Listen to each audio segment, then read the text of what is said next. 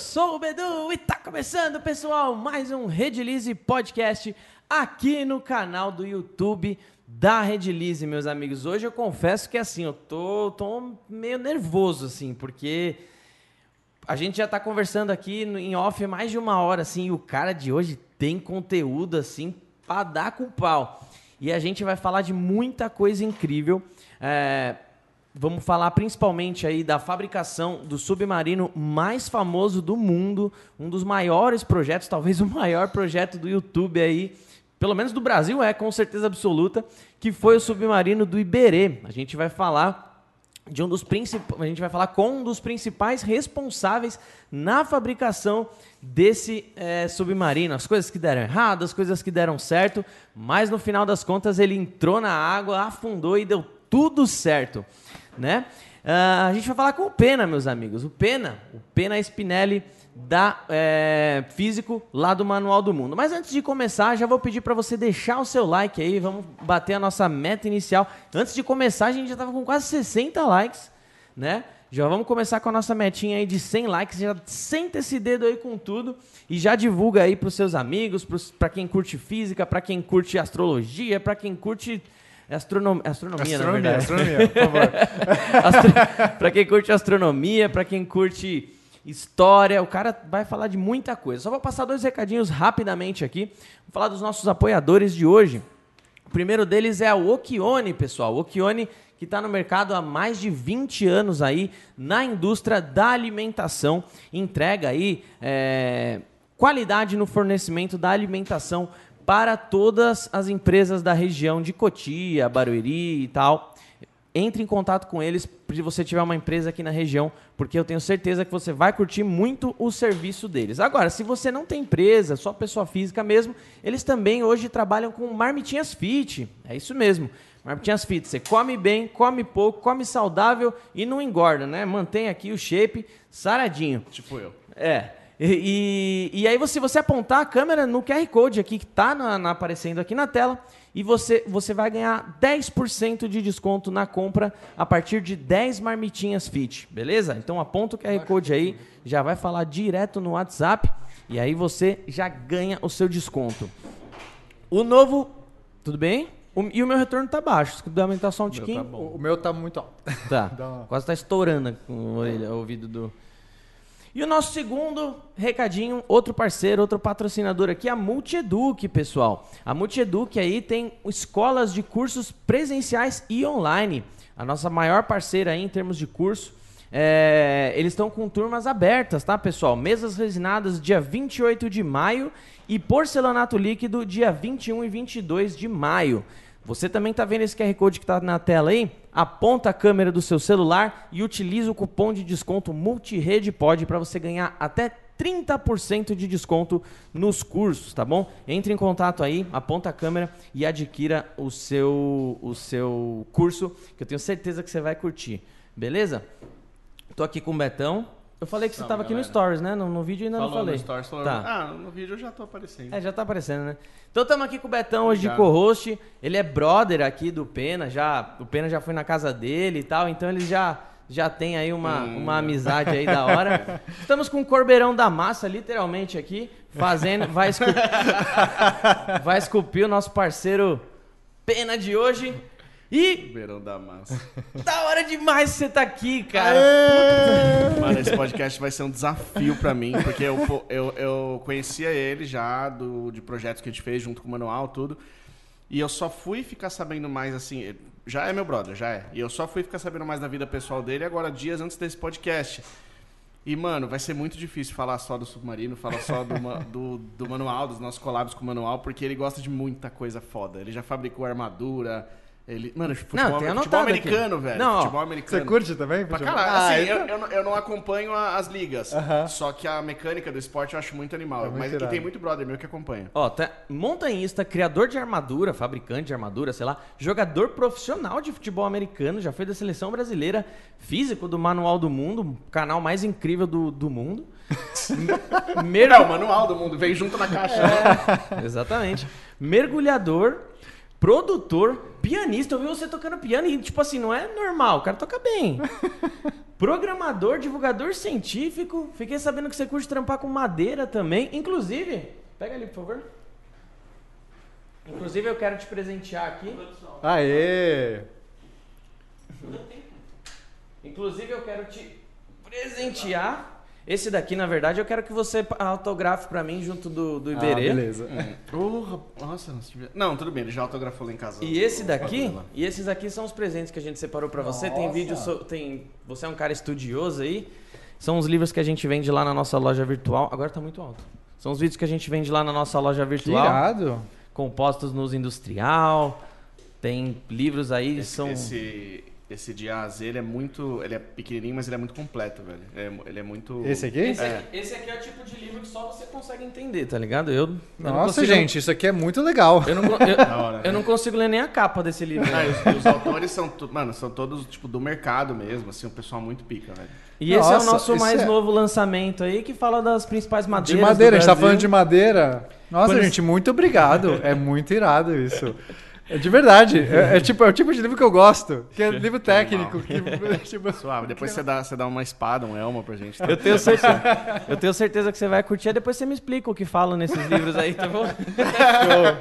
Depois você vem trabalhar com a gente. Depois você vai apresentar o podcast. E aqui depois você assina depois pra eu, mim. eu faço. Só um recadinho bem rápido falando em presente. Na semana passada, a gente esqueceu, desculpa, a, a loja Dona Tereza, arroba loja Dona Tereza. Foi uma correria no podcast semana passada, a gente acabou não conseguindo entregar o presente pro convidado, mas fica aqui a minha menção para você agora. Pessoal, sigam Loja Dona Tereza, trabalhos incríveis de resinas, tá? Uma parceira nossa aí. Obrigado por sempre estar junto com a gente. Desculpa a semana passada aí. É, espero que a galera agora siga você aos montes aí, beleza? E esse livro aí é muito da hora, cara. Ele tem um, ele tem um tipo um, um lequezinho assim. É isso que eu quero ver. É. Eu, eu- Oi, a apostilinha que você fez lá. Olha Ah, Não isso. tem, acabou. Ah, não, isso tá. aqui é demais. Mas depois é- Isso, ah, Nossa, nem sabia que vinha uma isso. que paleta chique, de mano. madeira. Gente, isso é incrível. isso é animal, isso é Eu animal. adoro isso. Eu Que tenho louco. paleta de filtro de fotografia, agora eu tenho paleta de madeira. Ah, Esse aí é animal, eu velho. adoro madeira. Esse livro é muito foda, muito foda mesmo. Cara, então, começando o nosso podcast aí, literalmente agora. Eu- Agradeço. Eu queria dar um recadinho da Game Tech Ah, Zone é, lá, desculpa, mano. Se tiver, favor. tem, tem aí pra postar na TV. Pessoal, seguinte, é, nesse domingo, agora, que passou, dia 20 e pouquinho aí, né? Nós estamos no dia 28, quinta-feira, esse domingo agora é dia 20, sei lá, 3, por aí. É, rolou um roubo, um furto de proporção bem grande na loja Game Tech Zone. Na verdade, é, é- não é uma só loja. Hoje ela é famosa por ser a, a assistência técnica mais importante do, do Brasil, de games. O Alex, o dono da Game Tech Zone, ele é um irmão de vida meu, ele é muito importante até para a existência da própria rede, assim, foi, foi uma inspiração para mim há, em 2000 e, sei lá, tantos aí que eu conheci ele quando eu comprei um videogame, muitos anos atrás. E aí, mano, tá passando por uma barra ferrada com essa situação. Foram 300 mil reais que foram roubados da loja lá, equipamento de cliente e tal. Caraca. Tem, é, tem um monte de, de youtuber que tá se mobilizando para ajudar. O, o Rato Borrachudo fez um vídeo animal lá, foi até a loja, fez. Então, o que eu queria pedir só para quem tá assistindo, dá uma força, entra no canal da Game Tech Zone, se inscreve. Tem dois vídeos importantes lá, esses esclarecimentos e como nos ajudar. É, compartilha esse vídeo, dá like. Se você curte o segmento, considera usar o serviço deles, comprar produto deles e tal. É, é o tipo de pessoa que merece esse tipo de atenção num, num momento como esse. Ele, ele vive a vida para fazer bem por essa comunidade, tá? então ele merece a nossa atenção. O cara é demais. Tá? Show. Valeu, gente. Show de bola. Então, é isso. Recado dado. Pena, eu quero. é, hoje a gente vai. É, eu, eu separei aqui alguns assuntos pra gente conversar, pra gente é, navegar aí por três principais assuntos. Eu quero saber muito das suas habilidades que, que, que você tem, que são inúmeras aí. Quero, quero tentar traçar um- uma linha aí da, da sua vida, como que você chegou, que, que você é hoje, né?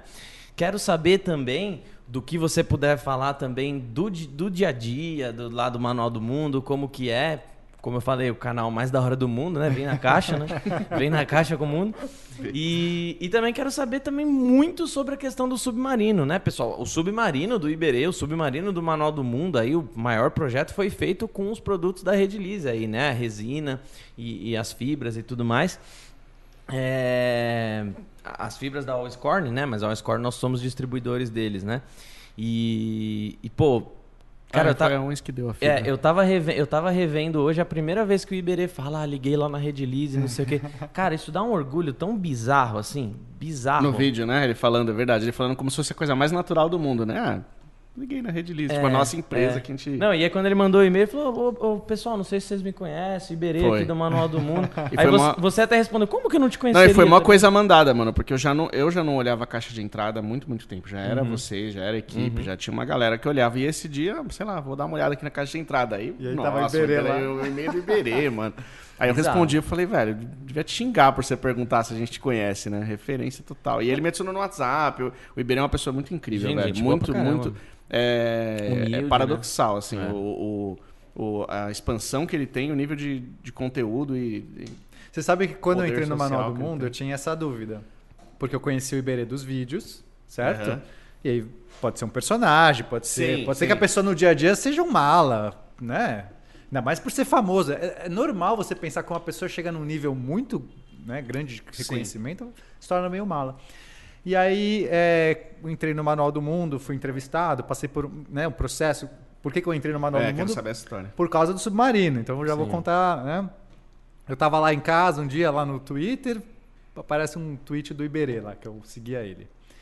Ah, precisamos de alguém para ajudar a fazer o submarino. Aí eu já tinha muitos anos que eu não, tinha- não tava fazendo armadura mais. Uhum. E eu gostava muito de ter esse contato, né? De fazer coisa, de... E eu tava programando, eu tava sendo programador nessa época. Aí eu falei, olha, submarino. Tá aí um negócio que eu quero construir. é, tipo, é um projeto Só maluco. falta isso, né? Aí eu tinha uma formação de físico, já mexia com muita coisa, com madeira, com não sei o que. Eu falei, ah, vou tentar. Respondi, tinha uma prova, tinha que fazer não sei o que. Aí passei, fui entrevistado, conheci o Berê e tal. Ele gostou de mim, fui contratado. E aí eu, aí eu conheci o Iberê na vida real. E aí ele é incrível, ele é, ele é essa pessoa mesmo. É, apaixonante. Ele, ele é humilde, é o que você falou. Ele não. Putz, ele fala com você de boa, De assim. boa, ele, a Mari também. A Mari- não, todo mundo Inclusive, ele, ele me fala que a Mari tem que, às vezes, segurar a rédea dele, porque ele é muito bonzinho, velho. Ele é muito, muito firmeza. É um Ele cara é muito, ele é muito firmeza. Mas você, mas você falou, né, fazia tempo que eu não fazia armadura. Mano, Como assim? Tipo, você não encontra um cara aqui na, na, na É. rua passando. O que, que você faz? Eu O que que faço, você arma- faz? eu faço armadura. e-mails. Eu faço armadura. Tipo, como? Como que você foi parar nisso? Cara, uma coisa meio doida. Porque eu gostava de idade média de criança. Acho que todo mundo meio que, né, descobre se está na adolescência. Que é todo mundo, não, não sei. Mas é, É eu tinha gente, muitos né? amigos que s- via filme, esses filmes de Rei Arthur. É. Senhor dos Anéis, né, mano? Senhor dos Anéis. que que, na minha época não tinha filme do Senhor dos Anéis, né? Pequeno, mas tinha, sei lá, William Wallace, né? Coração Valente, essas coisas. E você fala, nossa, parece muito legal. E, e eu, essa é uma das coisas que na minha vida sempre foi um, um regular. Eu gostava de alguma coisa, eu casquetava com aquilo e seguia, sabe? Eu, eu sou muito automotivado. Então eu falei, ah, vou fazer coisas medievais. Descobri onde tinha coisas medievais, não, não tinha no Brasil, tinha fora. Era uma sociedade que eu me vinculei, só que os caras falaram assim, ah, a gente, é, tipo, o lugar mais perto é um tá nos Estados Unidos, né, da so- sociedade mundial, mas não tinha no Brasil. Tá. Aí eu falei, ah, eu me filiei, mas eu não Como é que podia- chamava? chamava SCA, Society for Creative Anachronism. Tá. É, aí eu, eu me filiei, só que os caras não tinham, né, não tinha como participar dos eventos. Eles iam fazer um banquete, faziam um, e era incrível. Que animal. Aí eles falaram assim, por que você não começa algo no Brasil? Eu falei, ah, tá bom, vou começar. Por que não?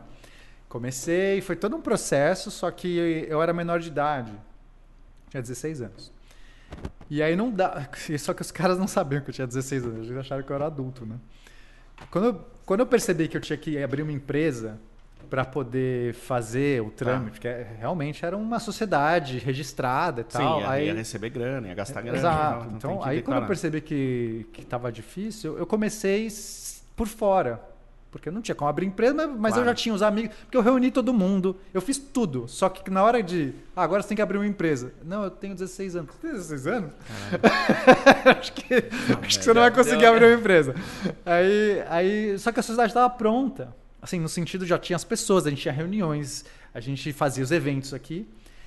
Então, continuei com a sociedade. Chamava é, Silvarium. é, que tinha brasão, tinha tudo. Silvarium, Silva, é, as pessoas não sabem isso, né? O sobrenome Silva vem do latim, significa selva, floresta. Não, não sabia. Eu, eu, eu fico pensando muitas vezes no Taylor, Smith, essas coisas que, né? Que, mas do Silva eu nunca então, tinha é, pensado. é legal isso, né? Que é um sobrenome super comum no Brasil É. e significa floresta, selva. E tem uma, é, uma possível explicação disso, não sei se é a real, porque é, é muito difícil a pesquisa. Claro. é que quando vieram, no começo da colonização do Brasil, que vieram as caravelas, vieram os primeiros colonizadores, quem que eram esses caras? Eram a galera que eram indigentes, eram criminosos, porque quem vai vir para uma terra desolada que não tem nada, certo? Eu falo assim, você que é um senhor de terra, um nobre... Não, o que, que tem no Brasil? Não tem nada. Tá. Quem que vai vir? É uma galera que não tem nada a perder. Então, foi muita gente, né? A, a grande quantidade dos primeiros colonos eram é, pessoas que que estavam numa situação muito difícil. E quando chegava no Brasil, eles eram prometidos uma vida nova. Então você tinha um, você podia, você tinha um nome novo, porque você ia se limpar. A, a promessa é, em vez de você ficar preso aqui ou viver aqui, Tá. você vai para o Brasil, mas você não pode voltar. Só que lá você vai ganhar um nome novo. Aí eram batizados e a galera que entrava mais para dentro ganhava o sobrenome de Silva, Tá. para selva. E quem ficava na costa, nas cidades litorâneas, ganhava o, nome- o sobrenome de Costa. Que foda. Mas eu não sei exatamente se essa história procede, eu já procurei, então, assim, não, não sei se é real, mas é uma boa história de qualquer jeito. Faz bastante sentido também, né? Aí Oliveira já é português. É, assim. Oliveira, Oliveira é mais dos judeus convertidos. Ah, é? Todos os judeus, também um movimento que aconteceu muito, os judeus convertidos para o cristianismo, eram rebatizados e aí ganhavam o nome de árvores, de plantas. Então, né, figueira, oliveira, sei lá, vários desses. Parreira é judeus convertidos. Ma- pera, mas, e- mas aí eu falei de Smith, Taylor. Esse, esse realmente era porque eram as profissões das É, famílias? Mas Tá. no Brasil também, assim, é, na Idade Média e, inclusive, no Brasil colonial, era comum sobrenomes serem de profissões. Tá bom. né? Então você ganhava lá o José. Porque assim, quem é você? Ah, eu sou o José. José qual? Ah, o José é o padeiro. Tá. É um jeito de identificar. Claro. Não tem é, família. Esse conceito de família de uma, de, de uma, sei lá, é mais os nobres que tem. Ah, eu vim. O cara que é da plebe, o cara comum, Tá. ele simplesmente tem o conceito de quem é você, o que você faz, ou da onde você é. Então, nome de cidade. Ah, João, tem dois João na cidade. Tem dois, dois João. Um que é o padeiro e o outro que é o, sei lá, o, o, sapa- o sapateiro. Então pronto. Tá. O João sapateiro e o João padeiro. Não, tem dois João. Um veio da cidade de não sei o quê, outro da. Então, esses nomes todos eram vinham ou da profissão, de uma característica. Ah, o fulano de, é o fulano que só tem um braço. Então, João, um braço. Johnny No Arms. Mas é isso. É, é- é- parece, João sem braço. Mas aí, é João sem... Esse daí veio o famoso João sem braço. Veio daí. É. Mas, enfim, voltando à- história da... da- Já tá se perdendo aqui. Para, nada a ver, sobre- mano. Umas seis horas aqui hoje, foda-se. Aí o negócio da, da Brasil. Né? Eu tinha- qual que era a ideia? Era uma sociedade medieval no Brasil. O que, que é a característica mais legal que a gente tem, famosa? É a floresta amazônica, essa característica, né? Uma, uma natureza exuberante, certo? é isso. cenário, né? Então eu pensei, eu vou colocar uma onça pintada. Nosso símbolo é uma onça pintada. Nunca existiu um brasão com uma onça pintada. Porque não tem onça pintada que não Hum, seja tá. aqui, porque na Europa não tinha onça pintada. Então eu coloquei o brasão, era uma onça pintada rampante, porque é louco. uma das posições, enfim, tem toda uma a técnica de brasonaria. É como você criar, é muito legal Tô isso. ligado que aí o Elmo, se ele for com grade ou Isso. aberta, família nobre e tal. Tudo isso. Então tinha. A gente criou o brasão de Silvário, que era o nosso condado, nossa, Que louco. nossa sociedade. E aí a- o símbolo era esse, uma onça pintada rampante. E o nome Silvário, que é a ideia de é, a- uma terra selvagem, uma terra de floresta, de, de, de natureza. Então foi daí que veio o nome. Mano. A sociedade. Pode, quer, Não, eu ia falar como é bom ser nerd. Tipo, você, você passa a sua vida vivendo várias outras. Ah, vou jogar um MMO agora. Agora eu sou uma fada que voa, tá ligado? é muito louco ser assim, mano. Exato. Desculpa, velho. Corte, corte, abre aspas. Agora eu sou uma fada. É, esse daí.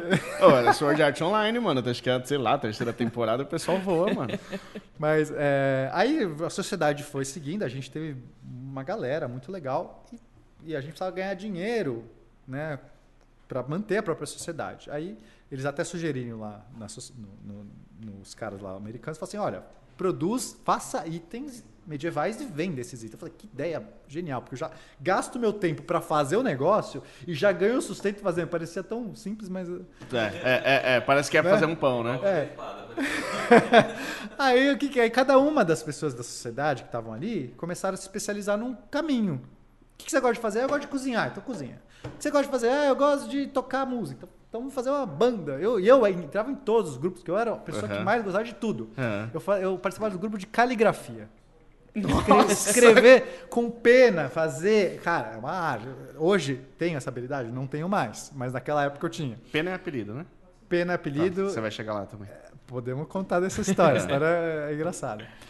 Aí eu tava lá, é, fazendo parte de tudo.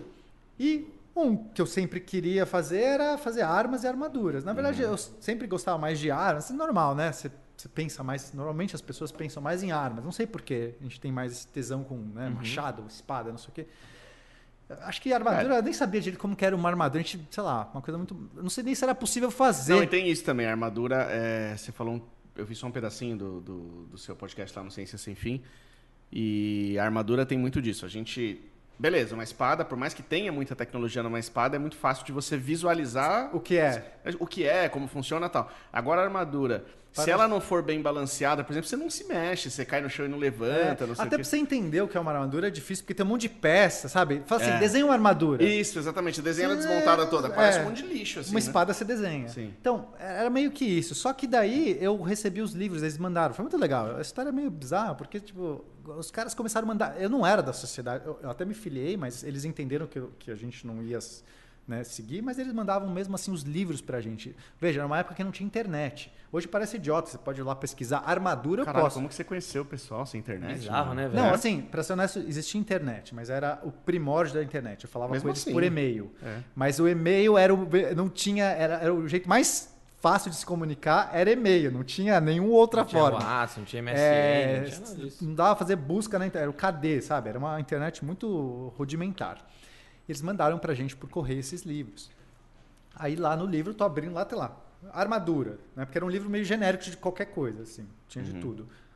Como fazer uma cota de malha, que é a armadura mais simples, assim. Não é mais simples, mas é, é uma das mais, talvez mais acessíveis. Aí eu olhei e falei assim, isso aqui eu consigo fazer. Eu consigo fazer essas argolas, eu consigo pegar um arame, enrolar, eu, eu vou fazer isso aqui. Só que é extremamente trabalho. É talvez a armadura mais trabalhosa. Mas tudo bem, tempo eu tenho. O que eu não tenho é recursos infinitos. Eu não tenho uma forja. Eu tenho um alicate. Co- Cota de malha é que tem os anelzinhos. As anezinhos, Pra- isso. é, pra, é pra aguentar piercing, assim, tipo, pra não passar lança, não, é isso? não, ela, ela não é boa contra perfuração. Tá, se for uma lança fina, inclusive. Tá. É, mas ela é uma armadura excelente, porque a de verdade é rebitada. Quando se você fizer uma na sua casa, assim, tipo. Claro, se você... toda segunda-feira eu faço. É, se você... Mano, eu, eu e o Beto, a gente não sabe trocar uma Eu não sei, lâmpada. não. É, eu aprendi a tocar lâmpada com 32 anos. mano. Mas, É. enfim, se, ou se você vê normalmente uma, uma cota de malha assim, de alguém que fez, Sim. é, os anéis, eles só são fechados. Sabe? Como se fosse um anel assim de. Sei lá. ó. Apesar que. Ele, ó, eu, eu abro isso aqui, ó, na mão, né? Tá. Isso aqui é um. Assim. né? É, ele. Eu abro isso aqui. O objetivo de ser anel é pra quê? Pra se moldar o corpo, é isso? Pra- É, é um jeito fácil de você criar uma estrutura, Tá. uma, uma é, costura, um tá. pano. É um pano, é um pano de metal. pano de metal, é, saquei, maravilhoso. saquei. E ela, ela estica. Você fala assim, como é que estica? O metal não estica. Só que os anéis, se você solta, eles, eles dão uma fechadinha assim. Então você consegue puxar, eles trabalham. Mas, mas, É maravilhoso. O que, mas o que é melhor, em, em média, contra uma lança? Isso ou, ou uma placa de metal uma, reta? uma armadura de plástico. Correr. Certamente. É, Só que correr. nessa. Não, a- Esquivar, né? armadura Teletransporte. A armadura de placas é incrível, é um negócio maravilhoso. Só que é, ela surge no final da Idade Média. Isso é uma coisa que as pessoas não sabem. Elas acham que, sei lá, essas armaduras de placas estão desde o começo lá, Rei Arthur. Rei Arthur é o comecinho, né? O, o Rei Arthur real, né? O Arthur, Rei Arthur é uma lenda. Tá. Mas o, o- se a gente fosse entender de onde veio essa lenda, né? o Rei Arthur real é o começo da Idade Média, final do Império Romano. Tá. Batalha, Batalha de Monte Badon, é todo um momento ali que, que muito interessante. As armaduras daquela época não tinha armadura de placa, não existia. Não tinha, eles não sabiam fazer uma chapa de aço. É uma tecnologia para conseguir É. fazer uma chapa de aço. Tinham espadas? Tinham. Tinham lanças? Tinham. Você conseguia fazer uma lâmina. Você conseguia agora fazer uma chapa resistente, temperado tal. Era muito complicado. Tá. É caríssimo. O aço era caríssimo. Então, o que, dava pra fazer? Fios. eu consigo fazer um fio de ferro. Você pega uma. Você, você tira, né, o, extrai o, o- Enfim, você pega o minério, Tá. coloca num, num fogo, tira o aço que tem ali, pegam esses toletes de aço e você consegue passar por um buraquinho e vai puxando, e aquilo vai esticando. Eu vou passando por buracos cada vez menores, eu faço um fio. Tá. Faço um arame, isso dá pra fazer. Agora eu pego esse arame e enrolo. Então, se você entender, a cota de malha é uma necessidade, é, é o jeito que dá para fazer uma armadura de aço. Tá. Então, meio que eles não tinham outro jeito melhor. No, no momento que conseguiram fazer alto-fornos, fazer realmente chapas de aço, aí você muda. E aí isso é o final da Idade Média. Tá. Quase mil anos depois. Então, assim, é muito maluco isso no tempo. Ah, né? é, porque a gente enxerga. Pra- é, como Idade Média parece uma coisa época só. é. Mas a É só, diferença... no, é só ir no NPC que você compra uma ou outra. co- né? É, tranquilo, você vai. no- Mas enfim, é, aí cota de malha dá pra fazer com um alicate, com coisas materiais Tá. que eu tinha à mão. E, e- e foi assim que a gente começou a fazer.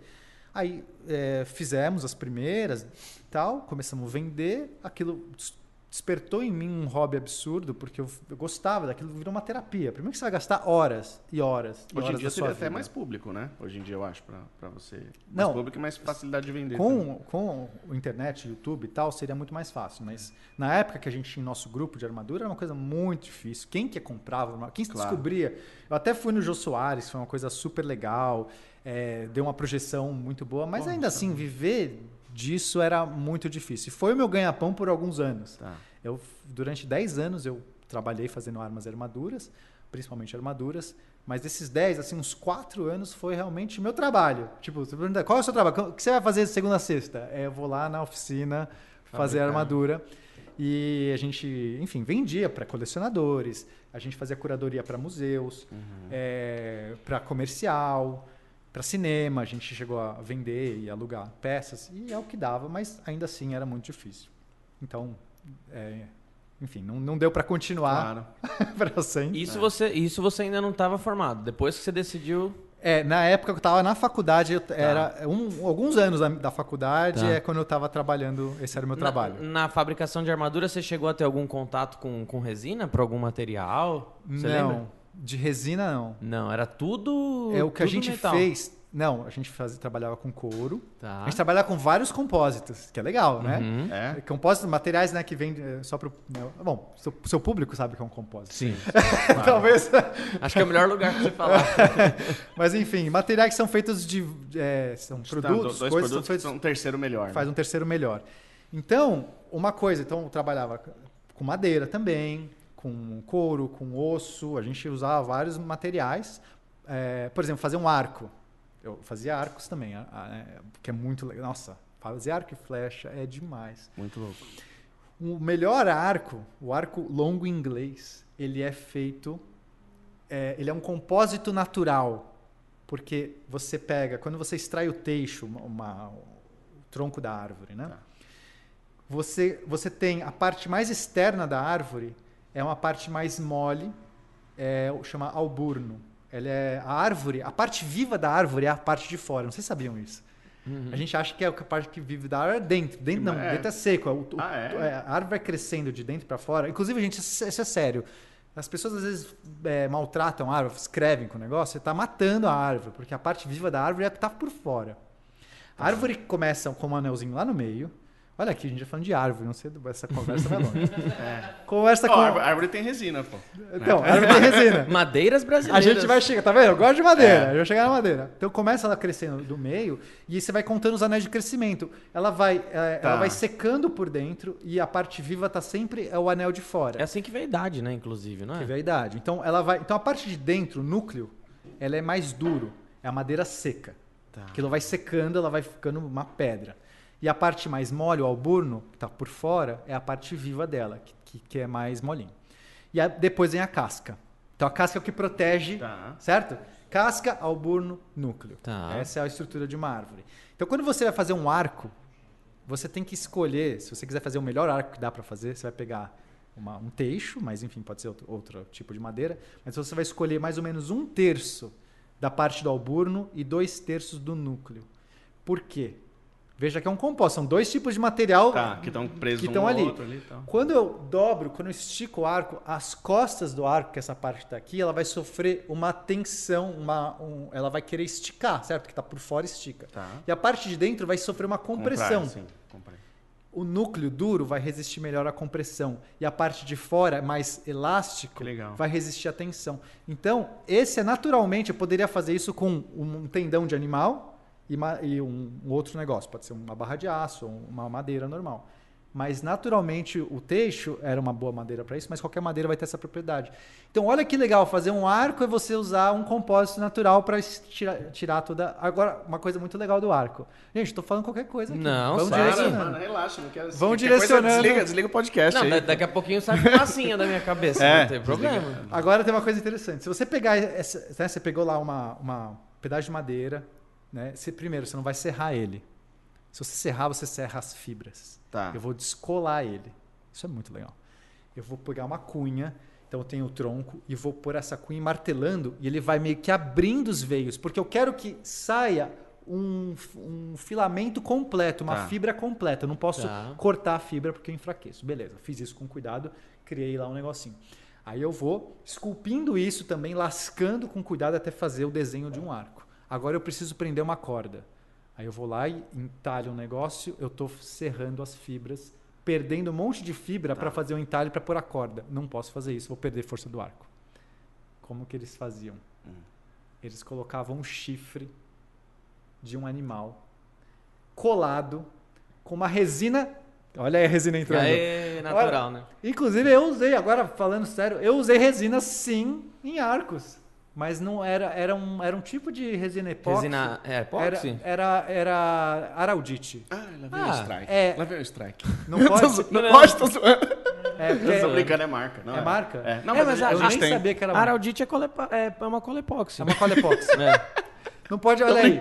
Corta o aqui. podcast. Mas manda pra. Mas naquela época eu Não, não tô sei se tinha. você tá falando bem, né? Tá bem, normal. Aí, A aí, Audit é da... É, é Huntsman, né? Huntsman. Acho que, é- acho que é Huntsman. Bom. Ou é Henkel?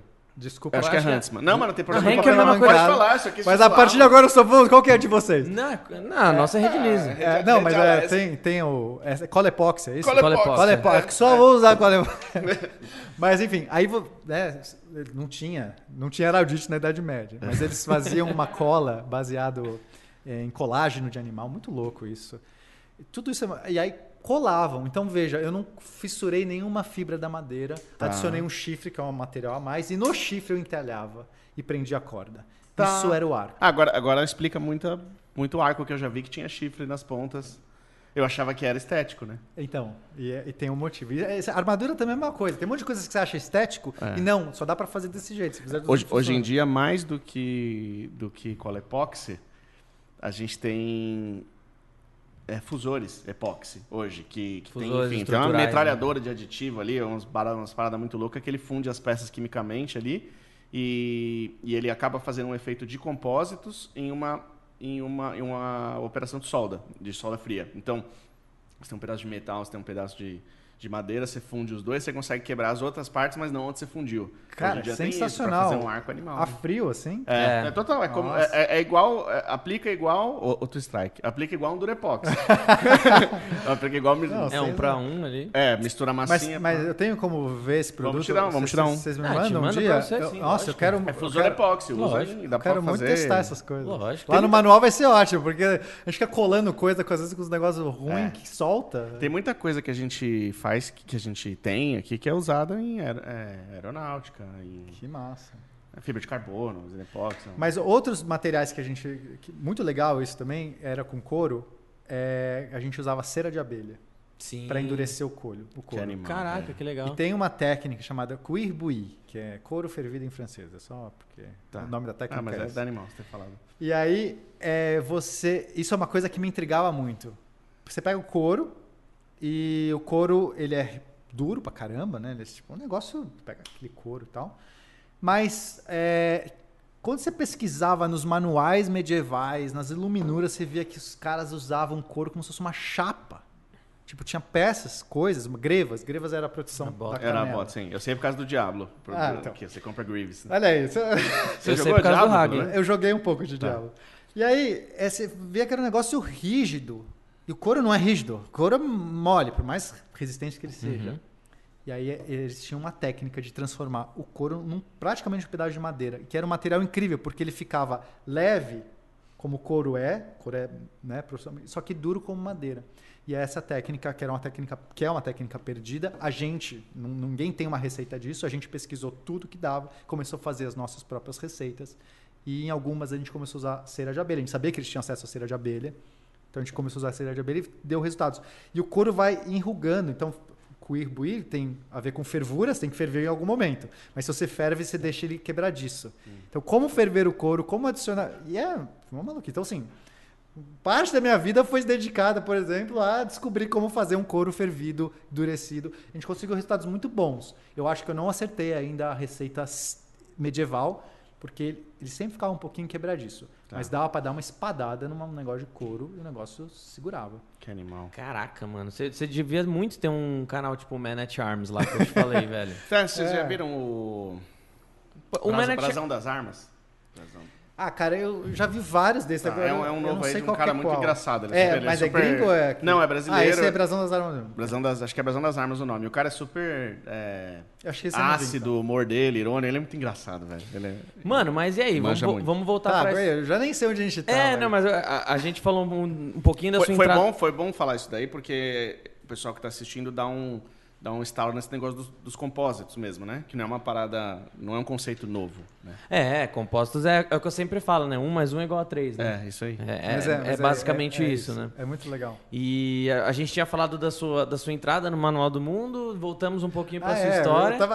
Mas aí. eu ia contar como eu cheguei. é. Não, não, então, mas é, é- é exatamente, eu quero, eu quero entender como que, que um cara com, com tantas habilidades assim é, foi parar no Manual do Mundo. Tipo assim, é.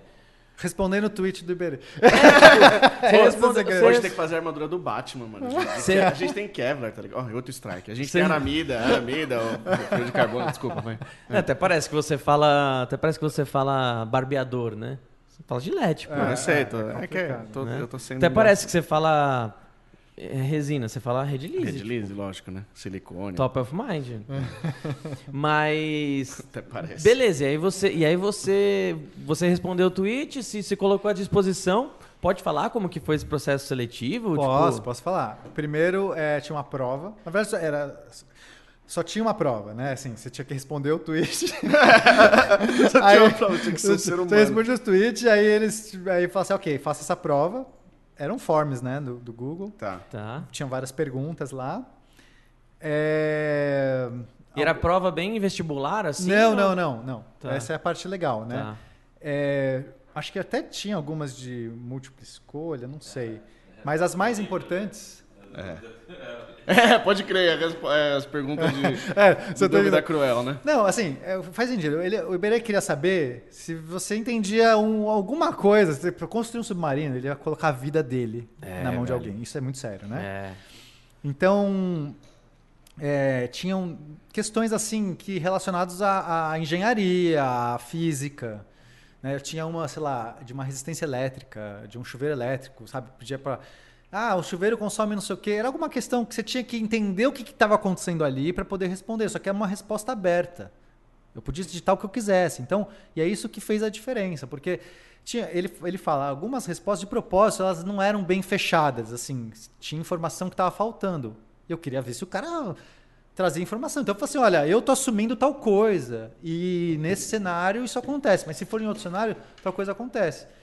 Né? Porque no- na vida real é isso, você não tem informação completa. Se você queria uma prova que tivesse um gabarito, você falhou, porque Sim. a ideia é selecionar. Então, assim, a prova foi muito legal. E tinha uma pergunta sobre submarino, inclusive. Que legal. Sobre se tinha que projetar um lastro de um submarino hipotético lá, fiz as contas, mandei. Ele falou que é, muita gente, acho que a minha resposta, eu fui o primeiro chamado, então eu fui a prova que eles mais gostaram. Tá. E ele falou que se decepcionou muito, que a maior parte, assim. É mesmo, velho? Mesmo, sabe, pessoas formadas, Perdidona. engenheiros, não sei o quê, não, não conseguia fazer, às vezes, coisas simples lá Caraca. na É, prova. mas, mas isso tá, tá Não, mas é, generalizado. é, né? mas assim, você é meio bizarro. Você chegou na, você chegou na parte do, da ampulheta no, no, no- Acho que não. Tá, deixa eu te fazer essa pergunta. Se eu pegar, se isso aqui é uma ampulheta, certo? Se ela tiver assim, ela tá, ela tá com todo a areinha embaixo, Tá. certo? No- me fala se é essa pergunta mesmo, que você Na hora que eu viro assim, enquanto a areia tá descendo, o peso dessa peça muda? Em cima de uma balança, certo? Em cima de Você uma virou balança. a ampulheta na balança. Antes de, antes de virar, você pesou. Ó, isso aqui é a balança. Tá. Pus aqui, tá dando 100 gramas. Agora eu faço isso. E agora a pergunta é: marca 100 gramas, marca mais ou marca Tá. menos? só- Esse, então- esse é o então dia a dia do pergunta- Manual do Mundo. Ele chegou do nada e perguntou isso pra ele, tá? Exato. E aí ele falou: Não, eu fui pra casa e fiz uns cálculos. Mas que cálculos que você faz nisso? Eu não sei, É. eu não sei nem por onde começa, tá ligado? São uns Tipo, cálculos meio chatos. é meio Eu quero, eu chato. quero saber a resposta, mas ó, a massa obviamente não muda, mas o peso eu acredito que sim. Eu acredito que, que o que vai aparecer na balança vai mudar. sim. Porque tem uma parte da areia que tá, ainda tá no ar, mas uma parte tá compensando Então, embaixo, então... Então, tá, vamos falar um pouco sobre isso, vai. Vai, vamos. ok, é, a resposta que eu dei pro Iberê, primeiro que eu falei, eu preciso pensar. Porque o Iberê faz umas perguntas e quer resposta. É, eu falo, peraí, Iberê, né? mas você não é físico? Eu sou físico, É, mas eu não, não é, sou não, cara, vidente. é, tá. Eu tenho que calcular, eu tenho que pensar, porque o problema é difícil. Parece, essas são as, as perguntas que parecem mais idiotas, tipo essa, são as mais difíceis, cara. É. Me pergunta o que acontece dentro do Sol, eu te respondo agora. Qual o processo que acontece dentro do Sol?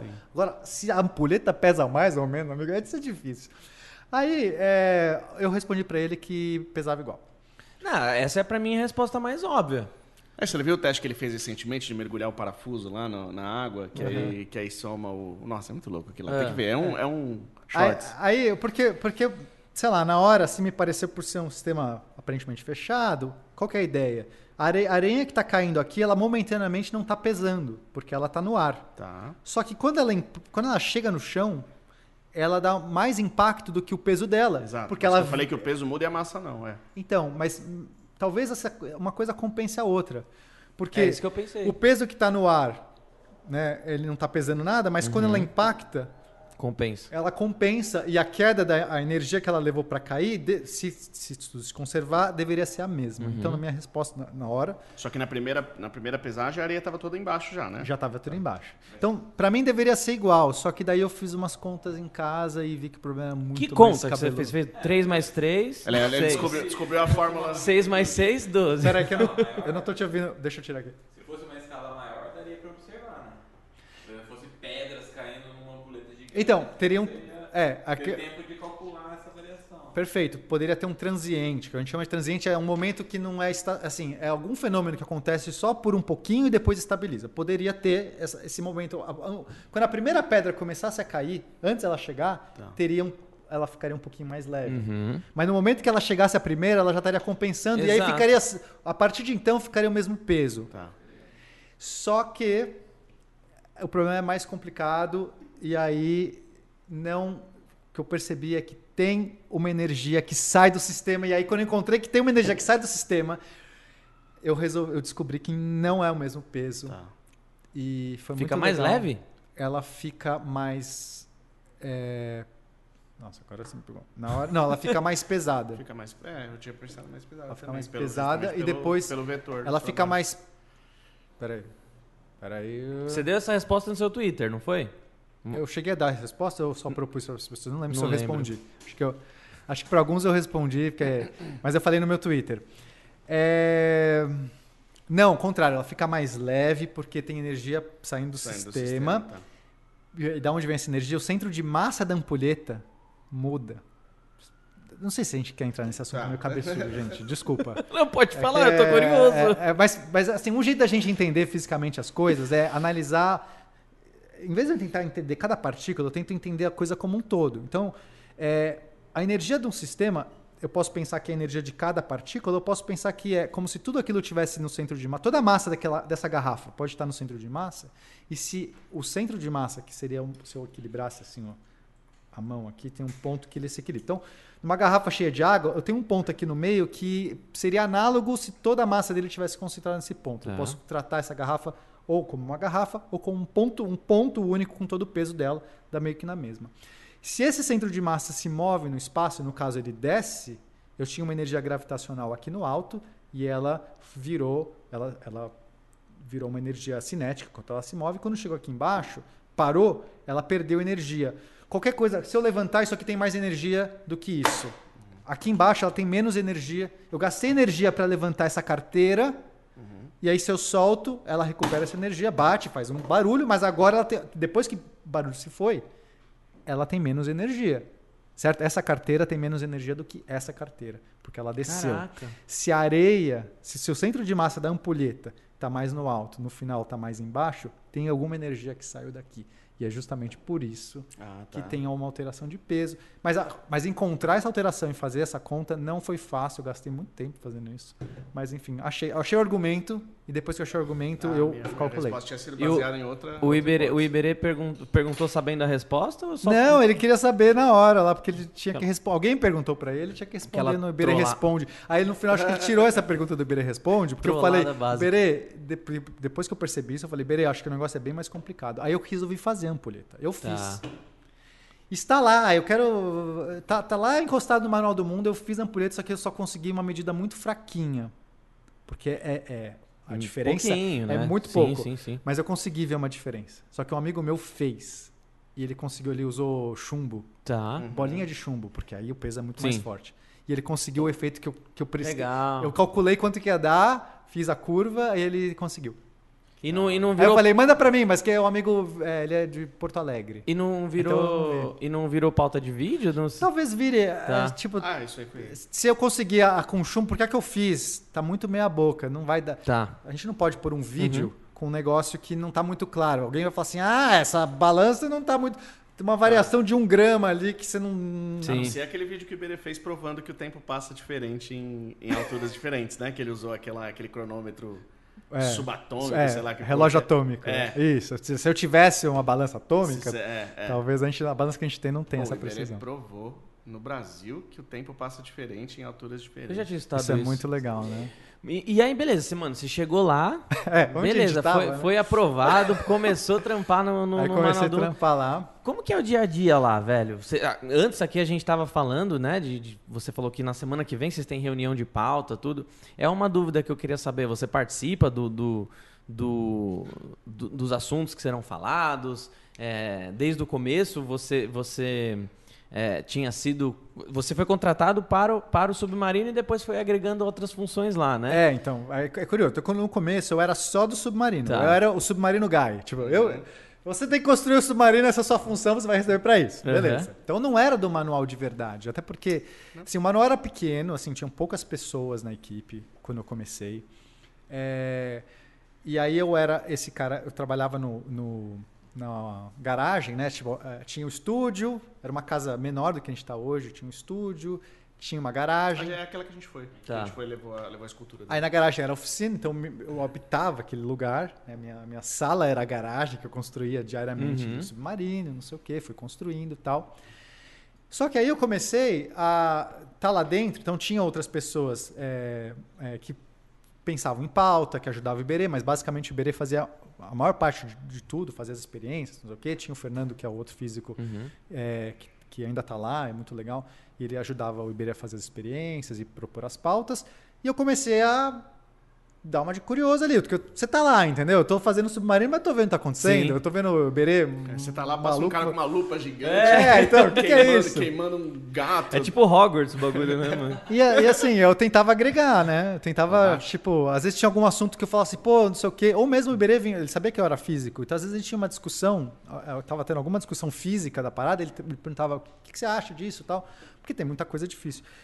E aí eu fui ganhando espaço. Então, é, mesmo durante esse período que eu era só do submarino, eu comecei a até, até participei de alguns vídeos. Teve o da catapulta gigante, Uhum. que aí eu ganhei, eh, tinha minha habilidade medieval. Eu já tinha Aham. construído catapultas antes. E aí eu ajudei a construir a catapulta gigante, ficou muito irado esse vídeo. Teve, acho que teve mais algum. Teve o da escalada, que o Iberê foi na, na, na pedreira descer, fazer o vídeo dele tentando subir por um processo lá, Uhum, usando o uhum. E aí eu fui ajudar, porque. Você tava filmando por cima, eu, né? é, eu, tava, eu tinha um know-how de, de como. Eu, eu fiz as ancoragens, porque imagina, alguém tentar fazer. Não, não, nunca faça, né? Nunca se projete de uma rocha com um nó se você não sabe o que está fazendo. Então, no caso, eu fui o consultor, mas eu também filmei, porque daí quem vai se Sim. pendurar numa corda para filmar? Tinha o André, né, nessa época, era o, o câmera da época, que. que é, acho que ele tinha um pouco medo de altura, não sei Pô. se. Mas ele ficava, tava meio receoso ali.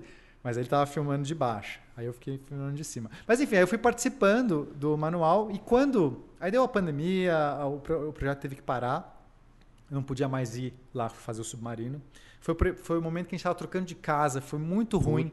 É. Durante a mudança, já estava começando a pandemia, já foi um processo super difícil. A gente enfiou tudo no caminhão, colocou na casa nova, nem preparou nada. O submarino ficou encostado. Assim, o submarino não entrou no, no manual novo. Na casa nova tinha uma. Ah, então a casa que a gente foi não é nova. Porque foi antes da pandemia isso que a gente foi lá. que a gente foi, foi na antiga. Vocês Ah, foram na antiga, na pequena. Tava falando tá, que é a tá. oficina da garagem. Cara, eu não conheço a antiga. nova, legal. Ah, então. A, a- a- Ah, a nova do- nova é, nova é é, bem eu- eu maior. vídeo, assim. né? aí, aí a gente teve que depois. é, não- passou do primeiro portão, mas não passou para dentro da casa. Ele não passava na, na porta da casa, não entrava para ir lá para a oficina do fundo. Tá.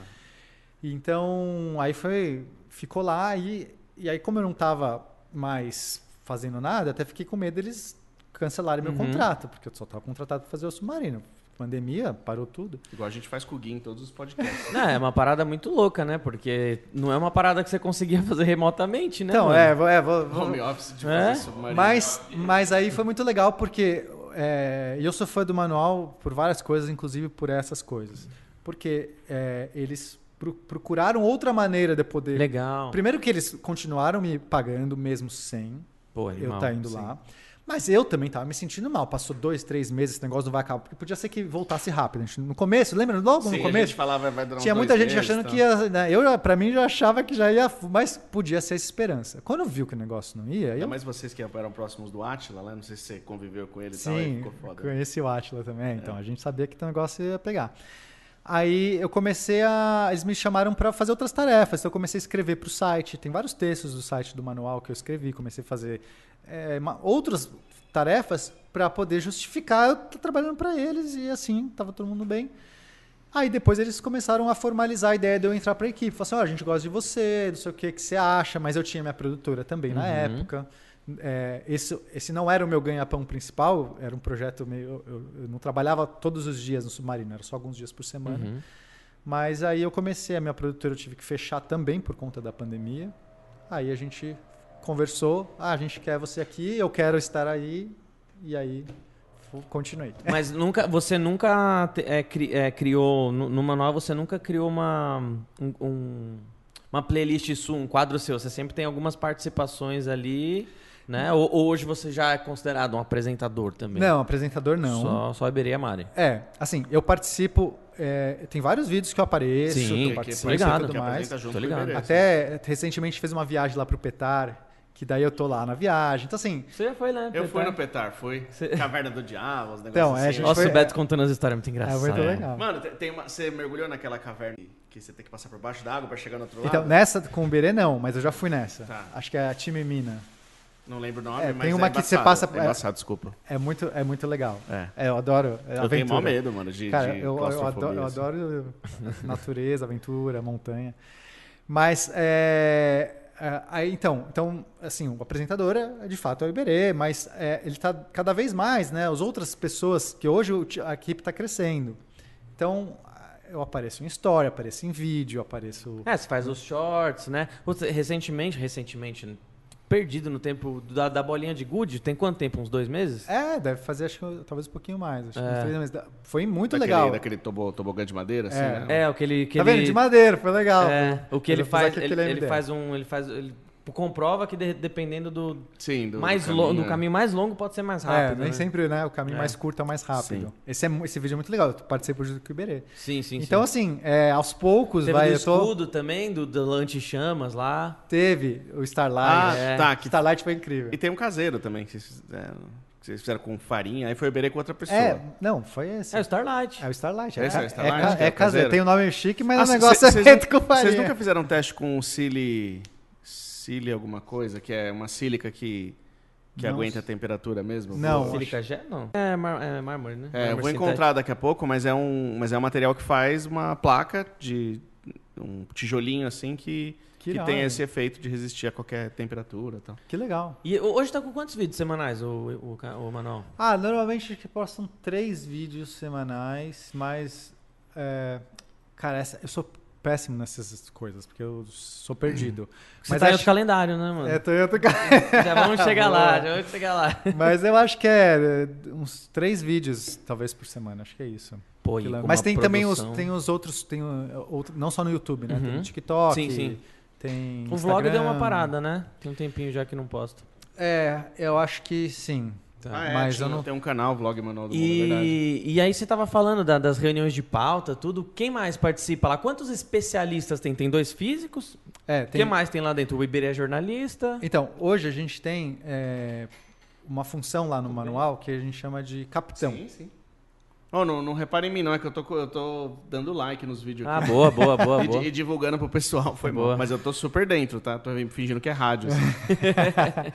É, é, a gente tem uma função lá que, é, a gente chama informalmente de capitão, que são pessoas que produzem os vídeos, ajudam a fazer uma pesquisa, constroem os gadgets e tudo mais. E aí a gente tem, somos em cinco, quatro ou cinco hoje que faz essa função. É, e aí, e- então tem eu, tem dois físicos, tem um, um engenheiro, é, o Arthur da Poli, tem o Vitor que é músico e eletrônico também. Legal. É, tem a Luísa que faz design de produtos e super criativa e, e tem um talento artístico bem refinado. Então, assim, é uma galera multidisciplinar, que acho que essa é a graça, né? De não ter, não é só, ah, só tem um monte de físico, Sim. assim, aí seria meio chato, né? Sim. Mas tem, acho que dá até pra gente ir para outros campos, né? Mas enfim, mas a gente vai montando um time de, de várias áreas para poder ter eh, recursos, né? Cada um, eu tenho lá algumas habilidades que outras pessoas não têm, mas enfim, a gente vai se complementando. Então, é, é co- comum a gente adotando uma pauta, ah, eu vou fazer a pauta X, né? Digamos, sei lá, Starlight. Então eu vou fazer a deixa pesquisa, eu vou pesquisar. testar, vou não sei o quê e escrever o roteiro também. Tá. Aí chegar na. Pra... Hoje o Iberê tá mais gravando. Uhum. Então, antes ele fazia todas as experiências, hoje a gente tá mais produzindo e ele tá. a- né, a gente mostra pra ele, ó, consegui esses testes, sei o quê, mas aí na hora de filmar ele que faz. Tem que Uhum. E fazer. é- E às vezes não funciona. aí é um problema. Então eu testei o Iberê, não funciona. E o Iberê? Vou contar aqui, ó. Iberê, vou contar tudo. Aqui, aqui não tem, ó. Tem segredo. O Iberê tem uma habilidade incrível de quebrar as coisas. Ah, é? Não, sério. Caramba, eu não sou o único então. Ó, ro-. Robô Aranha. Robô Aranha foi um vídeo recente. É um robô. Deu muito trabalho. É feito só com palito de sorvete. Mas um monte. Ele tem um mecanismo. Gente, assista esse vídeo que é muito bom. E a gente ensinou a fazer um robô que anda igual uma aranha. Um negócio extremamente Caraca. estranho. Certo? Muito legal. Tem um motorzinho só vagabundo. Um monte de palito de sorvete. Cara, é incrível o resultado. Ele anda. Só que o negócio é delicado, né? É um monte de junta, não sei o quê. Não deu, eu, eu- eu mostrei o robô pro- eu tinha testado o dia inteiro ele, tava lindo. Tava... Robô, todo mundo gostou. O Iberê brincou cinco minutos e conseguiu quebrar o robô aranha. Puta Mas assim, o Iberê, acho que ele é meio bruto, assim. e ele quebra as coisas. Mas é uma piada interna, né? Mas, é, Mas eu sou assim também. A- O dia que eu comprei a nossa primeira rota orbital pro estúdio, eu tirei da caixa. Nossa, que legal! Ela brum, caiu no chão, quebrou na hora. Assim, eu tirei da caixa. O, Nossa, que raiva, velho. Então, Que raiva, mano. o Alex, que eu falei da Game Tech Zone no início do podcast, ele me dá. Quando eu era cliente só dele, da loja, lá, lá no comecinho, ele falava que eu era o magneto. Tudo que eu comprava tinha alguma coisa. Aí eu já, já acho que era meu toque e tal, mas eu, mexia o controle do Nintendo e eu falava, não, olha ali, ele tá torto, não sei o quê. Então eu estragava as coisas também. Só que o meu era com o poder da mente. E aí, Não, esse, esse do robô aranha tem uma coisa que- engraçada que é o seguinte: tinha uma hora que a gente tava, né, ele tava preparando lá para montar o motorzinho e tem que tomar cuidado para não dar. Tinha várias pilhas. Esse não usava Arduino. Não, esse a gente quis fazer bem roots mesmo Tá. para qualquer pessoa fazer. É, é pilha, um motorzinho idiota de 15 reais. Aí tinha as pilhas lá e eu falei assim: Iberê, toma cuidado para não dar curto, né? Tava montando, ainda não tava, os fios não estavam, sabe? Você tava meio que montando. Sim, tava exposto. Não, não assim. vai dar, não, não vai dar problema. Cara, deu 30 segundos, os fios deu curto, começou a sair fumaça. Aí, E precisava gravar. Não vai dar curto, eu tava gravando já. Ah, tá. Não, mas vai não- sair vídeo com esse rolê? Não, esse, peraí. não, já, ah, Seria ah, engraçado mostrar ele quebrando Então, os negócios. eu não sei, é, Às vezes mostra. no- Tá. Eu não sei se eu já tem- acho que eu já vi uma coisa ou outra. Eu não sei se esse off se tá. Acho que não colocaram. Aí começou, talvez não pegou na hora. Mas aí começou a sair fumaça. Ele é, você falou que ia dar curto, pena. Deu curto mesmo. Mas é muito legal. Assim, E aí, né? quando você, como você participa das pautas, quando você traz uma pauta, então, você sempre participa da gravação desse também? Ou é uma coisa que o Iberê decide ali? Não, então, a a gente tem reuniões de pauta, que é um momento que todo mundo, né, os capitães, enfim, as pessoas, Aham. os criativos lá do, do manual, trazem ideias. Tá. É bem legal isso, como todo mundo participa do processo todo, né? Assim, Legal. eu realmente gosto. Não é. Pô, eu- porque é isso, né? Eu tô vendo no meu dia a dia coisas e trago ideias, e aí Uhum. outras pessoas. E daí surgem as pautas nessas reuniões de pauta, a gente traz as ideias. Algumas são boas, outra- é, outras são difíceis de fazer. Tem uma seleção. Algumas pessoas Uhum. escolhem, às Tem um vezes a gente brainstorm ali, né? brainstorm. Puta, então vamos fazer essa daqui para a próxima semana. E aí é atribuído a pessoas cada pauta. Pode ser que eu pegue. Normalmente, se eu apresentei a pauta, é comum de eu pegar, mas não necessariamente. Tá. E é legal também, às vezes eu pegar uma pauta que eu não, não, não- pesquisei, assim, que não, não trouxe. Pegar uma pauta de outra pessoa. É legal essa troca. E Você- no dia a dia a gente troca muito, né? Então, assim, eu tô fazendo lá o Robô Aranha, mas eu, al- alguma pessoa pode me ajudar. Eu não tô conseguindo aqui, fulano, não sei o quê. Vitor, como é que esse motor aqui, você usou esse motor em outro lugar, como é que ele funciona? Ah, ele funciona, é, tem um truque aqui. Ou, isso é muito legal. Então, a gente, no nosso dia a dia, é, é- é, tipo, construindo, bolando, criando coisas meio que juntos. você acha que assim. não tem espaço no, no manual pra gente é, patrocinar um, um programa específico usando compostos? Tipo um vídeo por, por mês, por semana, alguma coisa assim que a gente. Olha, o, o Ele ma- já, ele vai colocar, ele já colocou no Trello deles aí pra fazer a mesa de resina. É, ele, é ele colocou que vai colocar no. é, já vou trazer, Animal. já vou trazer de ideia. Agora eu já dei spoiler, agora, agora, agora o Iberê não vai Então, querer fazer. agora, agora Ah, eu tenho pronto. que ver se- o que, que vai. Não, mas eu, eu- eu sempre quis fazer um tampo de resina. Depois que eu descobri, porque eu não conhecia, né? Vai fazer river ou, ou prainha? Ah, ele escolhe. Não. Ah, tá. É, não- Pô, dá pra fazer brilhando no escuro, dá pra fazer um vulcão que brilha no escuro. Então, é agora respondendo a sua pergunta, eu acho que tem muito espaço pra gente fazer, porque tem tudo a ver com, com o público do manual, com a ideia do manual. E, sim, eu se for pra fazer coisas usando madeira, né, normalmente, sei lá, resina, não sei, pra mim vai muito bem com madeira. Mas pode ser também de qualquer. qualquer Vai, vai pra caramba, mas é aquilo que a gente tava falando. Pode né? ser você, co- você curte armadura. Vamos fazer uma armadura do Batman, velho. Então, pode ser nada. Cara, fala com. Você tem que falar a com, com o comercial. É, vamos falar. Quem Manda é? um e-mail. É, é, quem é? É, Com a Mari que fala mais essas paradas? Não, agora a gente tem é, outras pessoas. Outra equipe. Não, mas é ela, ela que, que é a diretora disso, digamos? Não. Não, Tá, agora é beleza. outra pessoa que, que é. Mas fala que você é o Beto. Tá, vou falar Porque- aqui, brother não, Iberê, assim- pra dar uma ajudada. Porque uma vez eu falei com o Iberê, Não, só que é- foi numa época que eles estavam muito. Vocês estavam. Você nem tava ainda. É uma loucura do cacete. É, ele lá, falou, velho. não tinha, O não Iberê- tinha como. como Não, mas Iberê é sempre, é sempre uma loucura. Assim, Ah. nesse sentido de. É muito difícil eu poder trocar uma ideia com o Iberê, assim. Sobre, Imagino. assim, é difícil, porque- Você, vocês trabalham com uma gaveta grande, né? Sim. De vídeo, né, cara? É, loucura É, isso. é uma agenda assim, é- essa é a parte, né? É uma, é uma correria, é, tem, tem muito vídeo para produzir e tudo mais. Então, é, precisa, né? Fala que, que quando você mandar o e-mail, não vai Tá. bater nem na Mari, nem no Berê, nem em mim. Tipo, não- vai Tá. cair em um outro lugar. Então, você menciona. Tá bom. Sou Beto, a Red Lease, a gente já Ô, Gui, anota- patrocinou. anota pra fala fazer que isso, mano. é brother do, do Pena, do Iberê. Boa, boa. Patrocinamos o Submarino. Boa. Tá. Isso, falando em submarino, você deu o gancho aí agora. É, só deixa eu pedir pra galera dar o like aí, pessoal. Se você entrou agora, se não deu like ainda, já deixa agora. Senta esse dedo. A galera entra no ao vivo e esquece de dar. E isso ajuda demais. Então senta esse dedo aí pra, pra gente bater aí o máximo de likes possível, beleza? Falar sobre o submarino agora, cara, eu tenho tanta curiosidade de, de como que foi essa doideira, porque como você falou, você foi contratado lá inicialmente pra fazer o submarino, né? Quando você. Que ponto que, que eles te chamaram? Porque assim, teve o vídeo que ele que bateu 500 Aham. mil likes, e aí, sei lá quantos dias E aí depois. passou um ano. Foi depois de um ano que ele começou a fazer? Não, é, teve o vídeo, eles começaram a fazer e depois de um ano eu entrei.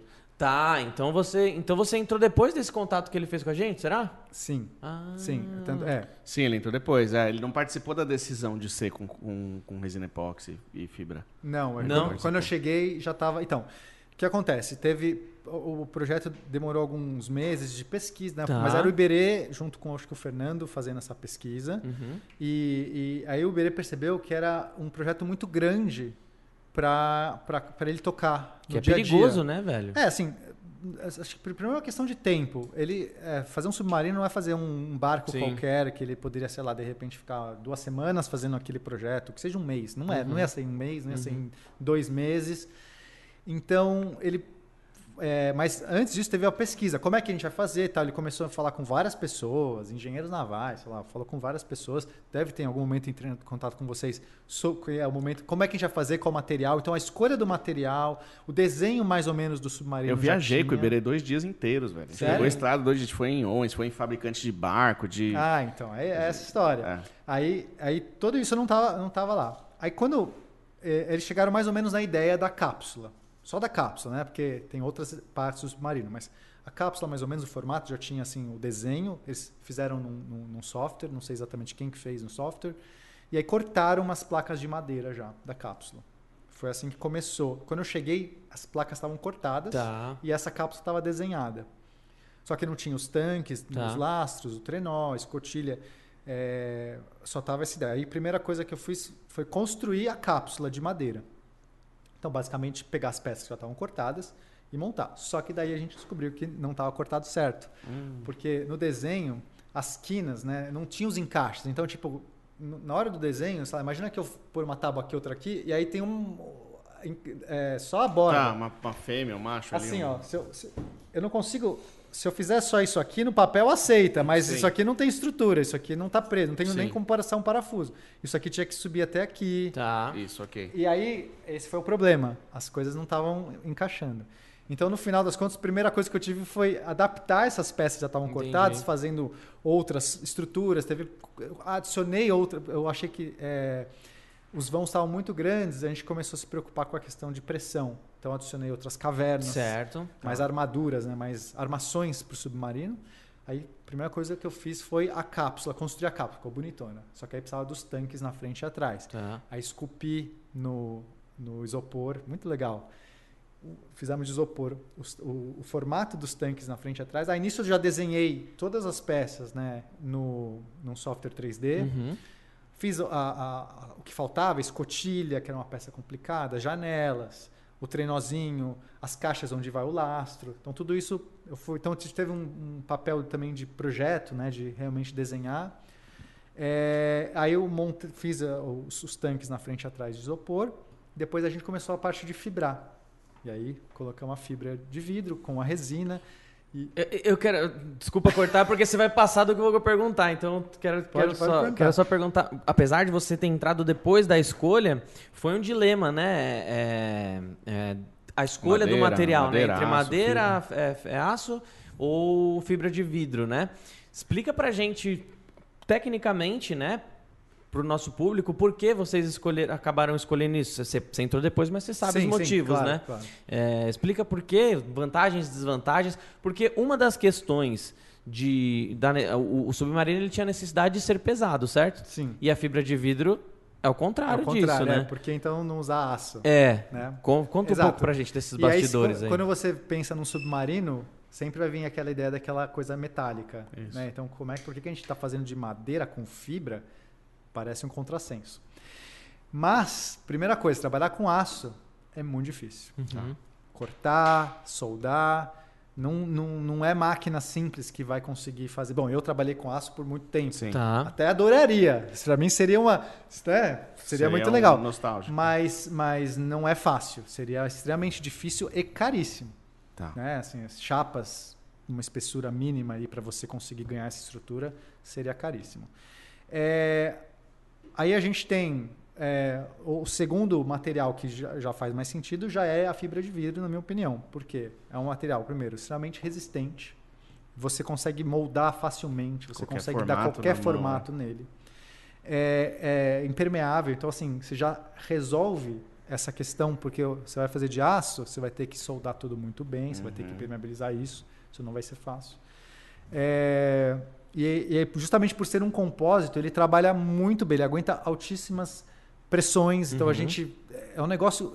Quando, quando ele firma, né, a fibra de vidro e, o, e, o, o- e a resina, elas trabalham, elas têm propriedades é, diferentes, né? Então a fibra ela vai ser como se fosse a estrutura, vai dar né? vai dar o, o- realmente o esqueleto, né? Então, E a, e a resina vai ser o material que vai dar essa, Matriz essa rigidez, Formato. esse formato. Ela vai, vai manter aquela estrutura. Se você pensar em aço é, concreto armado, é a mesma coisa. Tá. Uhum. né? Você tem a estrutura, os vergalhões que dão essa Tá. a estrutura da peça Sim. e você tem o concreto que vai dar essa rigidez. Então um trabalha junto com o outro. É a mesma ideia. A resina entra como eles chamam de matriz polimérica, né? Perfeito. É. Com esse nome bonito aí. É. Né? Mas basicamente dá o recheio da coisa, dá o material da, da, e, a, que e a pariu, fibra da a estrutura. Porque se você só colocasse a resina, ele quebraria, ele racharia. Ele Faz um, ia- corte, faz um corte de 4 segundos. A resina entra como matriz polimérica. E a gente teve até a preocupação de colocar a fibra, manta de fibra mesmo, não aquela. O- Você está falando tecido agora. Tecido. Tá. Não o, há- o- não o, te- há- o tecido é o tramado, é o Isso. tramado bonitinho que, e a fibra é o, é o estrutural. São, é meio aleatório assim, o formato. Isso, é, então é, é. Talvez eu confundi o nome. Porque a- um tem. Um é o tecido trançado, que é o que importa pra gente, por quê? Porque na hora que o negócio resolver receber as tensões, Isso, o tramado fica. isso. Se você só tem um monte de fiozinho solto, pode rachar no fiozinho Exatamente. O solto. tramado ele é para impacto e, o, e, o, e a manta, que é o... Elasticidade. Ah, então né? é. A manta é, a manta é o, o ruim, né? E o tramado é. o mais resistente. Então a gente teve essa- preocupação. Então tudo foi pensado para ser uma estrutura que tivesse que aguentar muita pressão e que fosse fácil de trabalhar É. e que fosse que a gente pudesse fazer lá na nossa garagem, né, na nossa oficina, ainda começa com uma garagem. Então assim, É verdade, compostos tem isso. É uma parada que com pouquíssimo equipamento, com as mãos, Sim. você consegue fazer alguma coisa que aguenta um tiro de canhão.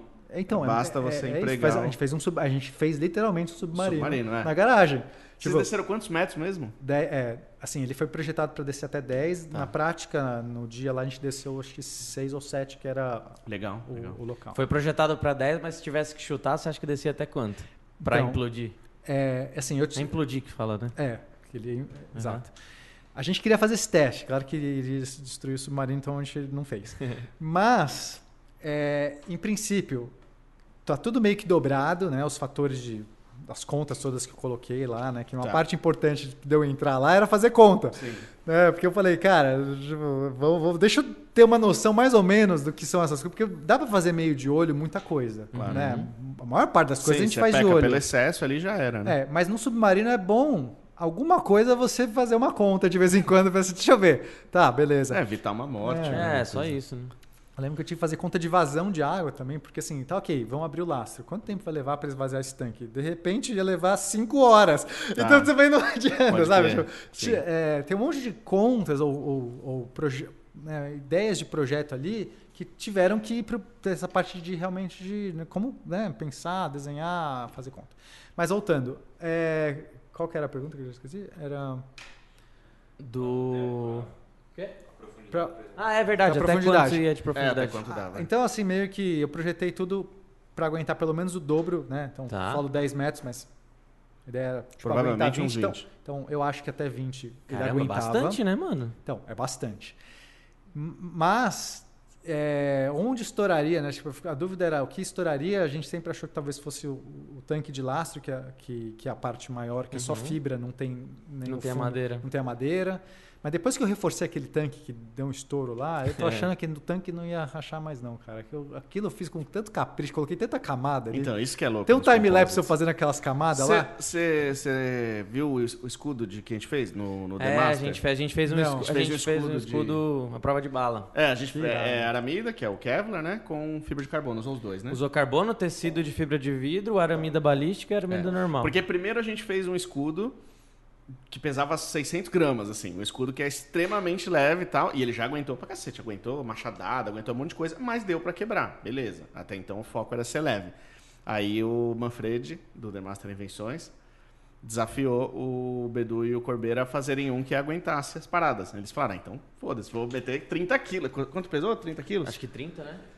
O escudo pesava uns 30 quilos. Não conseguiu destruir Só de jeito nenhum, nenhum, nenhum. Foi, é, machado, tiro, 12, tudo, tudo, tudo. Sabe como ele conseguiu danificar e ainda assim não 100%? Fazendo um, buraquinho no chão, colocando uma granada, não sei quantos, não sei que tipo de granada, e colocando o escudo de costas pra granada. Os caras são Porque se fosse de né? frente, não quebrava. Se fosse de frente, ele distribuía. Claro, tá? claro. Mas de costas. Aí o escudo voou, foi bizarro. Ele voou assim, mano, 90 graus certinho, velho. Mas é bizarro, cima. se você tiver tem que ver esse vídeo, mano. É. 90 graus certinho pra cima, voou muito, muito, muito. E quando ele caiu, o escudo, ele caiu que nem a espada do Rei Arthur no chão. Metade dele ficou dentro da terra, assim. Uau! Vou te Então, mandar é- os links. E, velho, ah, eu isso- quero ver isso. e, e, assim, uma parada dessa você fez no, no quintal, mano. É. Com, com os produtos que você compra com numa varejista. Claro que o que a gente fez não é o processo de É. blindagem, existem segredos industriais, o que a gente fez aqui foi orelhada, mas deu certo, né? né? Mas assim, é... Não, é- lógico, eu não tô falando nada É. de, de em metro aqui, de É, homologar é. essas paradas. Tô falando Sim, que é sim, uma. sim. É como se você fosse numa casa de construção e, pô, vou comprar cimento e não sei o quê. Você junta esses dois, beleza, você consegue uma estrutura, uma casa, não sei o quê. E a gente foi no stand de tiro também, É, foi, foi, um tinha negócio, foi um negócio Mas a ideia é que são produtos que, que são baratos, se você comparar com coisas né, raras e de muita. Enfim, são baratos e são e é infinito. Por isso que é a minha brisa de fazer no manual. Um mês fazer uma armadura, outro mês fazer um barco, aí. não sei, o- é, eu quase dei spoiler de barco do manual agora que eu tô sabendo. Pô, Ainda bem que eu não falei. Olha só. É, quase que eu dei. Mas é, enf- enfim, infinito, todas as possibilidades. Fazer uma asa delta, sei lá, mano. Tudo Cara, eu isso. queria fazer. Eu queria fazer muito avião, né? Assim, coisas que voam. É, você, lá no, no, no Ciência Sem Fim, você falou que... da que- bicicleta voadora. que- da bicicleta voadora, mas você também falou que, que você quer fazer um dia um foguete, né? Ah, sim. Eu sou fissurado por espaço. Você assiste os lançamentos, assim, igual o Assisto. Sakane? Mano, Eu gosto. já muito. pensou se fazer um foguete, velho? Você não assistiu o nosso podcast com o Schwarz, imagino, aqui. Eu no- assisti uns trechos. Tá, a gente começou a falar de biocosmo e tal. Ah, não, essa mano. parte eu não- Puta, mas eu nem vou falar aqui Mas assim, o, o, o, o Submarino, ele, ele tinha algumas dificuldades bem, bem complicadas, né? Principalmente por questão de segurança, né? Conta um pouquinho. a- a- Vocês devem ter pensado em cada milímetro quadrado, né? Várias do- do- vezes. Então, E, assim, foi. é. dá dá fala um pouco dos bastidores disso, de coisas que vocês quebraram a cabeça. Não, saber, saber que a medo, vida do né? Iberê tava É, nas minhas velho, mãos. Isso é louco, mano. É uma coisa É é, louca, né? Porque se fosse a minha vida, é ok. Porque eu, eu, zero, eu, tipo, eu não teria muito problema, mas pensar que tem uma outra pessoa que o que eu tô fazendo vai ter que. eu- Não fala assim, vezes, fala assim. várias vezes eu pensei sobre isso. Mas foi tudo muito pensado várias vezes. Então, tem muitos problemas de você fazer um submarino. Primeiro, a pressão. O negócio vai ter que aguentar pressões absurdas. Você desce 10 metros, Dobra, a dobra. atmosfera. É, assim, é uma pressão. É, é os 100 km vai, de, de, de ar, equivale a 10 metros de Uhum. ar. Negócio louco. Ah, mas eu não sinto peso, tô aqui de boa. A gente não sente esse peso, parece que é que, que não sente, porque gente- nosso corpo já está totalmente equilibrado para isso. Sim. Mas se você tenta, se você tentar descer um pouquinho que seja de água, você já não vai aguentar a pressão nos ouvidos Tá. né? Se uma pessoa não faça, não, não, não faça isso, você pode romper seus tímpanos se você não souber compensar e tudo mais. Mas uma pressão atmosférica é muita coisa. É, tipo, Tá. é, é- é realmente algo. É- é- tipo, você não tem força. Se você estiver, sabe, tentando aguentar uma pressão, tipo, você não tem força com a mão, com o seu corpo, você não tem como aguentar isso. Então, o submarino já tem que lidar com pressões absurdas. Só que essas, essas são só algumas coisas, né? Ah, tem, a estrutura tem que aguentar isso, beleza. É, só que a gente tem também pressões de ar que a gente tem que trabalhar, que são altíssimas, porque eu tenho que pressurizar os tanques. Como é que eu pressurizo os tanques? Preciso de uns cilindros de oxigênio ou de, de gás comprimido dos mergulhadores. Uhum. Esse cilindro, ele sai com uma pressão de, sei lá, é, não vou lembrar, é 100, 120 atmosferas, 120 bar, um negócio absurdo. Uhum. Depois ele baixa para 14, que ainda é absurdo, e entra no submarino a 14 atmosferas. É muita. É, se estoura um, uma- um tubinho desse. Você podia estar. Nossa. É, isso, isso pode dar uma chicotada na cara do Iberê, por exemplo, ou a pressão que ele vai sentir lá dentro. Sim. Ia, ia explodir, no caso. É, não, não, não sei se iria explodir, porque é, a gente tem válvulas Ah, ok. para impedir qualquer, né? Ok, assim, ok. Esse Qualquer foi uma que preocupação. Então, pronto. tá. Uma preocupação. Se vaza um negócio desse lá dentro, o submarino explode. Tá. Então, uma válvula de retenção. Então, faz parte da, coisa. Mas como é que eu vou lidar com essas pressões lá dentro? Como é que eu regulo essas pressões? Tem todo um sistema pneumático dentro do submarino muito louco que as pessoas não, não veem. Assim, Claro. Que tudo isso foi um uma, preocupação muito grande. De eh, projetar isso talvez foi o maior desafio, assim, pensando. A parte de estrutura é, é, sim, mas os sistemas hidráulicos e pneumáticos funcionando perfeitamente já era um outro desafio. É, aí tem a temperatura. Porque você está num lugar fechado, fibra de vidro é um bom isolante térmico, a gente ficou preocupado que o negócio iria esquentar muito. Como vou fazer um radiador e não sei o quê. Aí fiz conta, achei que a gente fez testes, porque tem troca na água, tem também bastante troca. Uhum. E aí no final não precisou pôr o radiador, mas já tinha o plano B. Tá. Se esquentasse muito no teste da piscina, eu teria que pôr um radiador, porque pode ser que o berê. Eu fiz um. Eu entrei lá no submarino em poucos minutos, né? Quando a gente selou com uma. Fora da água mesmo. Selou com uma lona e a temperatura chegou quase 40 graus em alguns minutos. E você fala, caramba, porque tem o isolamento da fibra e tudo mais. Mas aí no- na água, como a água é bem mais gelada, esfriada. deu uma esfriada. É... que mais? Tem todos os sistemas de emergência. Como é que você sai, evacua um submarino? Como é que a gente pensa? É. Então, a escotilha. Escotilha é um problema. Eu tenho que ter uma porta que abre e fecha. Só que ela tem que ser vedada, Tem que ser. mas eu eh, tenho partes móveis. Isso é um dos maiores problemas, né? Porque fazer um negócio que não vaza é fácil. O que é difícil é fazer um negócio que abre e fecha e não vaza. Né? Porque eu posso fazer uma caixa selada Sim, sim, sim. que não vaza. Isso, não- isso não é difícil.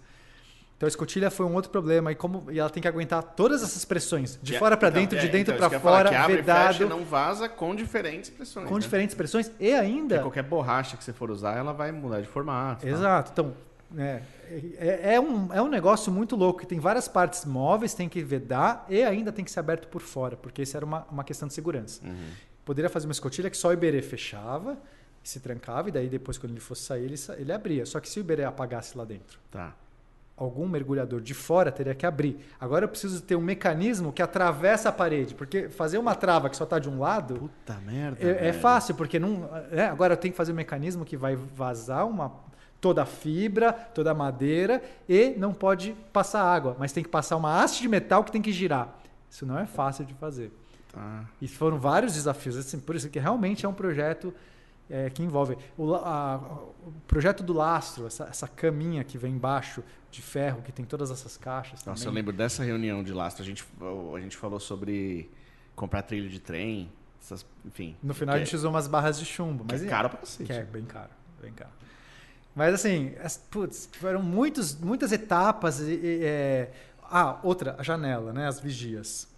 É um problema, porque Foi de policarbonato, né? foi de acrílico, na verdade. De Mas acrílico. a gente pensou em fazer Mas primeiro em bem, policarbonato. Então, mas é. Acho que é 2 centímetros, 2 É. centímetros de acrílico. E aí, mais cálculo. Eu preciso fazer uma janela que vai resistir ao negócio. E como é que eu vedo isso? Como é que eu fibro isso para que ele aguente os esforços de dentro para fora e de fora para ficaram dentro? bem grandes as, as janelas, pelo que eu me lembro. Ficou. é, foi caro porque, justamente, É. na conta tinha que precisava de pelo menos um centímetro de acrílico. Aí a gente colocou para fazer, assim, com um centímetro aguentava. Mas eu coloquei dois porque eu queria Claro. defle- deflexão, deflexão mínima, né? Porque todo material def, deflecha. Todo material, isso aqui, se eu apertar, Sim, ele. Alguma coisa mexeu. Sim, sim. Uma parede, né? Essa TV, se eu apertar aqui, ela sim, está mexendo. Ela deformou de alguma Então a forma. pergunta é, quando eu tenho um vão, que é uma janela de um submarino, a pressão está apertando em todos os lugares. A pressão atmosférica, ela é violenta, né? Ou, enfim, a pressão da água, mas equivalente a uma pressão atmosférica, está apertando todos. O meio vai sofrer a máxima deflexão. Sim. É uma barra de madeira, se apertar no meio, ela, ela tem a máxima deflexão. Quanto que é essa máxima deflexão? Quanto que eu aceito de Tá. deflexão? Porque o, o- o acrílico ele pode aguentar, mas se ele defletir muito, as bordas começam a descolar da fibra. Concorda? Se eu, se eu fibrei, se eu prendi e tal, mas eu começo a trabalhar o material, Ok. esse Você vai e vem, que ele- que ele esse se- vai e vem pode ir descolando. Sim, Isso aí entra a água por ali. sim. Aí. Então são, são várias questões muito legais, né? Assim, só tô contando algumas que estão vindo na minha cabeça. Sim, sim, sim. E é uma parada que, tipo assim, é. é que nem a- aquele, aquele desenho, aquele, aquela imagem de cartoon assim da caixa d'água vazando e o cara colocando o dedo em todas as Exatamente. Aí começa aqui, aí espirra aqui, É, e daqui a isso. pouco a coisa inteira cede. Isso. É, é, realmente é um negócio assim muito legal, por isso que levou né, vários anos. É, claro que a pandemia prejudicou muito, né? a gente perdeu um ano só por conta da pandemia. Mas é, ainda assim é E- um... e, uma curiosidade que eu fiquei depois, até que faltou eu perguntar pro, pro Iberê, te pergunto ao vivo agora. Como é que foi a repercussão desse projeto do Submarino a nível de, de YouTube global? Teve uma parada... Ó, a gente chegou no, no, primeiro, no primeiro lugar no Brasil. Isso Não, eu vi que top 1 no, no, no vídeo. O vídeo da piscina, que é o que ele fala meu nome, inclusive. Já chegou piscina, também, ficou- é. fica- não, ficou nove dias em top 1. Foi um bagulho É, bizarro, é. velho. Então, isso, isso Brasil, já- é- pá. É. é. Assim, muita gente falou do projeto, é, teve gravação de podcast, teve gravação de outras pessoas repercutindo, notícias da mídia. Foi realmente assim um fenômeno muito legal de Sim. você ver todo mundo falando, porque putz, é uma conquista.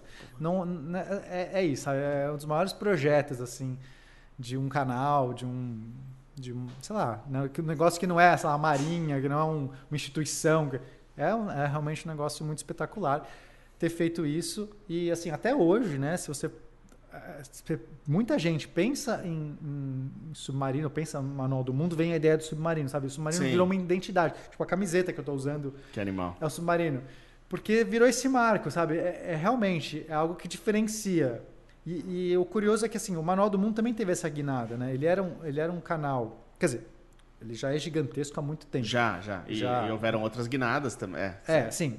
O canal, quando eu entrei, ele já era um fenômeno. Sim. Nesse sentido, mas houve uma guinada que eu percebi, é, até na- no crescimento do canal em si. Porque quando eu cheguei, ele eram poucas pessoas que faziam parte, a gente estava numa casa pequena. E aí, durante esse projeto do Submarino, o próprio projeto, acho que foi também, sabe, é, levando, assim como era um projeto muito ambicioso e muito grande, o próprio canal foi se tornando também essa coisa, Sim, sabe? proporcional. E, e hoje a gente já está com tá uma casa maior e um monte de gente, sabe? Quantas Como- pessoas trabalham hoje lá? Cara, eu acho que deve ter umas 20 pessoas. Tá, legal. É, quando a gente conheceu o Iberê e tal, era, era uma meia dúzia, assim. Então, cinco, é. né, você tinha assim, quando eu cheguei eram bem poucas pessoas. Que assim. animal, velho. Então, assim, foi um crescimento que veio junto com, com o submarino. Então, eu acho que assim, é, é meio que se tornou uma identidade, sabe? Sim. O submarino está muito atrelado esse projeto. Tal- Talvez, espero que venham outros, até maiores. Mas eu acho que, sabe, esse vai estar sempre assim. Foi Ah, realmente velho, um. foi, uma, foi uma virada de chave absurda. É. Eu não, Absurdo. Os- eu sei que o Iberê e a Mari sim, mas a parada do submarino não apareceu naqueles vídeos de, de aniversário do YouTube, sabe que faz? Sei. Acho que não. Ah, né? é, não sei. Não me lembro eu agora, não mas- acompanhei. O Iberê, o Iberê, vocês, né, fizeram, souberam contar muito bem, né, velho? É. Contar a história, criar uma expectativa muito grande, até pelo atraso, até por tudo isso também. Exato, é, mas, Isso, mas a, isso a não gente foi, mostrava, Isso não né? foi proposital, né? Exato. Mas assim, os vídeos que ele fazia no vlog, a cada X tempo, quando era uma coisa mais da hora, ele. ele uma coisa pra, que valha ir pro canal, o canal principal, via lá, chegava, quando chegava a fibra, quando chegava o lastro, mano. Tudo, é, tá, Quando laminava, tá toda contada. Quando lá. dava, quando dava o BO de explodir de lá, que até quero que você fale isso. Foi o pior BO que vocês, passaram nesse meio? Foi, cara. No, no- no- caminho do, do- do submarino? Ou teve gente- mais algum Não, assim? a gente passou, teve muita, teve muita coisa. É, é, a, a explosão, certamente, para mim, é, foi, foi um momento muito tenso. É que eu tava pronto. Eu tava, sabe, tava pronto. Eu tava resolvendo um vazamento. Como é, que, como é que eu vou fazer um teste ali, não sei o quê? Explode o tanque. É, é, e a hora- naquela hora eu, eu liguei pro Iberê, né? Falei, Iberê, explodiu o submarino. Nossa. Mas assim, aquilo pra mim foi um dia muito triste, assim, muito, sabe? Eu fui pra casa mal, e aí só querer, e qualquer vontade, eu preciso consertar, eu preciso consertar isso, tem que dar tempo, porque a gente já tinha o prazo pra ir, pra ir pro mar, pra, pra água, né? O teste da, da piscina. Eu queria atender, né? Porque, enfim, mas deu certo. No final deu certo. No final foi muito legal, porque é uma história que eu tô contando, né? Sim, tipo, sim. dá pra repercutir. Mas teve, assim, Mas gerou uma preocupação, de, tipo, caralho, se, se estourou aqui. não, mas né, o Iberê mano? tava sempre. O Iberê foi sempre calmo. É, assim, eu também, eu sou uma pessoa calma. Eu- bateu um, um- foi um. Foi um momento assim que me deu aquele desespero e tal. Mas, hum, mas eu me centrei ali, falei, ok, tipo, tá feito, o que dá pra fazer e tal. E vi que era possível consertar, a gente viu. Não, não rolou um medo de que o projeto acabasse, né? Porque se fosse se rachasse o casco, seria alguma coisa assim, não. É, foi só o, o tanque de lastro, era uma coisa que dava pra gente consertar, e daí fomos consertar. Mas, enfim, teve vários é, percalços, assim, é, dificuldades. é, sei lá, uma, uma das maiores dificuldades era mexer no submarino. Peso, né? Porque é um negócio que eu tenho que procurar vazamento, eu tinha que virar ele ao contrário, eu tinha que fazer teste, mergulhar o topo dele na água para ver se não vazava, precisava ver no bico. E assim, isso foi uma a maior dificuldade foi achar todos os vazamentos, porque a- o ar pressurizado vai, ele entra. É, é um negócio impressionante. Aquele Caminha pouquinho né? de, de água que entrou no, no mergulho do mar, vocês não conseguiram simular antes, então? No, nos- Sim, mas isso não é um problema. É, é que, é é que teve uma coisa a mais no mar. Opa, É. obrigado. Teve uma coisa a mais no mar que a gente não conseguiu simular antes. Mas na piscina, então vamos, vamos, vamos lá. Quando a gente fez o teste na piscina, eu tinha feito um jeito de acionar os motores, que era por magnetismo. Porque eu não queria furar muito mais o casco, né? Quanto menos furar o casco, menor, menos vazamento. E só que aí não deu certo esse, esse negócio. Entrou água no, na bobina lá, enfim, não deu certo. Hum. Então eu tinha que fazer um outro sistema de acionamento. É, aí, é, o- um- uma coisa que entrava água era pela escotilha um pouquinho. Gotejava assim um pouquinho pela. Porque justamente esse é o desafio de fazer um negócio totalmente vedado. E, e meio que não dá. Na verdade, nenhum barco é Tá, impermeável. tá, Mesmo lógico. um bar- barco, não um submarino. Um barco que você construir, ele tem que ter uma bomba de porão para bombear a água para fora, porque entra assim. E é normal, não é um problema entrar água. Sim, a osmose, até dependendo do, do, do Até é o material. Exato. Então, qualquer submarino entra água, isso é uma questão normal. Então, a gente, entrar água no nosso submarino não é um problema, não pode entrar muito, tem que Sim, entrar um sim. pouquinho. E estava entrando só um pouquinho. Só que depois que eu fiz a modificação do acionamento do motor para mecânico, porque já que a gente não resolveu é, de Vocês não maneira quiseram usar nada eletrônico para não ficar ele, sensível, é, né? eletrônico não podia, só, só, só podia ser coisas não essenciais. Certo? Então a luz, iluminação eu fiz eletrônica. Tá. Uma fita ok. LED, não sei o quê. Agora, nada essencial pode ser eletrônico, porque se né, a, a água entrar um pouquinho, estragar o eletrônico, você morre. Se você precisar que uma válvula seja acionada eletronicamente, você não consegue acionar, você morreu. Enfim, se você está preso num submarino debaixo d'água, você vai morrer em algum momento. Então, nada, é, tudo tem que ser mecânico ou pneumático ou alguma coisa que. Aí eu fiz o acionamento mecânico, então não podia usar eletrônico. E tava, vedei lá do jeito que deu, eu realmente até hoje fico impressionado como entrou água por ali. E aí durante a, o- a água mesmo, a- quando a gente entrou no mar, quando o Iberê pisava, jorrava um pouquinho pelo cabo Entendi. e eu acho que foi por dentro do cabo de aço. O cabo de aço, ele. Nossa, ele- sério? É, porque o cabo de aço é um trançado, né? Sim. É, e aí tem uma capinha, assim, de. Uma capinha de, de borracha, Tá. né, por fora. E aí eu. Tava tudo muito vedado. Eu acho que foi por dentro desse tramado de aço, que tem espaço ali, que deve ter entrado água.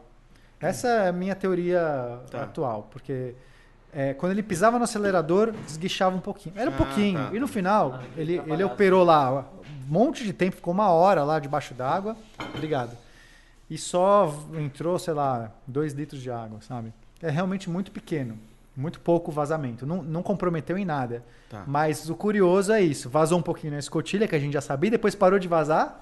Engraçado, porque acho que depois que a pressão chega numa. é, Tá. passa de um certo ponto, a borracha dá uma. Entendi, dá uma- entendi. Entendeu? Você tem um ponto que ela vaza e depois ela para de vazar, porque ela dá uma sentada. Uhum.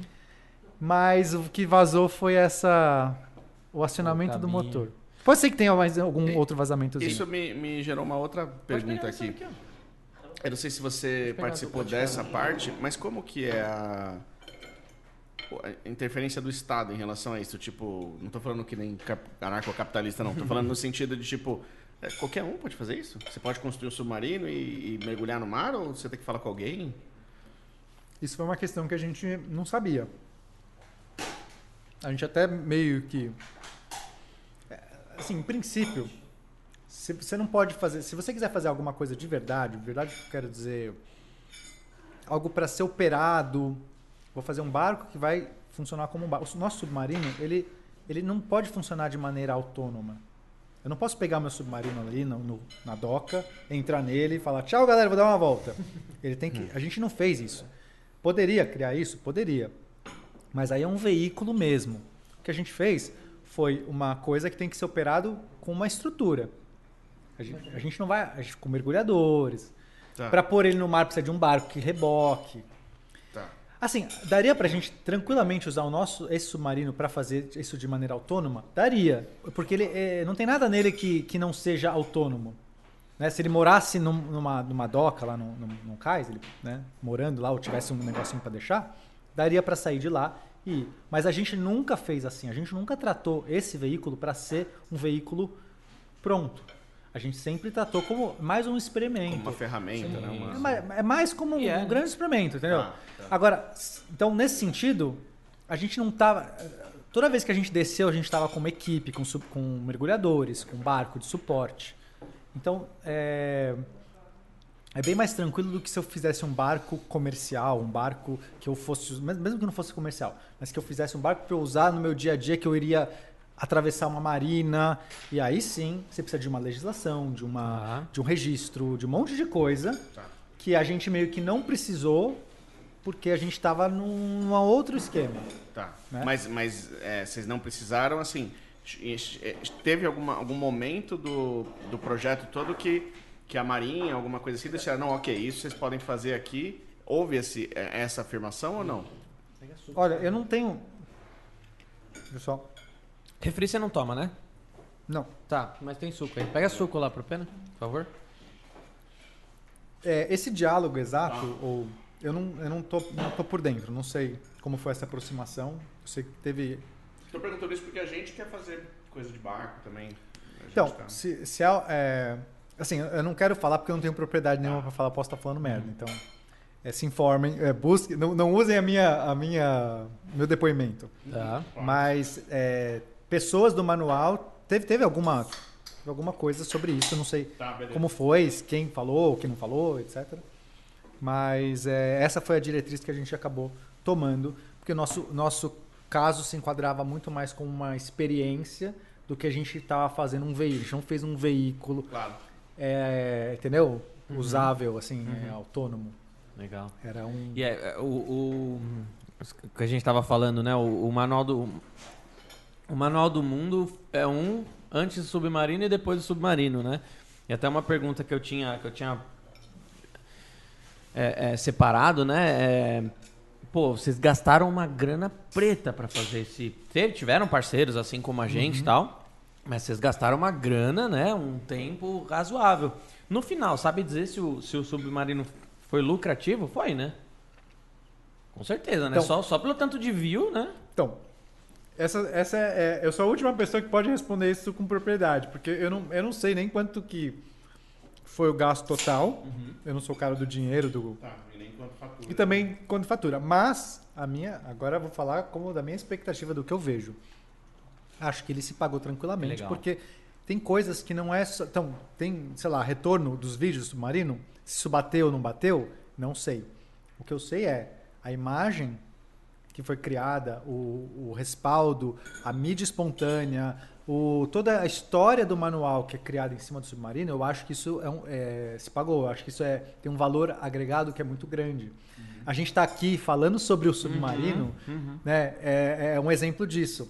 É uma história tão grande, tão poderosa, esse símbolo se tornou tão grande e, e o manual conquistou uma conquista tão grande que acho que É. isso, independente se no final não fechou a conta, eu acho que se pagou. Essa questão subjetiva já se paga, né, mano? Eu acho que Valeu, sim. mano. Antes do, do, subma- antes do submarino, teve, teve algum outro. Não consigo me lembrar agora. Teve algum outro marco assim que. que mar, tipo, ah, algum objeto, alguma máquina que. Então, como eu entrei depois, eu também não, não tenho, não sei, Não não, lembra. posso falar, eu, eu não acompanhava, assim, não era assíduo do canal.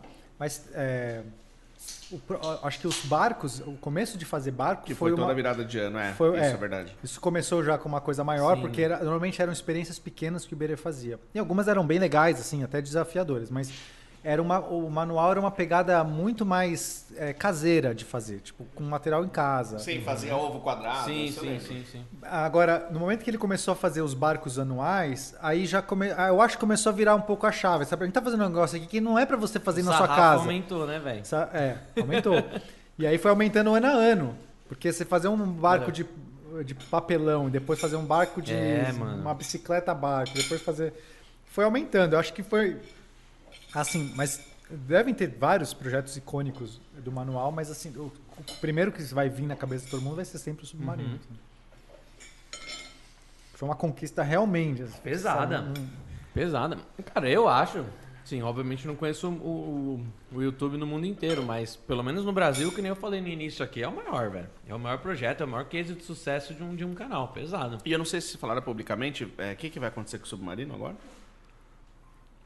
Essa é a questão. A gente. É, eu, eu queria muito que isso pudesse, sei lá, ser levado para o museu, Tá. exposto e tudo mais. Talvez.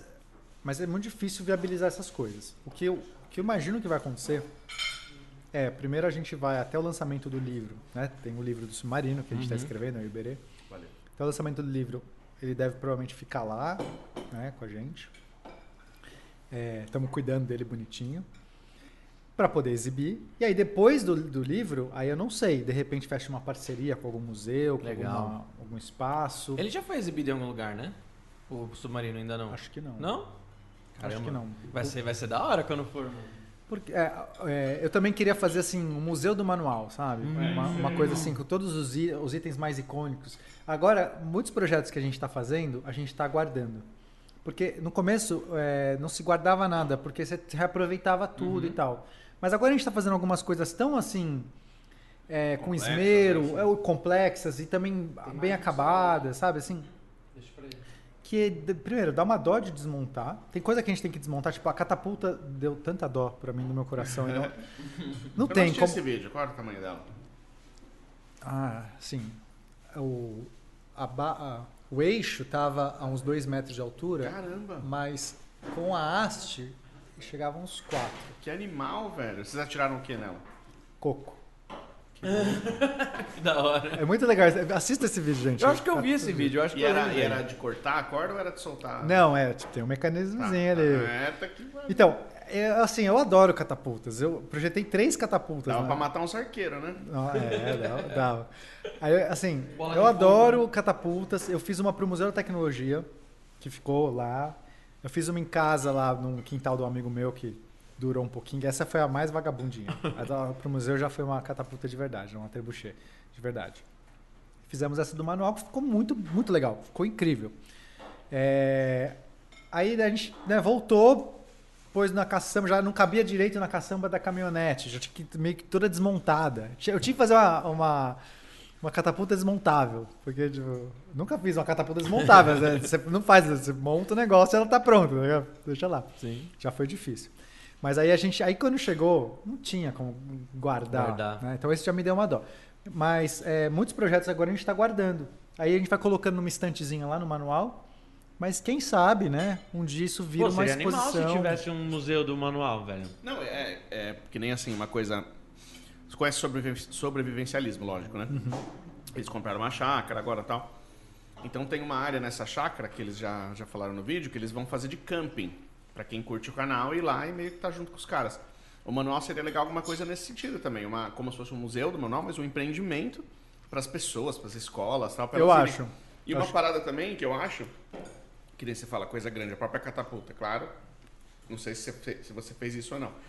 Mas o barco que fizeram lá em casa, de bambu e plástico, eu guardei um bambuzinho. Você lembra disso? Eu vou Eu colocar lembro. numa moldura, vou meter um QR Code pra, acessar- o vídeo, não sei o quê. Então, no, no, no, museu tinha que ter isso, né? Isso aqui é um pedacinho da catapulta. Então, isso poderia ser também, mas é que na época a gente não pensou nisso. É, esses- tudo isso que a gente está fermentando agora, essas ideias, estão vindo juntos, sabe? Porque na, na época da catapulta, é, me deu uma dó e tal, mas não tinha jeito tinha de que fazer, era grande e tal. É, mas poderia ser, se a gente tivesse tido essa ideia antes, poderia ter salvado um pedaço da haste, Uhum. cortado, já, já era um embrião dessa ideia. Você não conhecia o Beto ainda pra largar lá em Garatá, né? Não, se eu largasse lá, ele, ele ia cuidar, eu tenho certeza. Ele ia Exato. tirar todo dia Com- com o com negócio. certeza, É.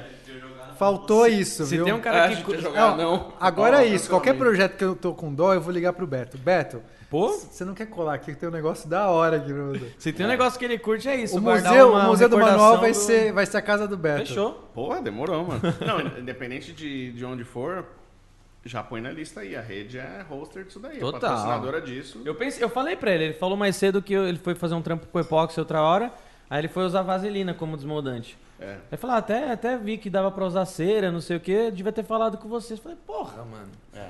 Não, agora eu já sei. Não, Tem meu contato direto. Então, velho. agora eu É, tenho mesmo contato de vocês, eu não tinha antes. Mesmo pra patrocinar o, o, o museu, de repente, ah, construir a parada, a gente paga Ó, mais um e-mail que você vai mandar. Ué. A gente, no final desse episódio, você vai ter que mandar uns 5 e-mails.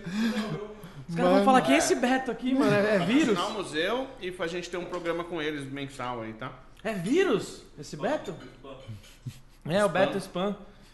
Vou me reportar como spam. Falando, falando do livro, velho, tá, tá, tá em que pé? Pode falar alguma coisa? Tipo, previsão de lançamento? Eu não sei. Mais umas coisas que eu não sei. Quê? A gente tá lindo, escrevendo. obrigado. Tá. Então, valeu. A gente. Opa. A gente tá escrevendo, mas datas, coisas, isso tudo nem, nem discutimos assim internamente. E eu acho que não sou eu. Eu não. é, eu tô né, como um dos autores ali, mas são questões maiores, né? Data de lançamento, onde vai lançar, isso tudo. É mais da galera administrativa que vai decidir. Então, não faço ideia. Cara, eu acho deve ser uma maluquice isso, cara. Porque fico imaginando, o Iberê tem pelo menos três vídeos semanais lá, enquanto vocês conciliavam, tipo, vídeos trabalhosos enquanto vocês estavam fazendo um submarino, cara. Isso é, isso é muito louco, mano. Isso é muito louco. É, E a pandemia ainda, né? E eu fico tentando, e eu fico tentando imaginar, velho, como que o cérebro desses caras funciona, mano? Chega você já constrói um submarino, o cara já tipo sabe tipo o caminho, sabe? Tá ligado? Ele aprende algumas coisas no meio, dá merda, volta, dá- mas como, mano, é muito louco isso, cara, como funciona o cérebro de pessoas assim, mano. Então, Porque assim, eu sou eu sou ao contrário disso. Mas eu vou falar que, é, eu- que eu- uma coisa, uma habilidade que eu tenho é de ser autodidata. De preciso aprender um negócio, vou, pesquiso, não sei o que, me viro. Sou bem automotivado. Mas, é, não, não, não tava tudo na minha cabeça, não. Eu tive que aprender muita coisa. É. Por exemplo, eu nunca tinha usado fibra de vidro. Caramba. Aprendi, aprendi a fibrar no submarino. Porra, o primeiro trampo de laminação dele. Então, é, Responsa, hein, mano? eu tinha Puta, não, puta responsa. E assim, claro, pesquisei, troquei uma ideia com o Iberê. O Iberê tava sempre, né, assim, acompanhando, não foi nada de orelhada. Mas eu falei, olha, eu nunca fibrei antes, né? Fiz teste e tudo mais. É, perdi resina no começo, fiz muito, sabe? Tipo, sobra. É aí que eu descobri que ela esquenta pra cacete, o negócio ferve. Foram descobertas. E a, hipo, e a epóxi esquenta pouco ainda, hein? Ah, é? Tem. Tem outros tipos de resina que muito, muito É, dependendo da mais, espessura que fica no copinho ali, esquenta bem, né? né? É, mas É. a poliéster, o pico isotérmico dela é de 160 graus, né? Mesmo em 160 volume graus. pequeno, assim. É, mesmo volume pequeno. Mas foi muito louco, né? Até- a dedicatória do, do Iberê, cara, é uma das maiores conquistas da minha Ah, vida, assim, ó. livro A lá. dedicatória do Iberê. Bedu, valeu pelas lições de epóxi. Mano, você é louco, isso daqui é um, trof- um troféu. E você vai autografar ele também, hein? Quero nem saber. Não foi eu que escrevi, mas gra- O pessoal tá mandando pergunta aí? Porque agora, tem alguma pergunta referente ao submarino? Que É, eu quero entrar em outro assunto agora. também. É, deixa ele comer. Não? Tá, então pera aí. Vou, eu vou entrar num, num outro assunto agora. Dar uma bocada aqui na pizza. É, vou dar uma mordida aqui. Pra- Prazer, pizza. Ai, que delícia.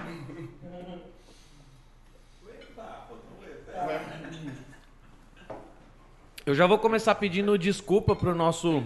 Eu vou, eu vou entrar num assunto agora porque eu já vou. Eu, é, tô, é... um copo de água hoje. Oi? Ah, Não, o Temos, foi com o Temos, desculpa, te atrapalhei, né?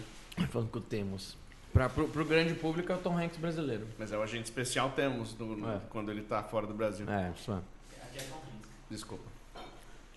Eu vou entrar num assunto agora que eu vou tentar explicar. Talvez o Beto consiga me ajudar um pouco, mas não é um assunto que eu conheço tecnicamente. Mas eu estava falando um pouco com, com, o, com o Pena antes do podcast e quis trazer. Se eu soubesse que eu ia abordar esse assunto antes, eu me prepararia melhor, tá? Então, os orgoniteiros de plantão aí, por favor, me perdoem se eu falar alguma abobrinha, tá? Mas eu apresentei para ele o orgonite, né? É, é, antes, de, antes de começar a live aqui. Ficou super interessado, achou animal e quer, e quer conhecer mais sobre o que, que é. Me ajuda a explicar como que funciona o orgonite? Mas basicamente é assim. A, a teoria do orgonite qual que é? Ele é composto de 50% de matéria orgânica e 50% de matéria, material inorgânico. Material orgânico material inorgânico. Precisa ter esse balanço, tá? Ah, Ele é composto de. Normalmente tem uma. Tem sempre uma pedra, pode ser um quartzo, pode ser alguma coisa assim. Tem que ter metal, e o metal normalmente tem que estar embaixo, Certo. tá? Posso por, dar uma olhada? Por favor. Porque qual que é, é? muito bonito. É Isso animal. aqui- isso aqui, cara, gente, isso aqui é incrível. É animal. Opa. Porque. qual- quer mais quantas? Não, tô de boa. Não tem mais mussarela. Valmir de hoje. Não, a gente pediu só pra você, mano. Tá louco? Quem tá comendo? Dois- Põe mais um só, né? Aê. Ai, ai. Você leva mais pra casa. E aí, a, a- a- o Olha, metal muito irado. embaixo, qual que é a função do metal embaixo? É transmutar, absorver energia, fazer, fazer a, a- a- fazer a, a- o que que o cobre faz no, no- conduzir?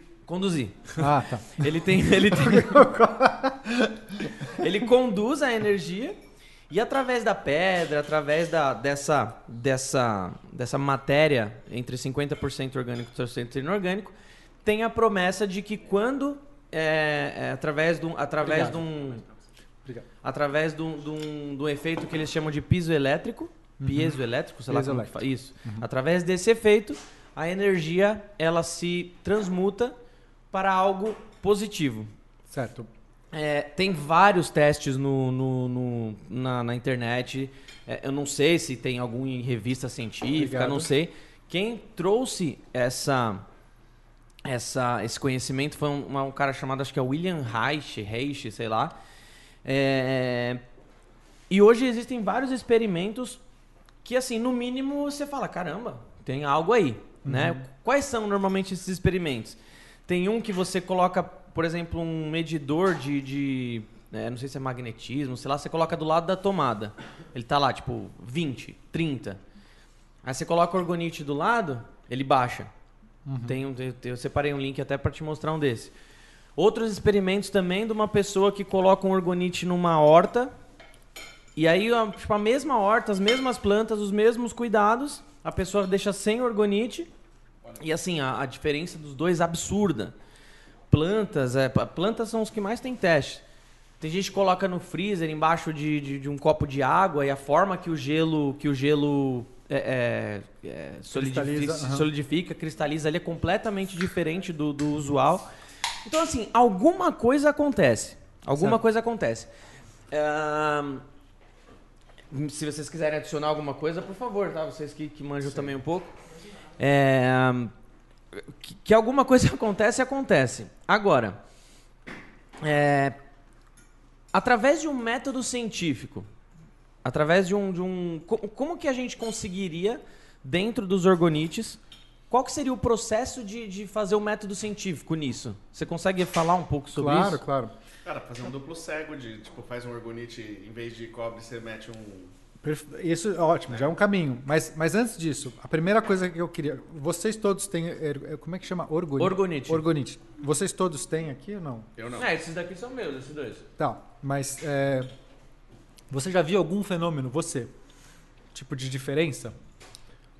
Cara, é muito difícil porque eu já escutei relatos de pessoas que ganharam orgonites e mesmo sem acreditar sentiram diferença. Eu tenho orgonite em casa, mas eu acho que hum, hum, não é que eu não acredito, nem desacredito, eu, eu por escutar tanto isso, eu acho que eu acredito até bastante. Acredito que acontece alguma coisa, o que eu não sei. Mas eu tenho uns orgonites em casa e ganhei de presente. E assim, não sei o quanto é psicológico, não sei o quanto que é. Mas depois que eu ganhei, pelo menos nos primeiros momentos, meu sono melhorou, por exemplo. Eu, tenho, eu sou uma pessoa que tem bastante problema com insônia. Aham. E o, dos orgo- o, o orgonite tem, uma das promessas do orgonite é ajudar nisso também. Tá? Mas algum fenômeno mais objetivo? É, uma planta que estava morrendo, você pôs. Eu mesmo nunca vi. Só vi muita, muita informação na internet. Eu já vi esse da, da, da tomada. Esse eu vi presencialmente. Aham. É, então, é interessante. A gente primeiro, né, método científico, é muito legal a gente falar sobre isso. É, normalmente a gente começa o método científico observando algum fenômeno. Tá, por isso que você perguntou do... É, observando algum fenômeno. Então, eu vou lá, observo, ah, aproximei da tomada, mexeu aqui no medidor de magnetismo. Eu coloquei numa planta, ela, né, observei algum fenômeno. Pode ser dormir melhor, o, o fenômeno pode ser qualquer um, ele pode ter mil causas, a gente não sabe. Mas eu observei um Mas fenômeno. começa por uma observação. É, não, não precisa sempre ser, mas vai, eu vou genera- generalizando o método científico, você primeiro observa algo e aí você enuncia algumas hipóteses. O que, que é isso? Você pergunta, você se questiona e fala, o que será que causou esse fenômeno? Então, é, eu vi que uma planta, hum, eu coloquei esse negócio perto, vi que uma planta ficou bem e a que estava longe não ficou tão bem. Então, minha hipótese é: este negócio, esta coisa, este objeto, tem alguma propriedade que está influenciando a planta. Essa é a minha primeira hipótese. Certo? Pareceu. Mas tem uma outra hipótese que é: pode ter sido um outro, uma outra causa que não tem a ver com isso, que fez essa planta. Pode ser mil hipóteses, mil- mil motivos. Pode ser que aquela planta ela, ela tinha uma genética melhor. Pode ser que ela estava num lugar. exemplo. Pode ser que ela tinha uma terra diferente. Pode ser que ela estava num lugar que batia mais vento. Pode ser que caiu mais sol. Pode ser que esse negócio fez uma sombra Tá. contra outra som, eh, contra outra planta. Pode ser mil coisas, eu não sei. Então, assim, eu vou enunciar. eu- só que eu não vou enunciar uma única hipótese. No geral, você quer enunciar algumas possibilidades, porque o método científico está preocupado em tentar chegar, se aproximar da verdade. Então, não necessariamente está certo, ou seja, eu, eu não sei, eu, eu tendo, eu tenho o ergoni- o orgonite, eu quero que ele funcione, eu já tenho um viés, né? Se Tá. você já tem esse objeto e você gosta dele, você tem um viés. O que é o viés? Eu quero que ele funcione, porque se ele funcionar é ótimo, porque eu vou, né? Mas, mas você quer estar cons- certo conspira ou você quer se aproximar da verdade? Porque não necessariamente é a mesma coisa. Então, vamos, agora a gente tem que enunciar algum jeito de testar as minhas hipóteses. Então, eu tenho duas hipóteses aqui. Que o, o orgonite funciona e outra que ele teste. não Foto. funciona, que ele não tem nenhum efeito. Uhum. Foi casual. Foi um efeito espúrio. O fato de eu ter colocado ele lá da planta e, e nasceu melhor foi casual, foi aleatório. Foi algum outro fenômeno que não teve a ver com ele. Ou você dormiu bem naquele dia, pode ser porque você estava influenciado que naquele dia, por você ter colocado aquele objeto, você mesmo se condicionou Aí, é o placebo. né? é o placebo, certo? Coloquei e eu acho que ele funciona, então vou dormir. Nossa, não é que eu dormi bem, mas se você é, tivesse colocado qualquer outra coisa e eu te enganar, se eu trocasse o orgonite naquele dia e colocasse de manhã, certo? Você foi dormir, eu tirei. Ok. Esse é- pode- será que seria o mesmo sono? É é uma pergunta, eu não sei. Mas aí a gente tem que testar. Como é que a gente testa? Experimento. Essa é a graça do método científico. Experimentos. Experimento. A gente tem que fazer um experimento mais controlado possível. Então, é planta, vamos fazer com planta, vamos fazer com muitas plantas. Porque não basta um. Um N1, quer dizer, eu fazer isso uma vez e uma deu certo, não me diz muita coisa. Mas eu vou tentar isolar para ver se não tinha nenhuma outra variável. A terra era exatamente igual, a regra era igual, então eu vou medir antes. Cada vez que eu regar, eu vou medir, eu vou tentar medir a, a- a posição. Todas as variáveis eu vou tentar controlar para que a única diferença seja o meu orgonite. Tá. E se eu conseguir fazer isso várias vezes de maneira replicável, a ideia da ciência é ser replicável, você fazer algo que pode ser feito de novo, porque pode ser que, por mais correto que eu esteja, eu não consegui. Pode ser que no meu laboratório tem um campo magnético que eu nunca medi, que está mais para a direita e eu achei que estava ok. Tem um túnel de água embaixo da terra que já E mudou pode tudo, ter, né? pode Tem ter mudado. tudo, né, então, né, t- é, no extremo, a gente vai ser- querer fazer isso em qualquer lugar do mundo, com co- as mesmas condições e dar sempre igual. Isso pra mim nem sempre é possível. Mas esse é o teste. Então, pra gente, o que, que eu faria? Cara, vamos pegar esse orgonite. É o mais fácil. Então, a tomada é o mais fácil, talvez. Eu só preciso de um leitor, uma. Põe esse vídeo aqui, ó, por favor. Qual que é? Esse da direita aqui, ó, da tomada. Aham. Olha esses dados das plantas também, por exemplo, olha aí. Olha esse da água, por exemplo. Esse do, do teste aqui, põe o vídeo aqui. É que é um vídeo longo, aí pula pra parte que importa. Isso daí é um medidor de magnetismo, é isso? O que, que é isso aí? Então, é- essa é uma parte importante. gente Eletromagnetismo. É. O que, o cara tá medindo? Não tem. O que aparece? Electromagnetic Radiation. Tá, Tá. radiação. Radiação eletromagnética. Beleza.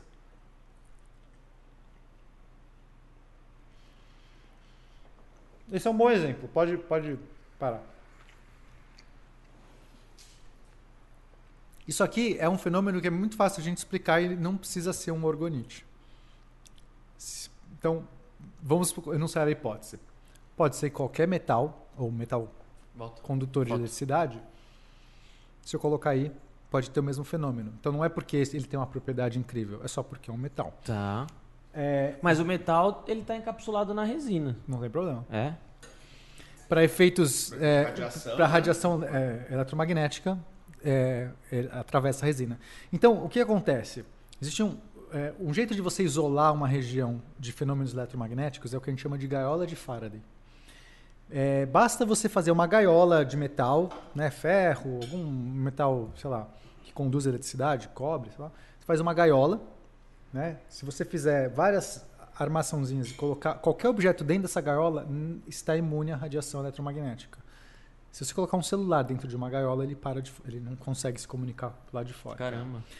Isso é um fenômeno já bem conhecido, é, bem simples de entender, porque, enfim, é, a radiação eletromagnética, quando chega perto do metal, como tem elétrons livres nesse metal, os elétrons reagem ao campo e absorvem essa, essa, essa energia, então ela não atravessa. Tá. Tá?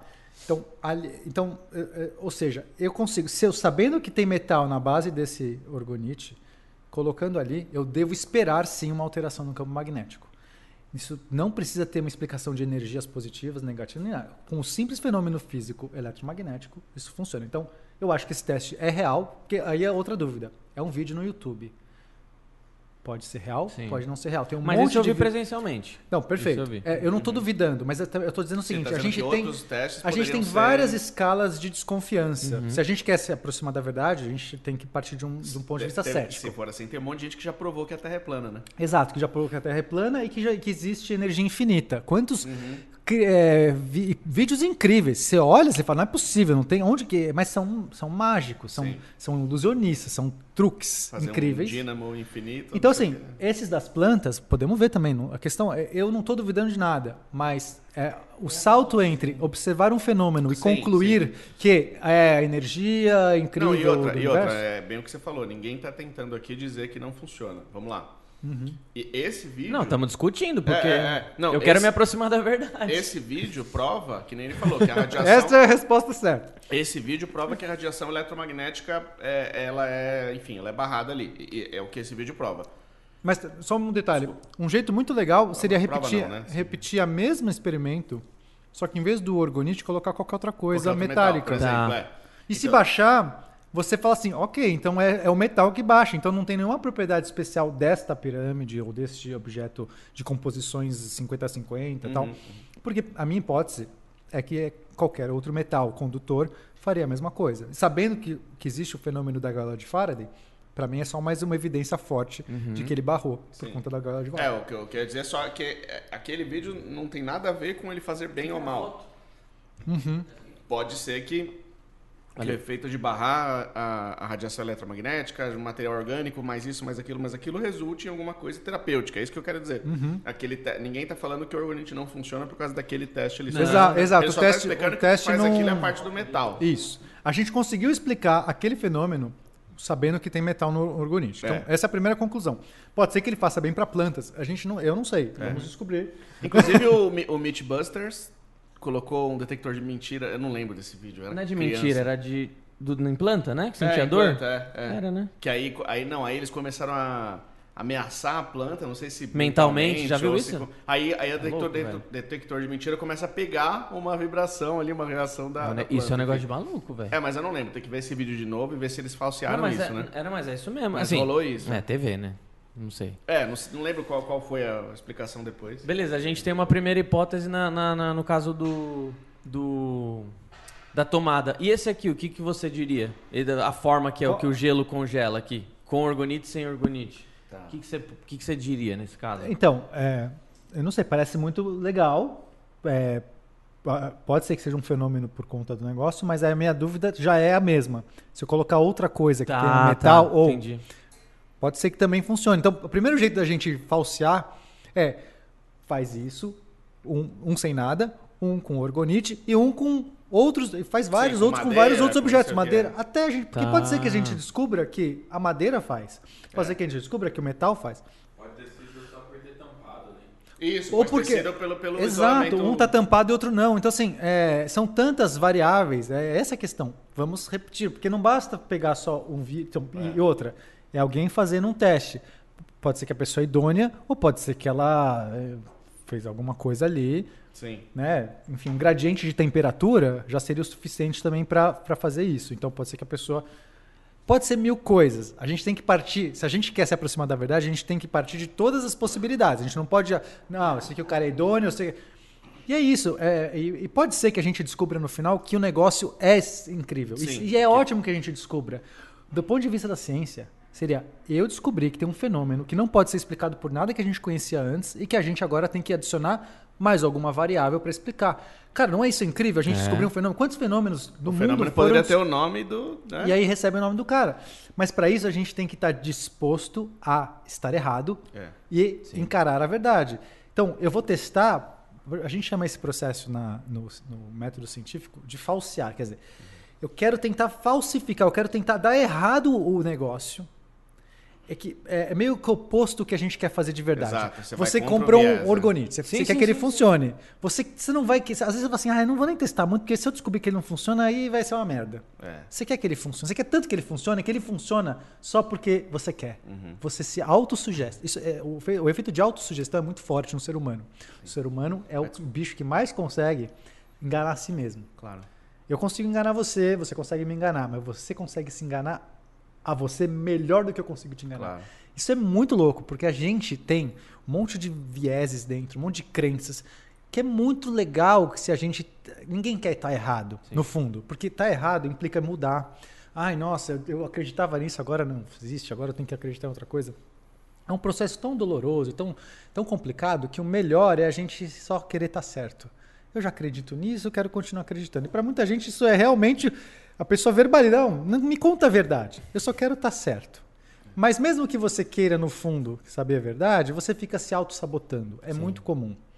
Então, é, a gente tem que querer olhar para esse processo e falar, eu vou tentar falsificar Vou tentar fazer com que ele não funcione. não funciona. Eu vou tentar de tudo. Então, assim, será que é só o metal? Será que é só isso aqui? Será que eu pôr uma planta de cabeça para baixo? Tipo, eu vou tentar de todos os jeitos para tentar. Agora, se, se eu tentar bombardear esse processo de todas as maneiras e ainda assim ele se sustenta, então agora eu tenho uma coisa verdadeira, uma coisa forte.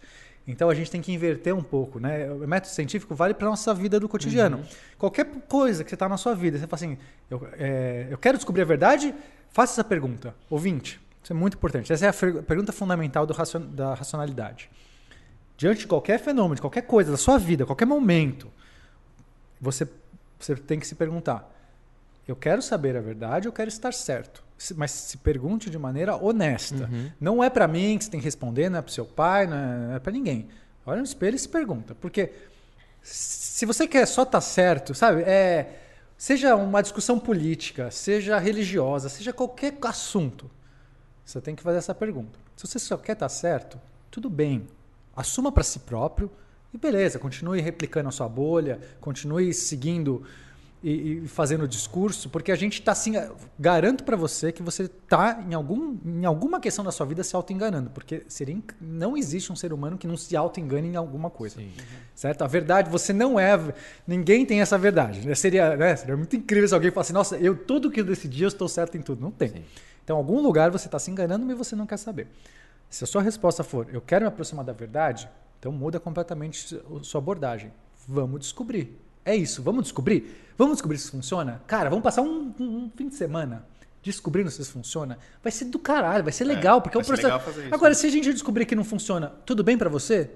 Tudo bem. Então agora a gente faz, porque se não for tudo bem, então, então aí tem um problema, porque você vai fazer de tudo para que isso funcione, mesmo inconsciente. Se não funcionar, continua sendo uma peça bonita, né? Não, Não, é, na, na real, isso é muito bonito. Assim, eu poderia ter isso mesmo sem funcionar. Sim, sim. Mas é claro que tem muita gente. E, gente, eu não estou dizendo que não funciona. Ponto um, eu Sim. não testei. Eu sou um Ele cientista. conheceu hoje. É, eu, eu- eu seria um idiota se falasse que não funciona, porque eu poderia usar aqui uma soberba de falar, ah, isso não tem Sim. evidência nenhuma física. Foda-se, é um fenômeno. Falei, foda-se. Não, pode falar, foda-se. Então foda-se, falar. É assim, é, é, é um fenômeno, certo? É, vamos lá, vamos tentar descobrir se esse fenômeno é real. E se for um fenômeno real, vai ser muito legal. Mano, e se- e se aí vai ser do quente? caralho, sabe? Aí a gente vai poder. Aí, aí não é só. Cara, eu vou poder escrever um artigo científico, Sim. porque eu, rep- reproduzi, fiz, tirei variáveis e não sei o que, e vou falar o seguinte: não apenas descobri que isso cura a planta, mas eu sei como que ela cura a planta. Isso. Eu vou começar a fazer hipóteses de qual mecanismo a pode estar aí agindo. A gente abre uma fábrica de hortas portáteis feitas de orgonite já. Total, Sim, mano. porque daí assim é outra tô- coisa. Aí isso se torna. É. com conhecimento da humanidade. Porque enquanto vira só uma coisa assim, não, tem coisas aqui que eu não, não sei direito e tal, funciona só É. de vez em quando, em alguns. Aí se torna uma coisa meio frágil. Quer dizer, ah, então você fizer na minha casa. Não, você não teve fé de verdade. Você, você, Uhum. você- você não tava. E assim, tudo bem. Quem, quem vai por esse caminho é tudo bem. Tipo, primeira Claro, coisa. você tem é, eu não tô. você também. tem direito a ter tudo. Mas se a gente quer se- que se isso for real, ou seja, se você responder a pergunta, eu quero descobrir a verdade, e isso for verdade, potencial disso, disso para a humanidade é mais legal ainda. É, Porque é. pode sair dessa parte meio mística e se tornar um conhecimento, cara. Descobrimos um fenômeno de terras magnetistas com compostos orgânicos que faz coisas incríveis. Ó, a Juliana Sanches, que é uma parceiríssima nossa e minha amiga pessoal também, ela tá dizendo, entre outras coisas aqui da nossa conversa, eu vou ler só o final, tá? Ela falou: o que transmuta energia é o cristal de quartzo e o, e o Haidt é um cientista que já fez todos esses testes. É, aí, então, aí, aí eu até. É o height que eu te falei lá. Então, eu Aí até até falei antes, a gente estava conversando antes, que eu quero, eu quero, é, eu estou Se você curioso quiser para fazer teste, eu te mando, velho. É, não- pode até ser. Pode até ser que isso vire um vídeo do Manual do Mundo, vai saber. É, mas eu digo o seguinte, eu, eu tô curioso e gostaria de até É. ler ou enfim, Legal. descobrir quais são essas pesquisas que o Reich fez. Eu não, Claro. Não, e total, isso, aí é isso que eu ia perguntar pra, até pra Ju falar agora, se ela já tiver ah, os resultados de algumas pesquisas que ele fez e tal, porque é bem isso. E, e até, até essas pesquisas que ele fez pode ter justificado essa proporção que eles estão falando assim, matéria orgânica, inorgânica, metal, não sei o quê. Ah, pra quê? Por quê? Porque especificamente o quartzo faz isso, o metal faz aquilo, conduz e do outro lado do orgonite acontece tal coisa. Aí a discussão se isso vai curar alguma coisa, se vai É, mudar o ambiente, aí- aí é outra. Então, aí, mais um ponto. Vamos supor. Que, acho que está sendo é, bem didático essa conversa. né? Sim, Porque sim, tá- sim. A gente está explorando um método científico. Porque o cientista, ele, ele quer, né, em princípio, o cientista ideal quer descobrir a verdade. Digamos que a gente conseguiu um efeito na planta, e, e- científico. Fizemos 10 vezes, sei lá, controlado, e sempre a planta do, do orgonite. É orgonite ou ergonite? Orgonite. Orgonite. Cresce mais. Então tem um fenômeno, tem. Qual é esse fenômeno? E a minha pergunta, a próxima dúvida é: e esse fenômeno é o mesmo que te causa, não te causa insônia? Aham. Porque daí já é um passo dois. Porque aí a explicação é, pode ser: tem energias negativas e ele filtra e cura. É, eu, eu não sei, isso é uma hipótese. O que eu sei é ele faz plantas crescerem mais.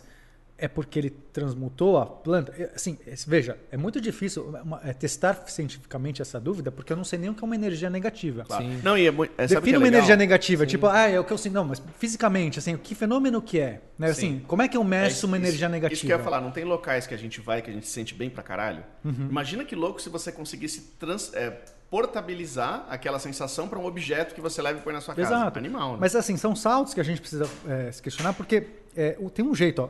Isso é um fenômeno bem curioso. Digamos que você. Eu quero fazer você acreditar numa coisa extraordinária. Coisa muito louca. Por exemplo, que eu sou um alienígena. Certo? Não é não, né? Eu sou um alienígena. Você acredita nisso?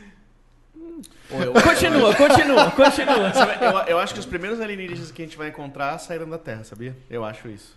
Saíram da Terra? Eu, Ah, eu acredito tipo, que. veio da. Eu, eu acredito. É uma- ou, de algum, é, ou de alguma. Eu já acho o contrário, que a gente é fruto também de. acho, também de- acho isso. é. Mas tô dizendo, os primeiros que a gente encontrar. Ah, que a gente encontrar acho pode que saiu daqui Ah, primeiro. sim, acho provável também. É. Porque a gente é, tem muito material que a Terra lança para o espaço. Isso, exato, Perfeito. é. Mas, ok, sou um alienígena. Eu quero te convencer, esta é um fenômeno extraordinário, certo? Continua então. Aí o que eu posso fazer? Eu não, não tenho como te provar que eu sou alienígena, mas digamos que eu consiga te mostrar um outro fenômeno extraordinário que eu faça. Eu sou extremamente resistente à dor. Você me belisca. Agora? Não, mas pô, aí. Não, não vou te machucar, Ah, pô. mas, mas eu, tô, eu tô- eu tô- eu tô dizendo que eu não, não sinto dor. Eu sou um alienígena e não sinto dor. É, ele quer que eu Eu belisque. sou alienígena. Gente, eu sou um alienígena. Tô contando pra vocês aqui a primeira vez. Ué, você tá apertando fraco por quê? Assim, não dá. Assim, a gente não vai conseguir brincar, entendeu? Tem um fogo aí, tem um. A gente vai ter que fazer alguma coisa mais forte. Porque. Aí, aí Porque sim. você não sente dor. Entendeu? Porque assim, a gente tem que brincar. ó, Isso aqui é um maçarico. Isso, velho. Caramba, Não, isso é um maçarico. para, É um maçarico Tá mesmo. É um maçarico. Isso aqui é um maçarico? Tá pegando fogo, bicho? Ixi, apagou. Acho que é fraco esse maçarico. Aí eu consigo te mostrar, eu consigo te mostrar, mas a minha mão tá de boa. Eu consigo te mostrar que eu faço algo extraordinário. Agora, que não tem nada a ver com ser alienígena, porque, em princípio, o que, que resistir à dor, não existe essa conotação em lugar nenhum. Mas eu consigo te convencer muito mais que eu sou um alienígena agora, porque você viu um outro fenômeno extraordinário. Mesmo que os dois não tenham conexão, causal em sim, princípio, sim. porque alienígenas não sentem dor, da onde você tirou isso? Certo? Então, esse é um fenômeno. Se eu conseguir fazer esse ergonite, Você também pode curar ser uma lagosta, plantas, né? posso ser lagosta. Lagosta seria a minha segunda hipótese. Será? Se o meu orgonite faz bem para uma planta, e aí se eu consigo te mostrar que é um fenômeno extraordinário, eu consigo te convencer mais fácil que talvez ele também te cure do seu sono e do Tá. seu câncer e de todos os seus problemas do mundo. Porque se isso aqui faz uma planta viver, claramente esse é o salto que a gente tem que tomar cuidado. Porque é muito fácil uma pessoa mostrar um fenômeno extraordinário, fakeando ou não fakeando. Eu, eu fakeei, eu- eu- isso aqui foi real, certo? Eu peguei na sua mão. Isso aqui ninguém sabia, isso aqui não foi combinado. Mas ninguém vai saber porque esse- você que está na cela não sabe se isso aqui é real ou não. Você não sabe. Ô, ô Iberê, se ele não trabalhar direito amanhã, não é culpa minha, não, hein? Fica com a mão queimada aí, mano. Certo? Porque você que está na tela tem que duvidar de tudo. Duvide desse vídeo. Tudo. Duvide de tudo. Mas o que você fez foi movimentar, né? Não, eu sou resistente. Outro que Ele duvida. é re- Posso eu, deixar parado fogo eu sou mão? incrível, eu sou um alienígena, você não entendeu essa parte? Não, pera, essa alienígena é uma lagosta. É, uma, um alienígena lagosta. Ah, tá. No, no meu planeta, Ele é- é, somos todos lagostas. Eu sou um Sayajin. Então, ótimo. Então, Mas assim, mas o, o- o resumo, a parte importante dessa história é tome cuidado. Eu não sei, eu não estou defendendo, não estou dizendo nada. Eu só estou usando isso como um exercício. Para mim pouco importa agora o, o negócio. É mais para Sim, como sim, vida. sim. É, é, é um fenômeno de se você vê um- algo extraordinário, você pode começar facilmente a ac- acreditar em outra coisa extraordinária que não tem conexão. Se questionar, então, né? Então, ok, esse é o passo que você tem que fazer. Isso aqui, conseguir mostrar que cura a planta. Isso resolve sono? Não sei. A gente vai ter que testar com muitas pessoas que têm insônia. Tipo, se eu não fizer esse teste, eu não posso dar esse salto de conclusão. Ah, a planta nasceu, logo energias negativas, logo. Eu estou comprando um pacote que vem junto porque eu vi um teste. O teste pode um, ser falso, mas não, ele pode ser verdadeiro. Realmente, realmente só- cura agora, a planta. Eu só quero que ele seja bom pra planta mesmo, pra, pra gente fazer uma Então, fábrica mas de- aí de- daí já saber que ele cura câncer, peraí. Mas é talvez louco. ele não cure câncer, ele Por- só cura a planta. Provavelmente a gente teria que fazer testes, então, da pessoa sem saber que tá perto dela ao Que é dormir. cego, né? Exato. Pegar peças que não estão com a proporção de 50% de Isso, inorgânico isso. e orgânico. Aí você entrou. Agora, Começar a fazer um monte de teste pra evitar o efeito placebo também, né? Exatamente. Então, se a gente sabe que existe o efeito placebo, que a gente se auto-enganar, que a gente consegue nós mesmos, só a vontade de querer funcionar, fazer, a gente tem que tirar isso. Então, fazer testes cegos e, de preferência, duplo cego. Então, o que é o teste cego? Quer dizer que a pessoa que está recebendo aquele produto não sabe se o produto é de fato ou é um análogo. Por exemplo, a gente faz um igual a esse, mas que não tem o metal, mas só pintado de metal. Sei lá, Uhum. Não, coisa tem que não é. entendi. Te coloco, curou ou não curou? É? Aí depois, o duplo cego. O duplo cego é que nem a pessoa que, está aplica o aplicando o teste, teste, sabe? Porque pode ser que eu, que estou aplicando, observando, tenha o meu viés. Eu também acho que isso não né? funciona, eu acho que funciona. E pode ser que na hora que eu estou anotando as observações que você está me trazendo, eu posso não ser tão criterioso se eu já sei que o seu era orgonite falso ou se era o verdadeiro. Pode dar uma piscadinha também, assim, né? E aí, então, assim, o ideal é esse. Pô, e a gente pode fazer, não pode? É fácil fazer. Não, assim, se você quer saber a verdade, não é um. Para esse caso, nem é um negócio tão difícil. A gente poderia fazer. É isso, vai ter que investir um pouco de energia, pegar um, um monte de planta, um monte de pessoa, mas enfim, a gente faz, se a gente quiser saber a verdade. Ah, mas eu preciso fazer de tudo isso? pra- Não, você pode naturalmente. O ser humano, você, se é para você mesmo, se você não está fazendo mal para ninguém, se você não está divulgando isso para um outro lugar, faz, acredita, não tem problema, porque é para você. Eu acredito, eu não quero fazer teste. Ótimo, faça. Ah, agora eu comecei a vender esse produto. Sim, se e você agora disser eu cara dizendo para todo mundo é. que funciona. Tome cuidado, eu não vou fazer isso. Eu, pena, vou ser criterioso. Que pena. Porque isso não foi testado de. Tava demorando. Eu tava, eu tava Chegou, esperando chegou. uma oportunidade pra fazer Chegou. piada de quinta série, mano. Mas veja, é assim, aí vai de cada um e o problema é que, como no mundo tem muito charlatão, muito vigarista, é, é, a gente fica meio vendido, né? Então tem que duvidar de tudo e tudo mais. Mas se funciona pra você e você tá bem com isso, ótimo. Tipo, siga a sua vida, sabe? Mas quando você tiver um uma questão, faça essa pergunta. Eu quero estar certo ou eu quero saber a verdade? Se você quiser saber a verdade, cara, tire todos os seus preconceitos, todas as suas. Se liberte daquilo e tenta olhar de uma maneira mais cética, mais livre para aquilo. Porque pode ser que você descubra que você estava errado. E vai ser legal pra caramba. Você tem que estar pronto, mas, cara, eu quero, eu quero estar errado. Quer dizer, eu não quero estar errado. Mas se eu tiver errado, vai ser legal. tem problema. Eu vou descobrir. Estar errado vai, Vai- me deixar vai- um pouco mais perto da verdade. Exatamente, vai eliminar uma hipótese que estava te levando para outra direção. Exato, né? cara, isso é legal. Então, um, um cientista, ver- eu não gosto de falar a palavra verdadeiro, que parece que tem o, né, assim, o, a ideia do O que cientista, não é pseudocientista, então cientista é verdadeiro. não, mas tem muito cientista que é cientista mesmo e mesmo Tá. assim cai nesses vieses. Sim, sim, porque é sim. difícil, é muito difícil a pessoa realmente exercer isso de maneira honesta, é difícil mesmo. Mas o ideal científico é esse, você tá sempre se aproximando da verdade, que é ótimo, você Uhum. tá melhor. E não tem problema nenhum em falar, puta, aquilo que eu te falei, é, eu errei, eu não Sim, sabia, eu sim.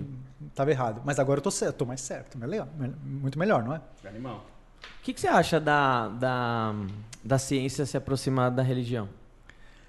É, uma pergunta muito aberta essa. Não, sim, sim, porque assim, porque a gente estava falando desse, dessa questão do método científico e tal, e, por exemplo, o espiritismo, com Allan Kardec, né, é, que foi o decodificador lá, como, como é chamado, ele usou métodos científicos para decodificar o, o espiritismo, né, através de métodos, métodos experimentais e tudo mais, pegando é, é, percepções de, de médiums dos mais diversos lugares. Foi quando ele escreveu o livro dos Espíritos, depois de uma pesquisa de anos ali, né? E ele era um cara extremamente cético, extremamente cético. A história dele começa com, com as mesas girantes e tudo mais. É, eu, eu E- até e- conheço a história É, do Allan Kardec. é e legal. ele, ele, até, ele até fala, né? Eu só, só acredito numa coisa se mexendo se tiver veias e sangue. Ele fala um negócio assim, né? É... Nossa, ficou meio pornográfico isso, né? E, e, assim, a história está repleta de cientistas que foram é, contratados muitas vezes por um, por um governo, por um, por um. Enfim, É, por uma pessoa pra, de- tentar desmascarar. E essa pessoa extremamente. Uma pessoa que ia extremamente cético pra alguma coisa, executar algum método científico, saía de lá totalmente. te- O cara saía de lá, mano, mais, o mais crente possível, né? Tem o William Crookes, que, que, que é um cientista que foi contratado na época, no século XIX, se eu não me engano, para desmascarar algum, um, um médium que. que um- acho que era uma médium, na verdade, que fazia efeitos incríveis, né? E a história tá, tá recheada de, de, de coisas assim, né? É, tem também, por exemplo, estudos que foram feitos com o, Chico Xavier, né? De, de utilizando grafoscopia, por exemplo, para verificar assinatura do, do- da, da possível psicografia, etc e tal, né? Você falou que conhece a história do Allan Kardec. O que, co- como que você acha que a, que a ciência poderia se aproximar de uma forma mais saudável da, da, da religião, da filosofia? Cara, é, é, esse assunto é muito legal. E assim, é, pena que tipo, é, não, tem uma, não, não dá pra fazer uma resposta O simples, que, né? que você tem a ver com isso? é pena. Pena que o quê? Quê? Não, ninguém da sua vida fica zoando seu, seu apelido, porque você falou pena que ninguém. A Ah. gente falou, mas o que, que, que você tem a Eu ver? falei pena de novo? Não, é, é, a depois gente eu- é muito quinta série. Não, as- isso acontece, mas é, rapidamente passa. Assim, com Não, vocês a ainda. não passa, Ninguém fica com, repetindo. com vocês, né? Se você falar Mário aqui na mesa, a gente vai falar aqui Mário. Não, se, você, se você falar Mário, a gente começa a ficar roxo, assim. É, é, tipo, que- é tipo o Dileira que É. tem o. O negócio nosso, o nosso é de falar merda. o mano. Tourette, né? É, o Tourette. Então, o Mário Kardec. Mas é, o que acontece? É, Eu, eu acho que tem alguns erros ou, ou dificuldades que vêm dos dois lados. Então, primeiro, minha culpa da ciência. Eu estou aqui representando o cientista, não, não quero ser representante de ninguém, Uhum. mas eu acredito na ciência. É, tem muito cientista que não tem abordagem dessa que eu estou falando do cientista, de, de. O cara já sabe que é errado. Então, assim, eu estou vendo isso aqui, eu já. Isso aqui deve ser um charlatão, deve ser um monte de efeito idiota, isso aqui não tem nada e já saio falando. Sabe? Já, já- então, nem testo. Tá. Eu vou gastar meu tempo testando orgonite? Eu, cientista? É. Eu? Não, vou fazer coisas mais úteis. Então, esse é um erro, porque pode ser que tenha um fenômeno aqui que é real, pode ser que espíritos existam e é real, e nenhum cientista, dito cientista, quis fazer uma meia dúzia de, de experimento. Então, Tem muito lance, sim, que o cientista é meio pedante e ele não. Porque ele fala, isso aqui é perda de tempo. Você, mal visto na sociedade dos cientistas. Imagina eu fazendo teste com orgonite. Tem, tem galera assim. Claro. Mas, mas hoje em dia, né, assim, é, a gente também, cada vez mais, tem gente que está disposta. É, antes a ciência tinha muito essa coisa da cúpula, ah, é quem faz Sim, ciência. Tinha uma barreira muito maior. Hoje não, hoje, sabe, o Iberê tá lá no Manual do Mundo, não tá fazendo ciência propriamente dita, no sentido de que é um canal de entretenimento educativo, mas o que ele tá fazendo pode, tem valor científico, Claro. é. tem. Divulga- é, é, como divulgação. é, mas assim, outras coisas que ele. que outra- outras pessoas poderiam estar com a mesma pegada do Iberê, fazendo, sabe, sem, sem esse, essa coisa, essa pedância. Então, então, hoje em dia, eu acredito que tem muito mais gente querendo testar, descobrir se tem espíritos ou não. Mas tem também um outro lado, que é. Às vezes as coisas, as propostas, é o que a gente chama de efeito dragão de garagem. Qual que é, qual que é a questão? Eu vou lá, digamos que eu quero testar ou o Orgonite, ou o, vamos falar do Allan, do Allan Kardec. Quero testar os espíritos. Então, é, você- me ajuda aí, você, né, vou chamar es- espírita, vou- qual que é o fenômeno? Olha, tem mediunidade. Como funciona a mediunidade? Cara, mediunidade incorpora uma entidade. Essa entidade ela já existiu? Sim, ela é uma vida passada. Então, posso pegar algum dado que essa entidade vai me dizer, histórico, e comprovar? Então, vamos fazer. E tem pra caralho disso. Então, pode ser que tenha. É, eu já pesquisei alguma coisa, mas aí que tá. Você, você leu algum desses artigos? Artigo científico, de fato? É, porque assim, se eu sou um cientista, eu vou, depois que eu vou escrever minha conclusão. Gente, qualquer um pode escrever um artigo científico, mas eu digo, eu vou ter que escrever essa conclusão em algum lugar. Eu já li, eu li, eu tô, eu tô lendo meu quarto livro agora sobre, sobre pesquisas feitas com psicografia. Então, você está lendo um livro. Você pegou algum desses artigos? Digo, é, No livro eles de- citam, no, no, No- no- livro ele cita. Sim, o Ó, primeiro livro que eu li chama Vida. O terceiro livro que eu li chama Vida Triunfe e ele fala certinho qual foi o método de, de, de pesquisa. Mas ele. Tá, não, entendi, Ah. mas ele tem assim, tipo. é, você tem como rastrear Sim. essa pesquisa. Tá- tá- Ele vai, tá- ele vai contar assim, no dia, ó, fulano de tal fez um- uma pesquisa não sei o que lá. Você, você tem como Sim. rastrear isso? Tem os registros na universidade, alguma coisa? no- Tem o nome coisa? das pessoas, alguns, alguns Então, é, dá uma- dá uma muqueados, mas busca- tem data, ó, Então, dia. essas tal. pessoas escreveram Data, artigos. é, tipo, as pessoas fizeram o experimento, elas devem ter, se elas são cientistas, elas devem ter escrito um, um artigo, publicado isso em algum lugar. É uma suposição. Não sei. Mas Tem um livro. Não, eu sei, mas É o livro é escrito. né? O livro. Não, não, não, não, é, não é essa a questão. O livro foi escrito pelo cara que fez o experimento ou ele relatando outros experimentos? O livro, o, o- esse, é, eu li dois livros de um pesquisador que estudou seis médiums. É, Ah, ele era o pesquisador. É, o quem Ah, escreveu então tá o livro bom. foi o pesquisador. Não, então, então é válido. É porque eu entendi que era um livro contando sobre vários experimentos é, de é. pessoas diferentes. O terceiro livro também é de uma pesquisadora e ela conta qual foi o método que ela usou. Mas é ela que fez a experiência. Foi. Ah, tá bom. Ela que fez a experiência. Não, e esse então quarto perfeito. que eu tô lendo agora, vou começar a ler na verdade, é um livro onde ele faz um. onde é feito us- usando o método de grafoscopia. Que é para verificar a autenticidade da, da, da, Não, da então, assinatura. então perfeito. Então, é, conta como artigo. É só porque eu tinha entendido outra coisa. Ótimo. Agora você tem esse cara. O que qual que é o próximo passo cético que, que eu recomendo que você faça? Veja, eu não estou nem julgando. É, quem são essas pessoas que escreveram? Faça uma busca. Só para ver. é, são pesquisadores, eles vieram de que contexto? Uhum. Esse acho que é legal, entendeu? Porque Ou, ok, no essa- mínimo, ou no mínimo, se não tem nada que desabone também. ou que desabone, porque, é, ok, esse é um, essa é uma pessoa que fez uma pesquisa e escreveu um livro. Eu posso não ter feito, eu, outra pessoa, posso contar o que eu, o livro aceita qualquer coisa. Então, próximo lance cético seria, só deixa eu dar uma verificada Vai se tem algum registro, não só, não só o nome do pesquisador, tenta pegar qualquer outro dado histórico, uma pesquisa, para ver se tem outras pessoas que confirmam esse experimento, Uhum. que estavam presentes. Busca é, deixar essa evidência mais forte. Não é porque você está duvidando, é porque você quer descobrir a verdade. Sim, então, sim, sim, eu vou tentar bombardear o máximo. Veja, o método, eu vou tentar duvidar o máximo possível, falsear o máximo possível, porque se passar por todos os testes, é mais forte. E agora eu tenho mais força para acreditar. É só isso, não é tipo, ai, não, você não, você vai fazer essa pesquisa porque você não está duvidando. Cara, Não. não é isso. Vamos então esse seria o próximo passo. Agora vamos descobrir que, pô, você descobre que essas pesquisas todas estão bem documentadas, tem é, testemunhas, tem não sei o quê. Pronto, é uma boa evidência para você falar. Tô, tô vendo aqui um relato de um cientista que fez isso. Legal. Eu, próximo passo, digamos que essa evidência contradiz muito o que eu já acredito do mundo. Eu tô achando que ainda assim tá muito difícil de acreditar, supondo. Eu posso tentar fazer meu próprio teste. O que, o cara fez? O cara fez isso aqui? Deixa eu fazer também. Aí é o próximo passo do método, quer dizer, eu vou reproduzir.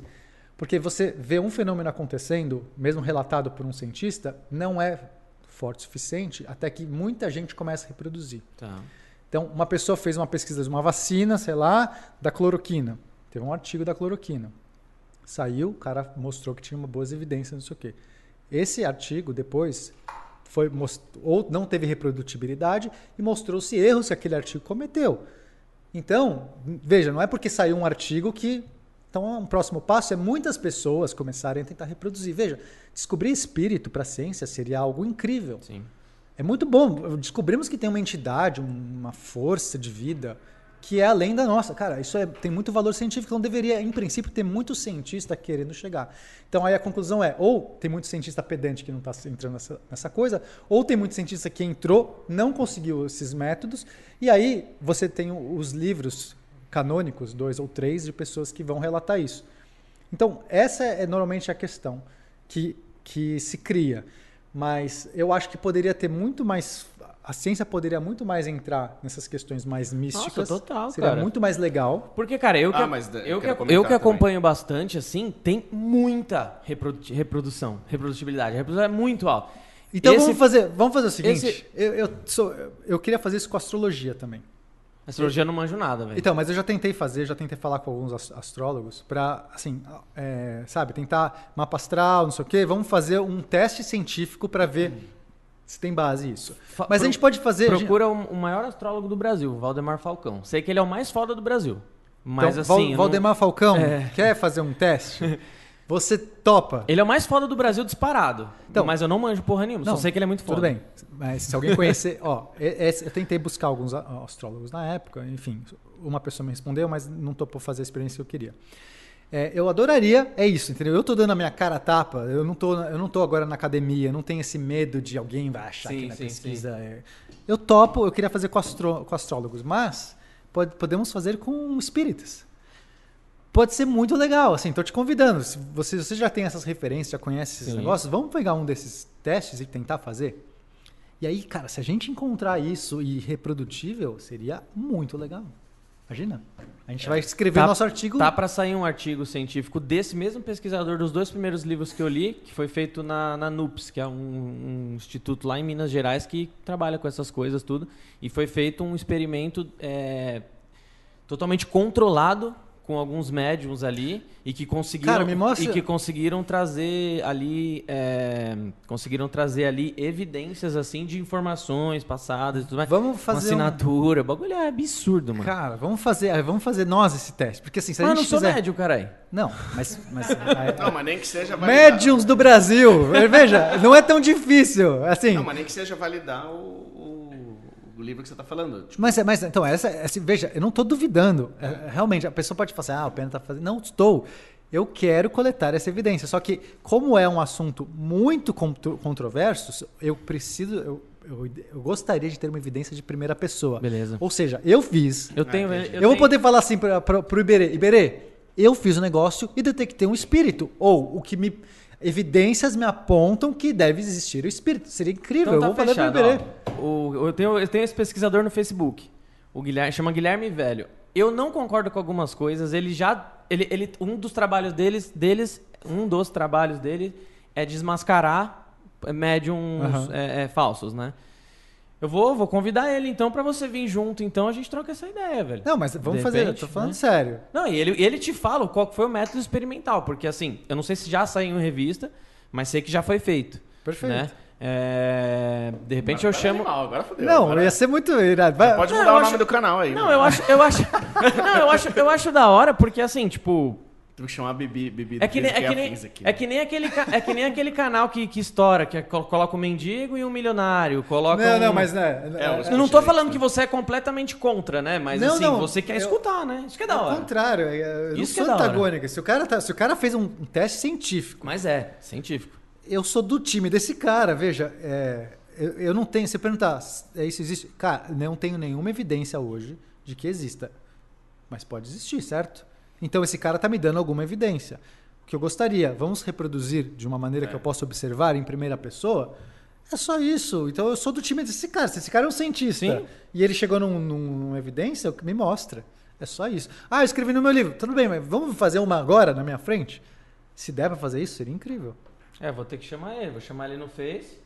Marca, demorou. Eu troquei uma ideia com ele no Face. Ele autografou um livro que eu comprei dele também. É animal. Um, um chama Vida Após Vida e o outro é. É não não sei o que, A Luz da Psicografia. Mano, os dois, assim, animais, assim, com um método, tá ligado? O outro, da Vida Triunfa, também. Mostra o formulário que cada um preencheu, bonitinho, como que foi feito. Não, irado. E eu, irado, isso eu acho da hora, mano. Eu acho que seria muito da hora se realmente a ciência se, se comprometesse a, a se mas, aproximar. mas tá hoje, ligado? é, voltando um pouquinho lá no início da sua pergunta, ciência se aproximar da religião. Não religião. Não, re- não, não, religião mas- no sentido do religário. Ah, ok, né? ok. Não, Sim, não o sim, instituto, sim. né? Mas, É. mas isso tá até pop hoje, né, velho? Além É. do. Além do. É Rodrigo o nome dele, né? Do, que vai, é, do Evidências NT. É, Ah, não sei. é um arqueólogo. O cara é foda. Puta, acho, acho que é Rodrigo. Quase certeza. Rodrigo Silva, ele mesmo. O cara é foda. O cara, nossa, a- tanto a, a retórica, a apresentação e tal, mas ele é arqueólogo e a vida dele é. É nossa, eu tô sendo super simplista agora, mas eu quero dizer assim: ele, ele tem muita energia voltada a provar fatos bíblicos. Não só ele. É o cara que você mostrou hoje? Caralho. Eu adoro esse cara, adoro. Assisto mostrou ele, hoje esse cara pra Assisto mim. ele desde que o Evidências LT tinha 15 mil inscritos, assim. É, 50 mil, sei lá. E além dele, além desse cara, porque o que, que ele faz? Ele, ele, ah, aqui teve a luta, ele vai no local que teve a luta do... Nossa, parece que eu usei droga, velho. Como é que chama quem, quem lutou com o Golias? É o Davi. Davi. Onde teve a luta do Davi com o Golias, aqui na Bíblia cita que aqui estava o rio e não sei o quê. E assim, ele vai trazendo à luz os fatos bíblicos como a grande maioria deles como fatos, de verdade. Aí, aí além dele, o próprio History Channel.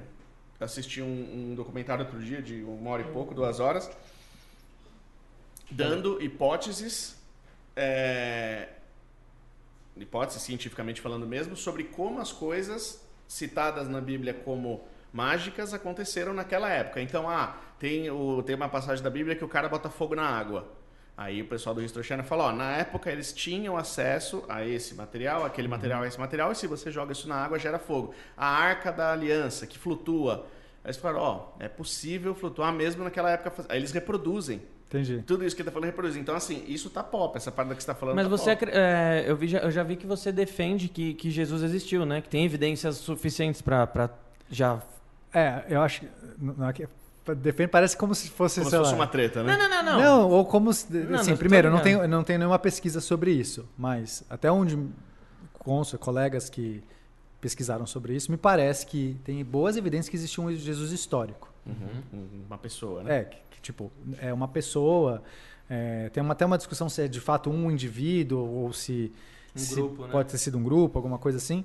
Mas, mas agora, né, que do salto para que seja uma pessoa que fez milagres, aí é mais complicado, porque é muito mais difícil buscar essas evidências. Mas parece que E uma, historicamente. uma coisa da hora do espiritismo é que até os milagres o espiritismo tenta se tenta trazer pro, pro pé no chão, tá ligado? Não sei o quanto você manja de espiritismo, mas é uma das coisas que me fascina bastante, né? É, É, o- o- a ideia- essa ideia do Allan Kardec, que ele tem um ar mais científico, É, né? ele de- é um de pedagogo, testar. né? Então, acho, acho bem legal.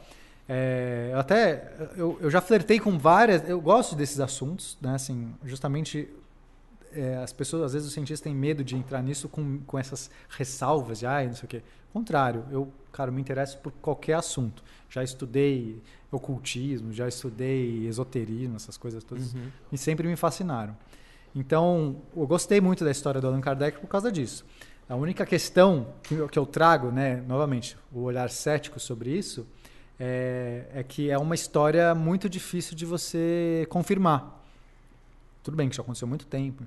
Então, assim como a Bíblia, também é um relato que você fala, ok, alguém escreveu, Ah, alguém, ou muitas pessoas escreveram a Bíblia. Se essas pessoas estavam iluminadas por Deus, se essas pessoas eram grandes profetas, se essas pessoas. Essa é difícil de saber, mas tem, o livro físico existe. Então, é, como a gente tenta falsear, né? como a gente tenta descobrir a, a verdade por trás. Então, esse cara, por exemplo, deve estar buscando fatos históricos, vendo se a Bíblia faz sentido. Que é um livro milenar, isso tudo é, é bem ok. Assim, tipo, não é que ela foi escrita dois séculos atrás, alguém. Não, a Bíblia certamente é. A, a grande questão é descobrir se esses milagres relatados na Bíblia são fatos históricos ou não. Acho que é tipo. Como que a gente descobre hoje em dia? É muito difícil. A história é uma ciência complexa, porque você não tem a reprodutibilidade. Não tem como voltar e testar uma segunda hipótese. né? Isso, Tipo, isso é, é- foda, é. é. esse é o problema da, da história. E, eu e é muito fácil você mudar uma narrativa. Eu, eu vou escrever meu artigo, crio uma narrativa aqui explicando, e parece que ela é autoconcisa. Quer dizer, eu consigo, dentro dessa minha narrativa, te convencer. Mas veja, convencer alguém não é a coisa mais difícil do mundo. Mas aí outra pessoa pode contar a mesma história por outra narrativa e te convencer algo oposto. E aí começa uma guerra de narrativas. E é muito difícil você falar assim, como é que a gente descobre se a sua narrativa é melhor que a... É dificílimo.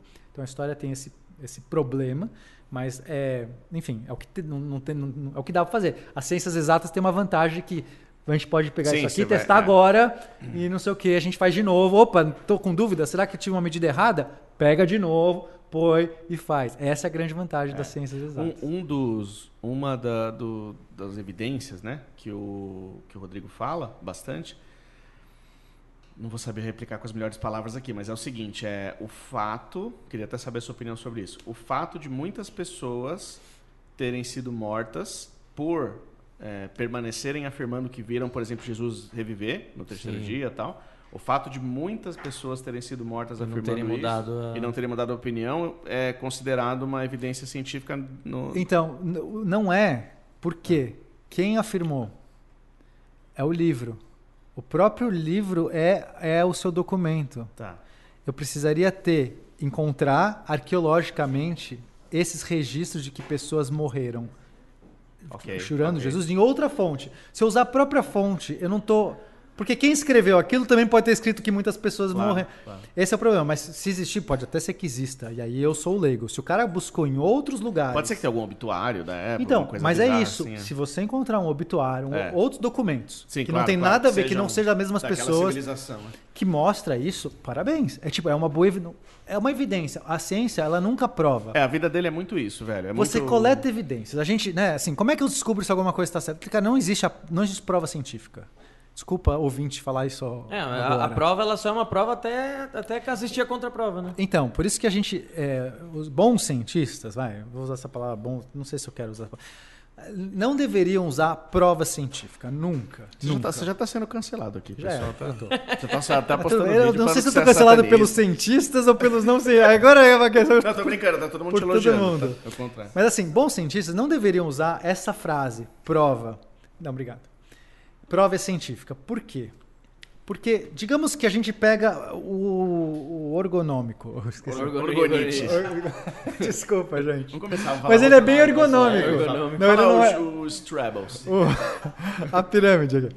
Tá? Aí, digamos que é, eu vou lá e faço ah, o meu experimento e consigo mostrar a planta. Eu gostei da planta. A planta é o meu preferido. Vou fazer com a planta. Planta, toda vez. Cara, eu fiz 50 vezes e tal. É, eu provei. Cara, eu estou colecionando evidências Ok, de isso. que isso. Né? Agora, digamos que amanhã. Aí você fala assim, pô, mas você fez 50 vezes, 50 plantas nasceram. Você não pode falar que é uma prova? Não, porque Não. senão cada vez que o Chaves respirasse, morreria alguém na China. tá ligado? Não assistiram isso? peguei, velho. No, no Chaves tem, uma, tem uma, um momento que o professor Girafales cita, acho que é ele e acho que é na frente do Chaves. Ele, ele para dar um exemplo de estatística, ele faz uma, uma comparação dessa que uma coisa não tem nada a ver com a outra. E aí ele o seu a Madruga, causalidade. sabia que o Chaves, cada vez que ele respira, morre alguém na China? Aí o Chaves começa a querer parar de respirar, tá ligado? Exato. Então, basicamente é isso. Isso não é uma Certo prova de que ele, morre mano. alguém na Exatamente. China. Certo Pode ele, ter- Né? Cusão o Chaves, né, mano? Então, mas, mas esse é um ótimo exemplo. Existe uma correlação, certo? Existe, existe uma existe uma correlação entre é, mortes de pessoas na China e respiração do Chaves. Quer dizer que tem causalidade? Aham. Talvez não. Esse é o grande lance. Pode ser que to- toda vez que eu coloquei esse ergonômico aqui, É. esse- e uma planta e uma planta nasceu, tem uma correlação. Ok. Prova que isso faz isso? Não. Não. É mais complicado você, você encontrar essa prova. Mas eu estou colecionando evidências. Então eu vou lá e falo, hoje, depois de 50 experimentos, eu falo, hoje eu tenho uma boa evidência, ou uma evidência fortíssima, ou uma gigantesca evidência. Eu estou bem convencido que o orgonomigron faz. Caralho, orgonomi. O que, que era orgonomicon mesmo? é o Oridecon do O, Ragnarok. o né? origami, que o É. origami Boa. É isso mesmo. É, faz bem para planta. Origami. O origami faz bem para planta. Eu É. posso falar isso. Agora, você provou? Pera aí, amigo. As leis de Newton, que existiram por 200 anos, que explicavam todos os movimentos dos planetas, de qualquer coisa, É. um dia o Einstein descobriu que não era bem assim. Exato. Eu, quem sou eu para em 50 brincadeiras com planta falar que, a cal, que é provado? Eu tenho boas evidências. Aí, se todo mundo no mundo fizer isso, e toda vez que tem o, o origami funciona, cara, a gente vai falar assim: caraca, a ciência é boa. A gente tem uma puta evidência. Vou usar a palavra puta evidência, vou escrever no artigo. Uma É, puta, puta. evidência Uma de que evidence. o Organicon faz bem para a planta. E pode ser que seja tão bem estipulado que eu, na minha é, ensandecida vontade, vou dizer, provei. Mas aí, amigo, o próximo, É. pode ser que a gente descubra que era uma outra coisa. Assim como a mecânica quântica, que é Assim como a mecânica. totalmente- Então, que aí parecia que funcionava em tudo, mas quando Tudo eu olhava igual, é. dentro do átomo, eu descobri que, eita, pô. Não tem mais gravidade, ah, não tem mais esse negócio nenhuma. aqui não existe mais posição e velocidade, isso aqui era uma ilusão do, macroscópio, do macrocosmo. Pode ser, e é por isso que a graça é. Agora, no do jeito coloquial, pode usar, mas se você estiver falando de maneira mais científica, evite falar prova, porque você nunca sabe na próxima esquina É. quando uma coisa de repente para de funcionar. Isso pode valer para o origami, mas pode valer para qualquer coisa da física. Entendeu? Pode valer para coisas bem tipo a gravidade. A gravidade existe, cara, não sei. Está provado a gravidade. Cara, tem boas evidências. que? Enfim, é só um exercício que. é, eu sei que é às vezes meio chato, mas é que a gente Não, acaba mas é auto- se hora, autoconvencendo. É chato, é hora e já, Eu acho da tô hora, cara, coçando, sai- Eu tô me coçando pra não falar de biocosmo. Eu acho da hora. Eu acho da hora demais a gente sair da, da superfície, tá ligado? Nesse, nesse assunto assim, velho. É uma coisa, uma coisa muito louca, mano. Você sabe, é, sabe que ele tem um. É, eu preciso passar nesse assunto porque é muito da hora, velho. Vai. Você sabe que ele tem um calendário. Você que criou, né?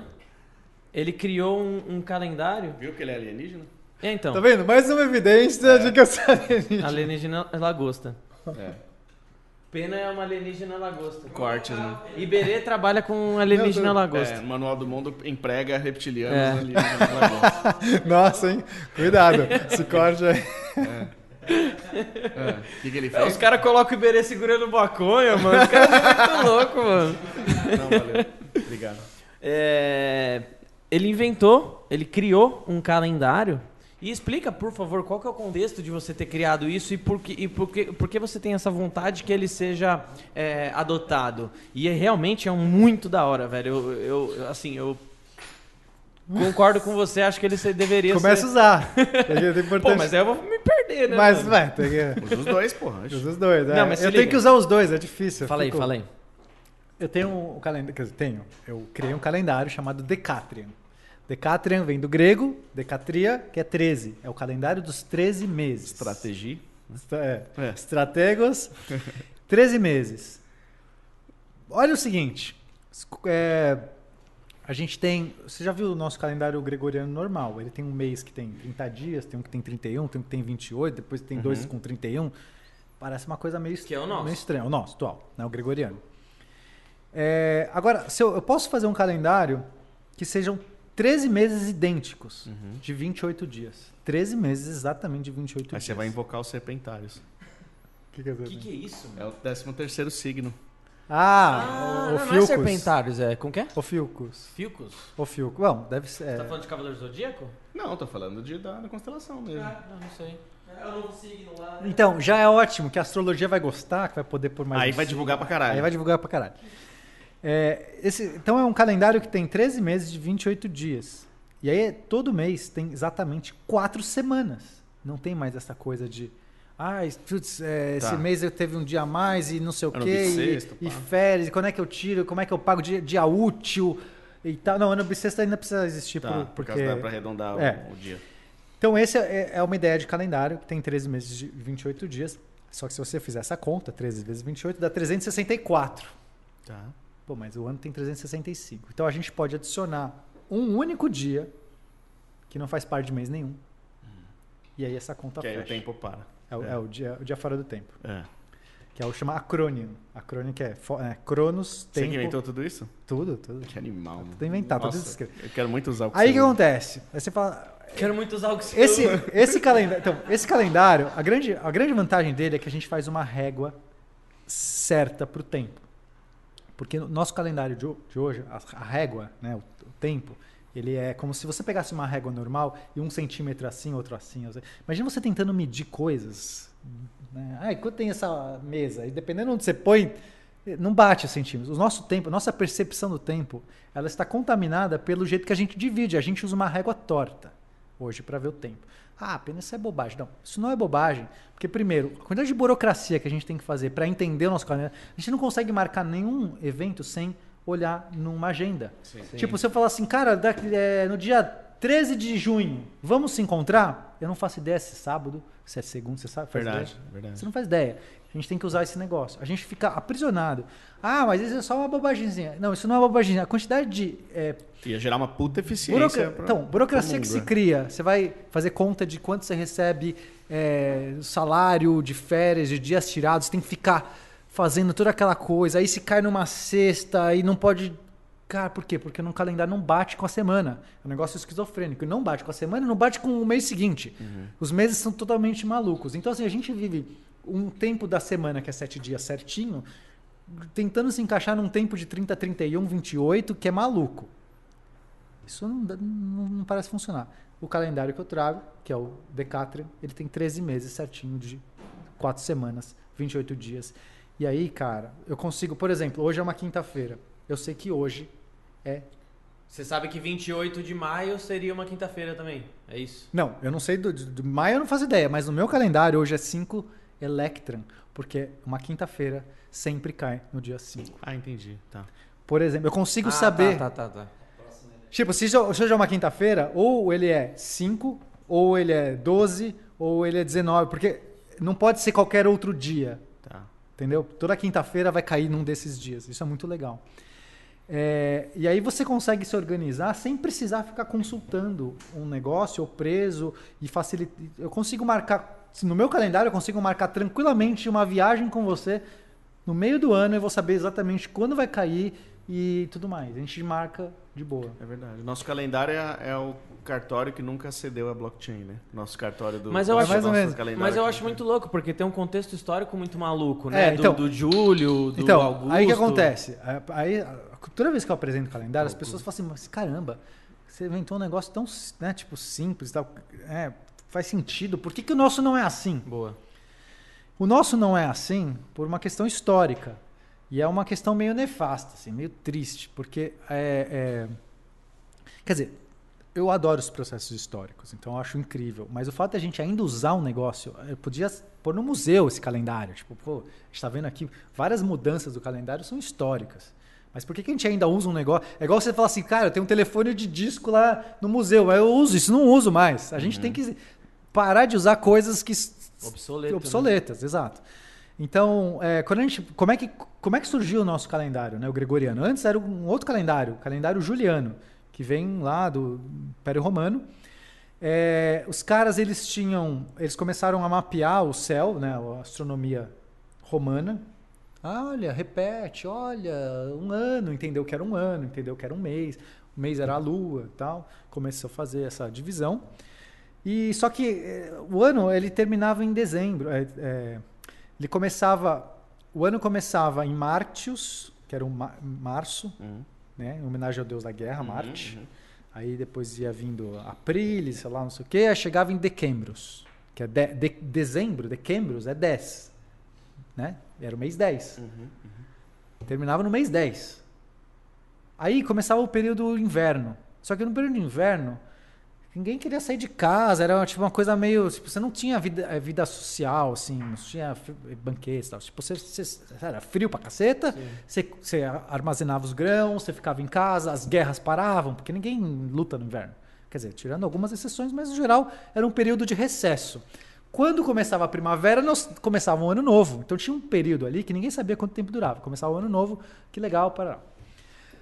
Aí o mês começava de novo, tinha uma data que começava o dia do mês lá. Começava. Ah, o imperador falou assim: agora começou o mês, o, o ano, desculpa. Começou o ano agora. Pum, começou. Um dia alguém falou: Isso aqui tá meio errado. Vamos, vamos pôr esse, esse recheio que tá errado. Vamos preencher. Adicionaram dois meses: januários e februários. Era o mês 11 e o mês 12. Beleza. Só que fizeram a conta certinho. O mês de fevereiro, februários, não batia. Se eles continuassem, né? Os meses tinham é, 29 e 30 dias intercalado. Depois eles adicionaram um, um dia em cada mês. Não lembro exatamente porque ficou 30, 30, 31, 30, 31. Certinho, um intercalado do outro. Não era tão bom, porque era diferente, mas não era tão ruim também, porque era um centímetro um pouquinho maior, um pouquinho menor. Mas a média estava tinha um certa. padrão, né? Tinha um padrão, tinha um padrão.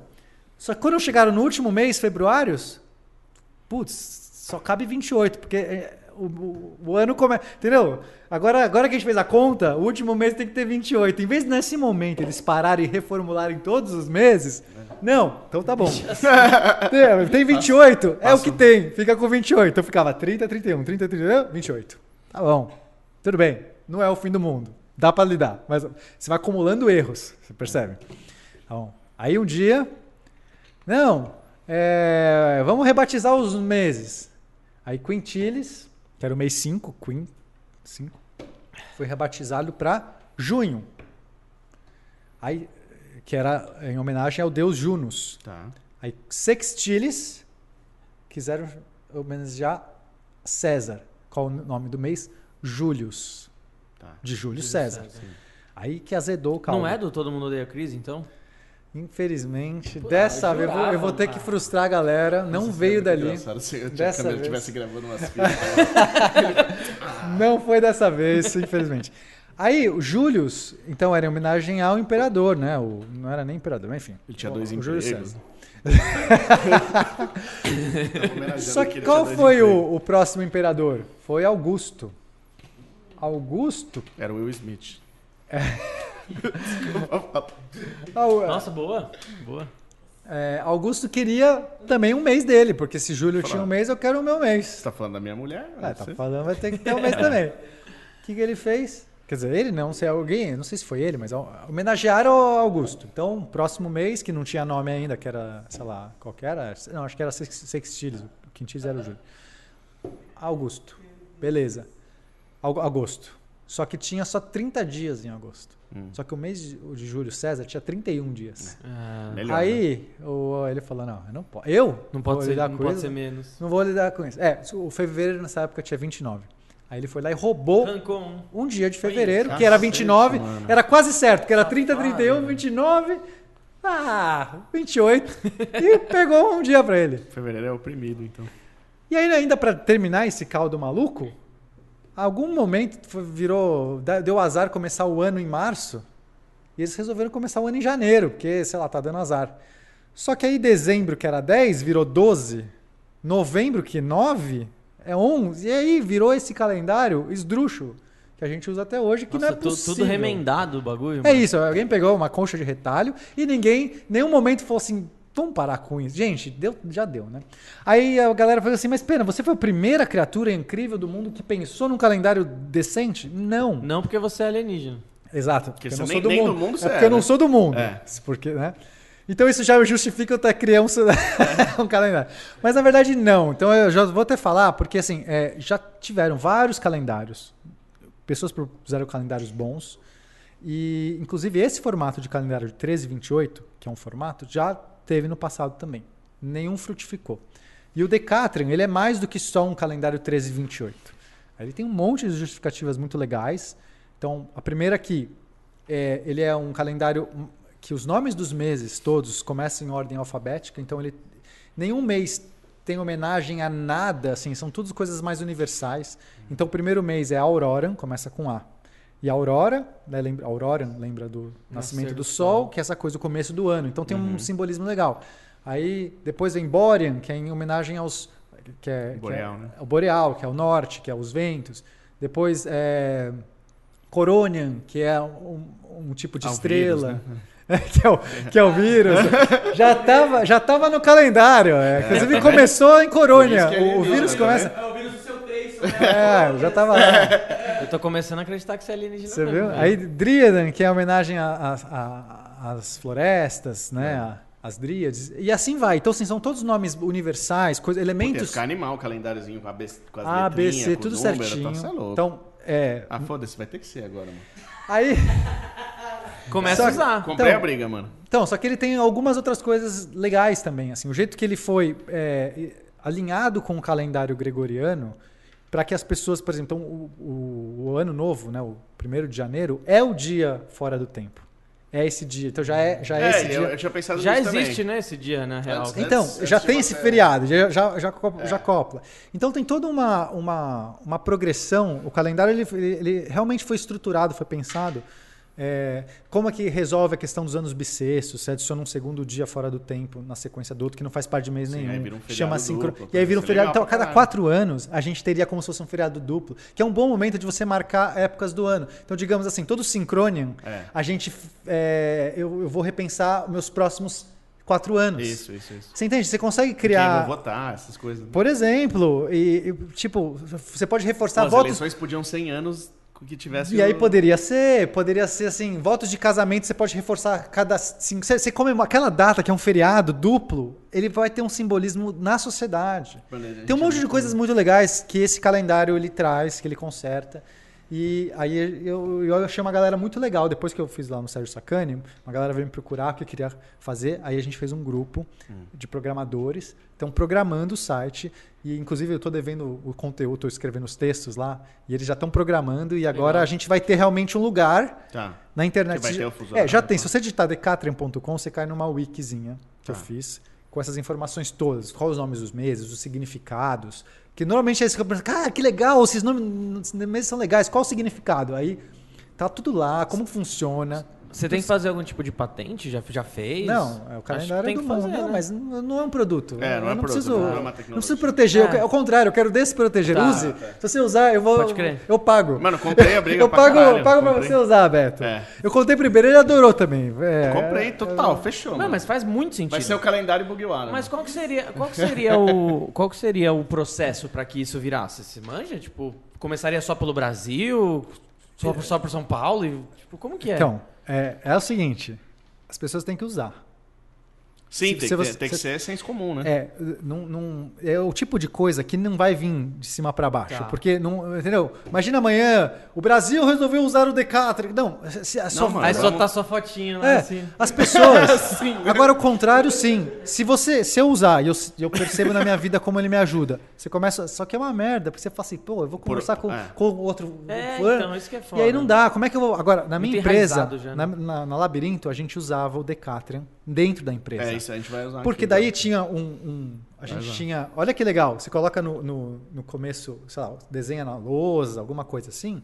Passa o mês seguinte, é os mesmos dias. Você só troca o nome do mês. É muito fácil. Você sempre sabe que dia que cai. Isso, Digamos que eu vou isso. fazer no Manual do Mundo os vídeos que caem em segunda, terça e quarta. Eu consigo fazer, se for no calendário Decathlon, certinho, todos os meses cai sempre nos mesmos Vamos dias. as Mas se você faz um bagulho desse, é, inevitavelmente vai ter dias que, que a galera vai trabalhar de sábado, ou nada a ver. Não, porque a semana é preservada. Tá, Sábado é sempre. Não tem esse risco. tá, entendi. Percebe? Só que tem quatro semanas exatas. Quando, o que a gente não tem hoje é que o dia 1 de um mês vai cair numa Sempre. terça, às vezes numa quarta, às vezes numa É, quinta. o que ia às vezes- fuder é o fechamento de empresa, essas coisas, né? Mas a gente se vira. Não, mas aí que tá. Se você fizer uma conversão, porque é muito mais fácil você fechar mês certeza, decatriano, só que aí você vai ter que se data. ad- adequar à legislação que é gregoriana. É uma merda, mas você pode fazer. Então, por isso, assim, é, se as pessoas começarem a usar no dia a dia, eu sei que é Não, é difícil uma, é usar. uma parada que vai melhorar o mundo, velho. Então, é muita quanto coisa mais gente que não usa- rola, que a pessoa confunde data. A escola eu já preparei o calendário escolar no Decathlon, bate certinho. Dá pra você fazer exatamente no Mac, você tem lá os 200 anos letivos, não sei quantos anos letivos, encaixa exatamente num- em, em- em meses inteiros do Decathlon. Ficou incrível. Legal. e aí você tem lá é, um mês a mais de férias, né? que Tem uma férias, dupl, férias duplas e férias simples, né? Tipo, escola é assim, você tem um, né? Férias Sim, estendidas e 30 e 60. isso. E aí você cai certinho nos meses. Ficou muito legal. Então, assim, é, só que uma pessoa usar não serve pra nada, porque o calendário só é útil quando muita gente começa a usar. Então, no começo, as primeiras pessoas são os mais tem que perseverar. Putz, eu vou ter que Não, mas usar. pensando, eu não tô, não tô nem falando por capricho, por vaidade, que seria da hora, porque é uma ideia sua, não, mano. É um bagulho que vai melhorar o Não, mundo. quando eu vi- quando, quando eu todo vi mundo você- estiver usando, vai, É, vai melhorar o mundo- mundo. Quando então, eu vi gente, você defender falando, pre- Por isso. Quando eu vi você falando no começo, já, ah, mano, que ideia é essa? Aí depois, caramba, mano, faz sentido, velho.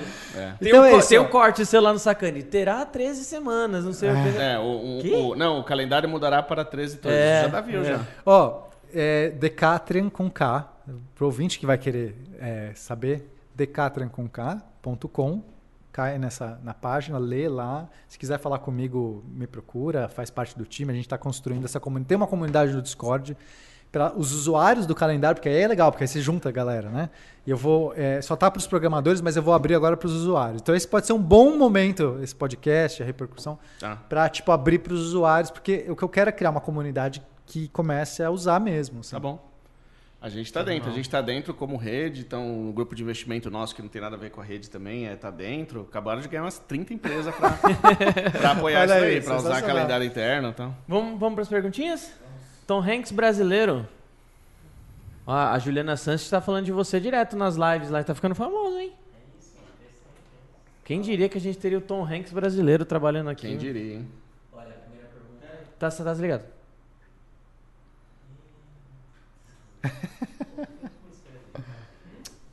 Tom Hanks se acha, né, mano? É. Você acha que ele parece mais o Tom Hanks ou o Dan Stubach? Cara, eu acho que nenhum dos dois. Eu não sei quem é Não, Don o Stuart. Tom Hanks jovenzinho. Então, É, é, é, que o não. Tom Hanks agora já tá mais não, tiozinho, o Tom Hanks né? jovenzinho parece. Parece, Pior que mano. parece. é. Parece. Forrest Parece Gump, um né? pouquinho, né? Parece o Forrest Gump. É, é, o fora... Cara, correndo com faz, as perninhas, Faz né? cara de... Nossa, exatamente. É. Forrest Gump. Bom, a primeira pergunta é do pai de vocês aí, Ô, papai. Roberto. Opa. Ele falou assim: minha pergunta pra ele é, é, qual teoria da origem da vida e na qual você acredita? Na qual você acredita em relação à teoria da origem da vida? Puta, aí fudeu, hein? Então, cara... Mais três horas de podcast. É, o problema é a palavra acreditar, né? Não, não, mas tudo bem. É, é, que, eu, que eu mais... Que eu me sinto mais... Que eu, que eu acho que é a mais provável, É, é, né? é. Que eu acho mais provável. Eu acho que é a panspermia. Eu acho que a A gente vida... vai ter que falar de biocosmo, foda-se. Terminando as perguntas, a gente vai falar de biocosmo. Eu acho que a vida não veio da Terra. E, e, assim, eu tenho poucas evidências, mas as poucas que tenho me apontam isso. Origem da vida, você fala no planeta Terra ou origem do Ah, é universo? bom. Eu tô pensando na, na Terra. Se for no, na Terra. Ah, tá, tá. Então, por que que acontece? Vamos lá.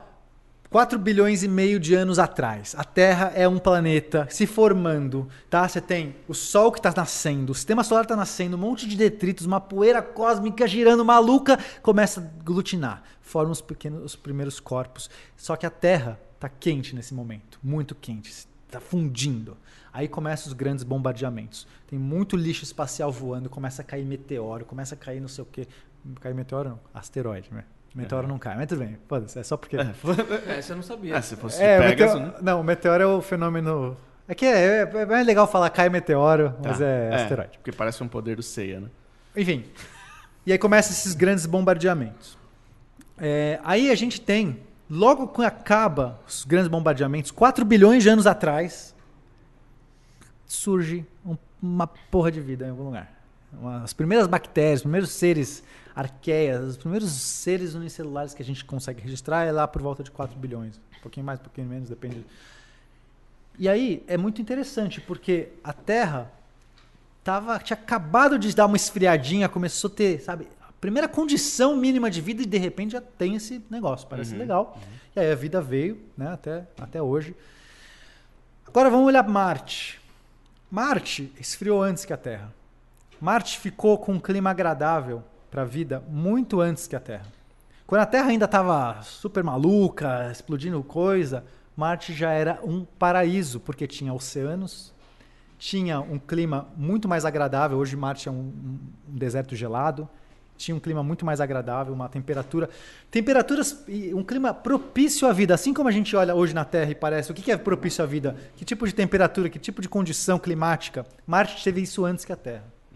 E a Terra trocava com Marte, não só com Marte, com, todos os outros corpos celestes, mas Marte está bem perto da Terra, então o que mais troca, é, é material. Uhum, entre uma atmosfera e outra. É, você fala assim, "Ué, mas como é que é possível? É muito fácil. o, você tem. Caiu lá um asteroide na Terra, aquilo deu um impacto violento e lança um monte de detritos para o espaço. Esses detritos são rochas da Terra. Que, e vice-versa. Em Marte também é a mesma coisa. Rochas de Marte. E a gente encontra hoje meteoritos de Marte na Terra. Que você consegue saber que é de Marte. Tá. Você, você consegue rastrear. E você fala, isso aqui veio de Marte. Você fala assim, nossa, mas tá na Terra, veio de Marte. Veio. E mesma coisa vice-versa. Então a gente sabe que, primeiro, primeira evidência. Coisas da Terra foram parar em Marte, coisas de Marte foram parar na Terra. Aí eu sei que tem seres unicelulares, seres primitivos que sobrevivem ao o espaço. Aqueles hipopótamozinhos lá, minúsculos? É, os hipopótamos. Esqueci o nome deles. Tardígrados. Tardígrados. Os hipopótamos. É. Os tardígrados é um exemplo, mas não, o tardígrado não é nem unicelular, é um ser. É verdade, é um ser já dá pra ver, é, é. policelular, ele é um bicho Ok, mesmo. verdade. Mas eu tenho, eu tenho até seres mais simples que sobrevivem ao espaço. Aí você fala assim, mas não é possível, ele vai. é, e a entrada na atmosfera que tem. Que, que Temperatura. temperatura. Se você estiver dentro do meteorito, existem, a gente já conseguiu encontrar Tá. que as temperaturas dentro de um meteorito poroso, de algumas características, elas não Tá. sobem tanto. Então, que aí tem o seja, efeito igual da parada que vocês fizeram lá, do, de- por ser poroso. Exatamente, não- ele, ele tem lá, ele tem propriedades. Então a gente sabe que hoje em dia seres têm capacidade de atravessar a região do espaço e chegar numa entrada no outro planeta. Então olha as evidências que eu tenho lá atrás. Eu tenho muito material sendo trocado e se tiver algum bicho nesse material, ele tem chance de sobreviver. Então, por lógica e dedutiva, eu sei que se tiver algum bicho que veio de Marte, que estava num clima mais ameno, melhor antes da Terra. A Terra estava ainda passando por grandes bombardeamentos, a vida aqui não estava surgindo. Se tivesse surgido em Marte, que teve mais tempo antes, um bichinho que estava lá dentro de Marte pode ter sobrevivido e caído na Terra. E se ele caiu na Terra logo após a Terra esfriar, quer dizer, estava caindo bicho, digamos que estava caindo bicho por milhões de anos.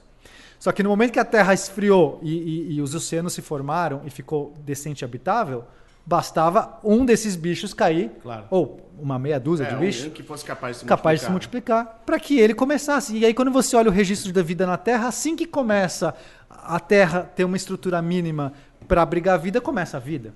Então, essas são, são poucas, são Mas- evidências pequenas. É, é, é, são. olha, isso- mas hoje, mas hoje reforça- Marte não, desculpa, mas hoje Marte não tem eh, condições, né, de, de a gente ir Não, lá, né? Não, a vida tem, se estiver em Marte, tem que estar subterrânea. Ela Tá. na superfície não tem, porque não tem mais atmosfera, não tem É. mais campo magnético. Marte hoje é um planeta estéreo, a superfície. Tá. Pode ser que cavernas em Marte tenham vida, a gente não sabe. Caraca. O que eu ia falar é o seguinte, é, isso que você acabou de falar só reforça o que eu vou falar agora. Não, não sei se como chamar de teoria, hipótese, não sei. Mas só reforça o que eu vou te falar. Você acabou de narrar, com- adorei o que você falou, concordo com você, mas você acabou de narrar um processo parece, como se fosse um processo fúngico do nosso corpo. Vamos supor, se tiver um, um fungo em alguma parte propícia a se multiplicar no nosso corpo, ela vai se multiplicar e ela veio de outro lugar. Ela Sim. veio que você tocou numa planta e tal. Então vamos lá. Você já ouviu falar de biocosmo? Não. Então. Ele quer falar de Biocosmo, o Betão quer falar de Ele quer, tem mais, quant- tem mais quantas perguntas aí? Mais uma? Então beleza, então pode falar, depois vai Então é a pergunta. seguinte. co- Como que eu cheguei nessa, nessa conclusão? Primeiro, eu comecei a pensar sobre o mundo, pensar sobre, porra, um monte de planeta, o universo e tal, né? E aí, eu- e aí eu comecei a fazer é, comparações com, com o nosso organismo. Aí eu primeiro eu cheguei a, a- a- uma espécie de conclusão de que a Terra é um organismo, assim como nós. Por quê? Ah, Enfim, aí um exemplo que eu sempre dou, Aham. pra ele- essa discussão pode se multiplicar em várias outras, mas o exemplo que eu sempre dou é o seguinte: você pega uma floresta, ela sofre uma queimada, vai estar uma puta machucada naquela floresta. Se ninguém fazer mais nada, largar, ela vai se regenerar. Por Aham. quê? Porque a água que, que, que sublima, que chova, que chova, que chove, o passarinho que multiplica a semente, que multiplica não, que espalha a semente, a abelha que poliniza, tudo aquilo vai acontecer e a floresta vai, vai voltar a ser uma floresta. Assim como as plaquetas fazem no nosso sangue, não sei o que, é um, é um, um mecanismo parecido de se ver. Aham. Aí, além de, além de paralelos que, que eu fiz, incluindo esse, sozinho, né? Tipo, eu- que eu, que eu quero dizer que fica meio mal montado justamente por ter sido assim, na, é, Não, bora. na- co- como diria o Casimiro, é a moda caralho, né? a moda caralho. É, aí, além disso, eu comecei a pensar sobre a, a consciência de si, né? Aí, eu sempre falo esse exemplo também, poderia dar vários outros. Eu, pe- eu pego um exemplo ainda ma- macroscópico, né? Digamos, uma fazenda de formiga. Se você pega uma fazenda de formiga e você cultiva, forma ali, você está vendo uma civilização que de alguma forma se comunica, que de alguma forma tem autoconsciência, que de alguma forma constrói estruturas, que de alguma forma tem sociedade, hierarquia e tal. Você está vendo tudo isso numa fazenda de formiga. É, e aquelas formigas não têm noção de que tem um titã olhando para elas, que é você, e se elas veem alguma coisa se movimentando tal, elas, elas não. é, aí já entra um pouco a questão de existência de Deus, de seres superiores, mas é, a formiga que nós estamos enxergando, que ela existe em toda a sua complexi- complexidade, ela não sabe o, o que nós somos e estamos olhando para ela, para ela faz parte do universo. Perfeito. Beleza, agora va- vamos sair um pouco desse lado da, da teológico e mais pro, pro, pro biocosmo em si. Se você fecha o olho, imagina o, o Big Bang acontecendo, né? Uma, entre aspas, explosão, que não é uma explosão, porque a explosão depende do, do tempo para acontecer e tal, mas enfim, é o, o- mecanicamente falando, é- segue o mesmo rastro de uma explosão. E o Big Bang ele já foi praticamente provado por conta do... Como eu falei, praticamente por conta do rastro da- da, É, é- é a nossa, nossa melhor hipótese. Nossa melhor hipótese é- É uma é. teoria. Não, e- já, e- já ela, ela é assim, para a comunidade científica é. quase um consenso, né? Quase um consenso. E, a, e, a- e até o, coisas mais recentes, do tipo rastro da radiação, da expansão do universo e tal, entende? Que, Ou seja, o Big Bang é como se fosse uma estrela explodindo, alguma coisa assim. Agora vamos pensar em universo. Vamos pensar agora no nosso corpo. Para gerar energia, para funcionar, o, o, o que, que a gente faz no nosso corpo? A gente não é exatamente isso, né? Do- vamos falar de ATP no sentido biológico, mas não é exatamente isso, só que o que a gente faz? A gente explode moléculas que têm é, energias armazenadas, tipo glicose e tal. Então a gente ca- causa essas explosões dentro da gente como se fosse um motor, que inclusive já vamos falar de, podemos falar de motor depois, mecanicamente falando, mas o procedimento é o mesmo. Se você olha para o universo, se você olha para as estrelas, é como se fossem explosões que estão gerando energia e tudo que está em volta delas, os planetas e tal, está usando a energia daquela estrela que explodiu para eles funcionarem, para eles terem vida por si só. Então, então, então onde, onde eu quero chegar? Onde eu quero chegar com tudo isso? Não é, é não estou falando de origem da vida, estou falando do que, do que é o universo para mim.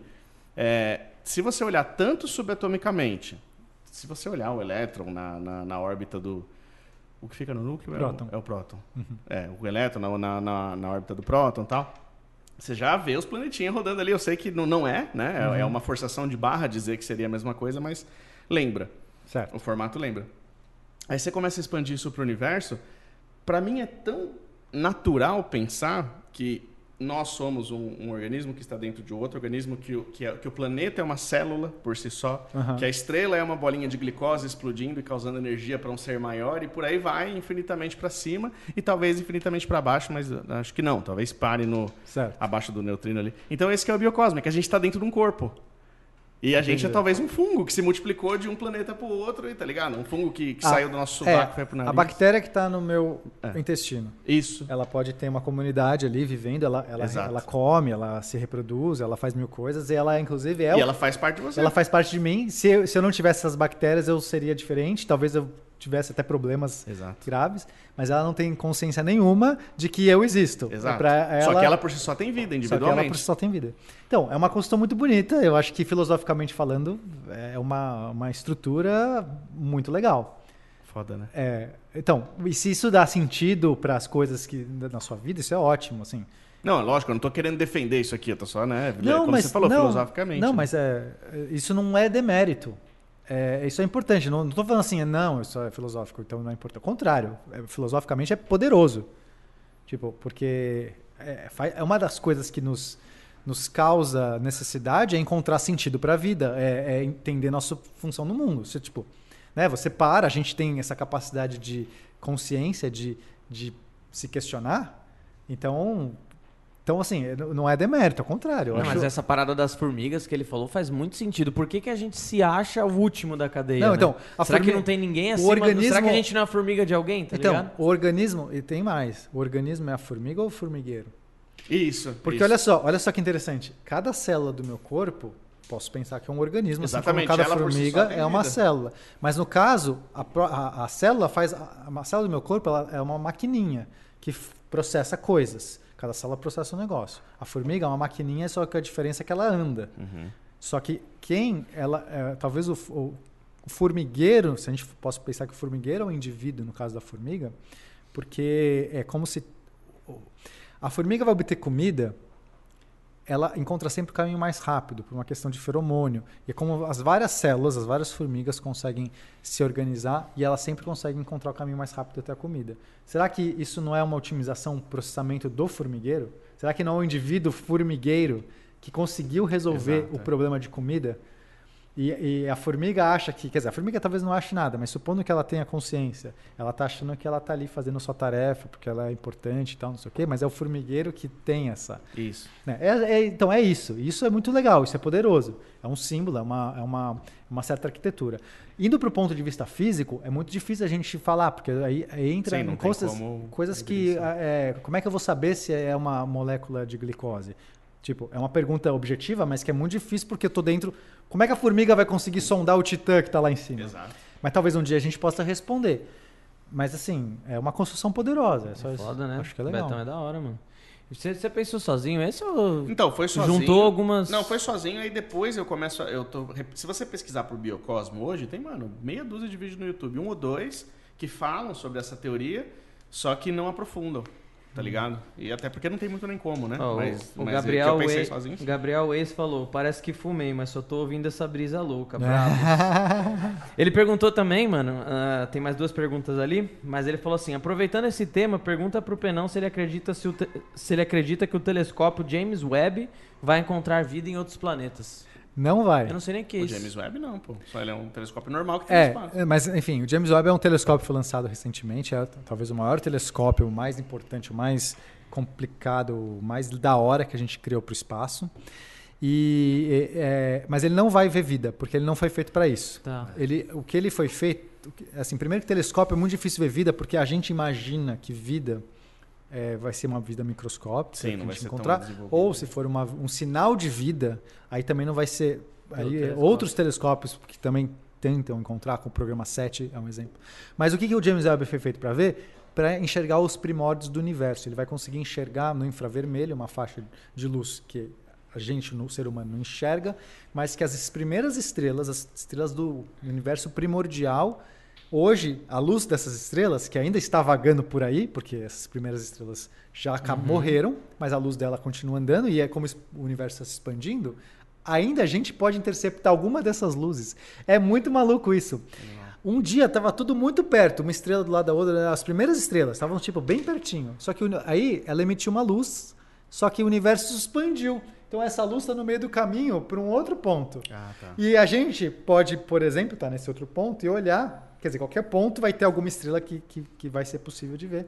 Se a gente olhar nessa direção, só que a, a luz dessas estrelas agora, elas já estão mais avermelhadas, porque conforme o universo vai se expandindo, a cor das coisas vai caindo para o vermelho. Então, se tinha uma cor azul, vai ficando verde, ficando a- a- amarelo, vermelho, e aí vai virar para o infravermelho. Então, as primeiras estrelas, a luz das primeiras estrelas é invisível para a gente hoje.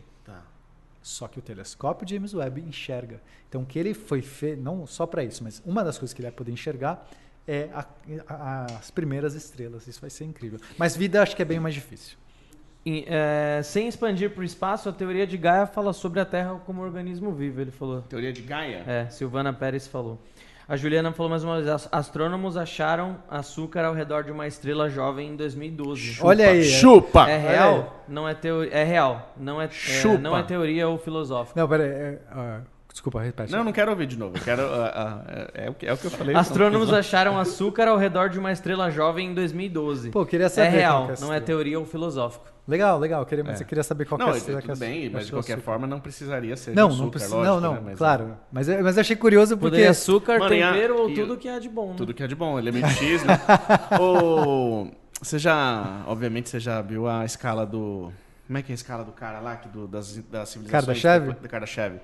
É, então, é, é mais uma coisa que reforça, tá ligado? É, é- é a bactéria do intestino que falou, mano, Gene- aquela explosão de glicose ali, eu vou tomar ela porque eu vou crescer, tá ligado? Geneticamente, somos menos de 50% do nosso gen- genoma. A É, maioria são um monte. fungos, bactérias. É, é. Inclusive, o maior ser vivo do mundo é uma- é um fungo, né? Você É um fungo, é. Não, então, va- então, é isso. A gente, tem, a gente acha né, que nós somos o nosso código genético. E não. Além da epigenética, então começa aí.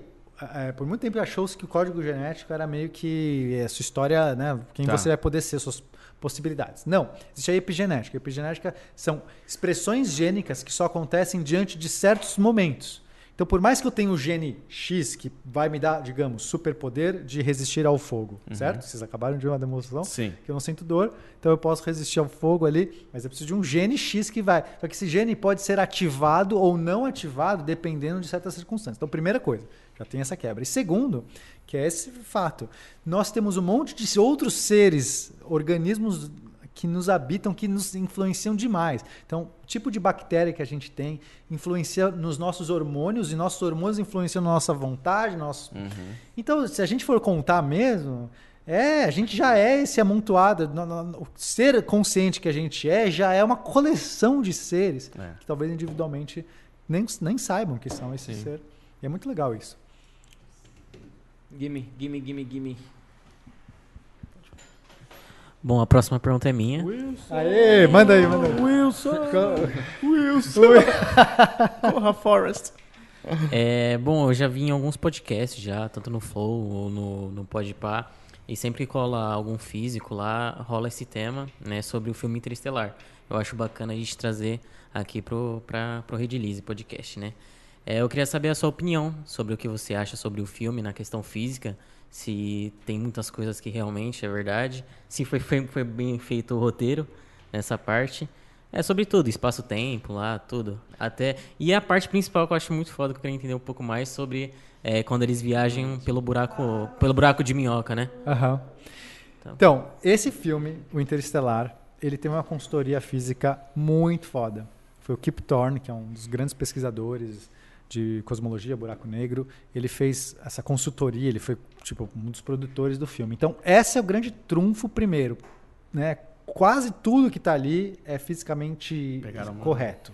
Então, buraco negro faz sentido, o jeito que o buraco negro funciona, o próprio buraco de minhoca. Agora, buraco de minhoca é uma coisa que é teorizado, é uma estrutura teorizada. Nunca ninguém viu nenhuma evidência. Diferente do buraco negro. Diferente né? do buraco negro que Ele tem a- vem, vem da mesma teoria que é da relatividade. só que- Isso, isso. A teoria não- geral da relatividade tem É. soluções. Quando você coloca certas propriedades do espaço, você fala assim, que, como é que o espaço se deforma ao redor.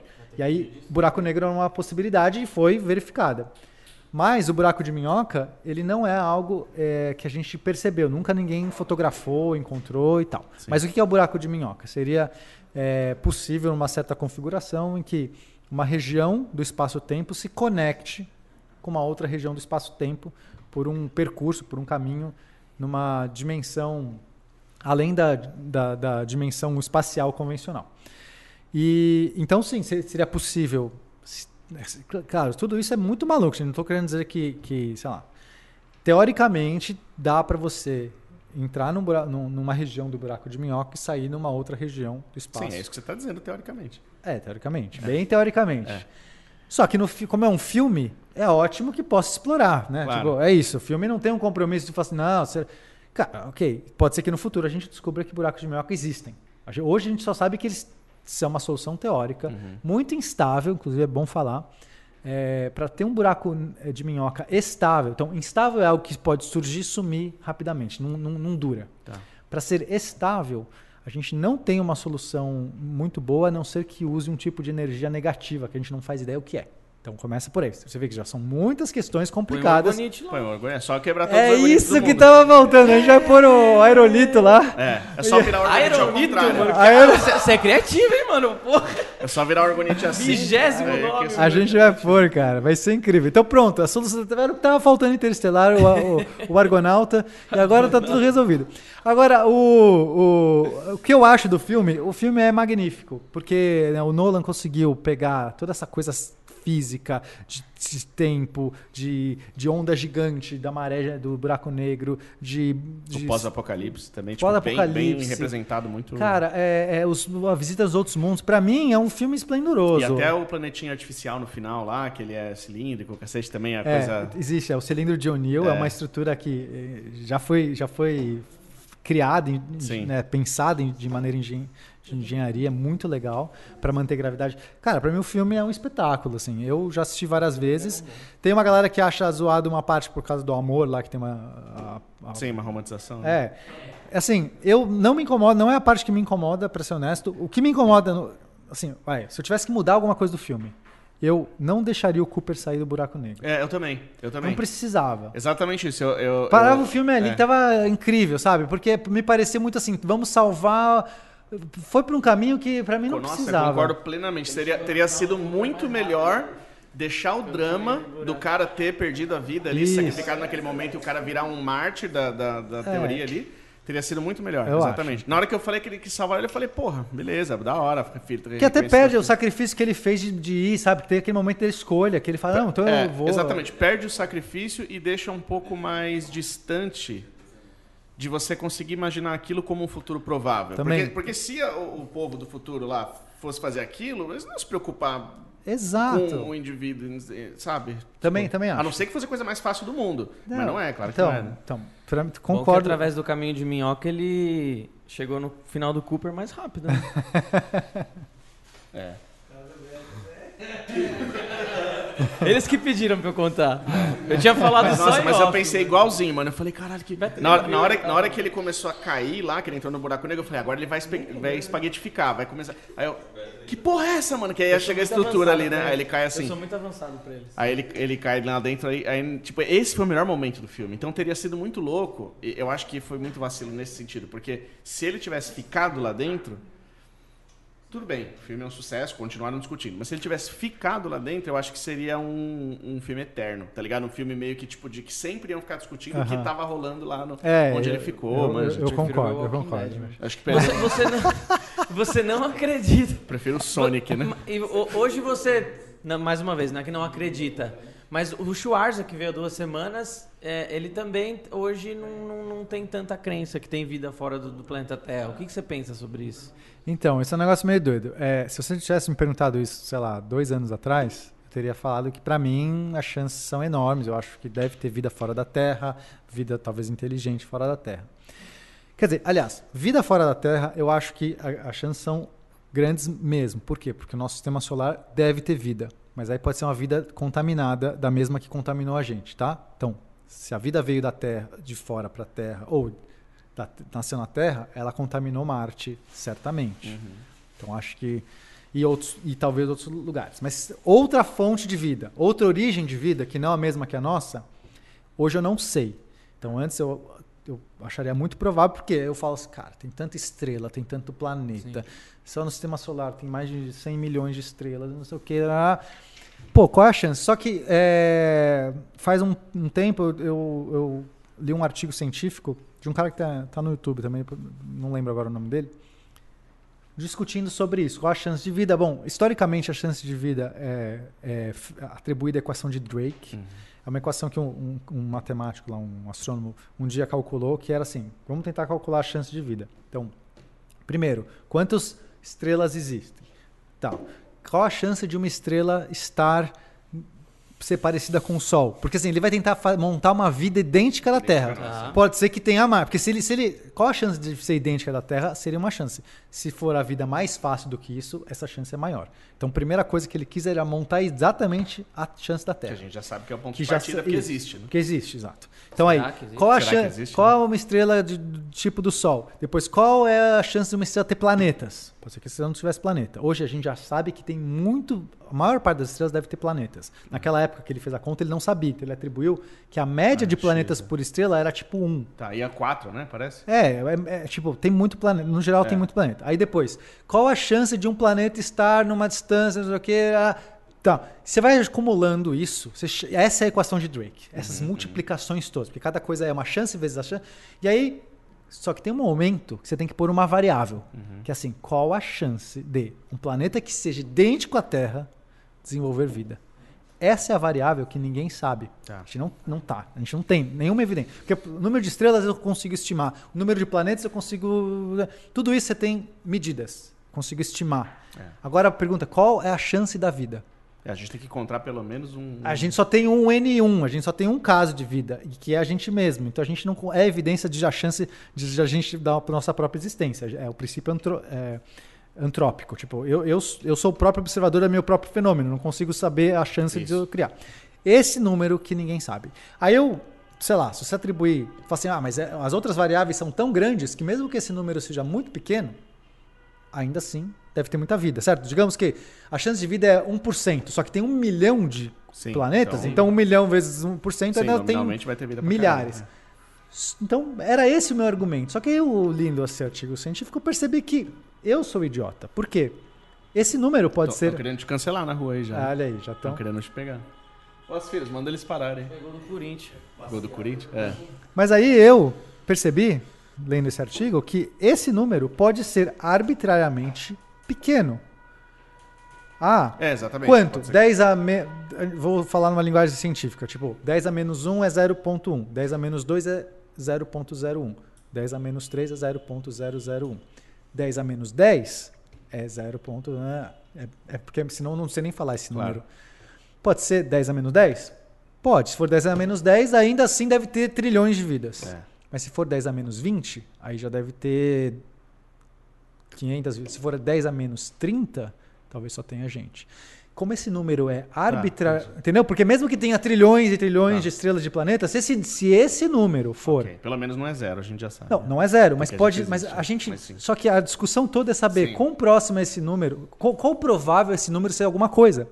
E nesse artigo é isso, o cara mostra como é, é, é arbitrário. Então, assim, não é porque a gente viu milhares de planetas, milhares de coisas e tal, que isso dá nenhuma evidência para que esse número seja mais É. alto. Pode ser que esse número seja, sim, 10 a menos 30. E se for 10 a menos 30, eu tenho uma notícia ruim para você. A chance de ter só a gente é alta. Tá. E aí tem, então, assim, então, como eu não sei, e, e- esse é um número arbitrário, então eu prefiro hoje dizer que eu sou leigo sobre esse assunto. Tá. Eu não consigo saber, eu não tenho uma boa resposta. Para mim, assim, é 50%. Se você, tipo, É, sim porque as não. duas, as duas são Se- igualmente Precisa prováveis provar, para mim. precisa provar uma das duas coisas, então. Ou, ou qualquer tipo de vida em outro planeta, ou que a vida veio de outro planeta. É.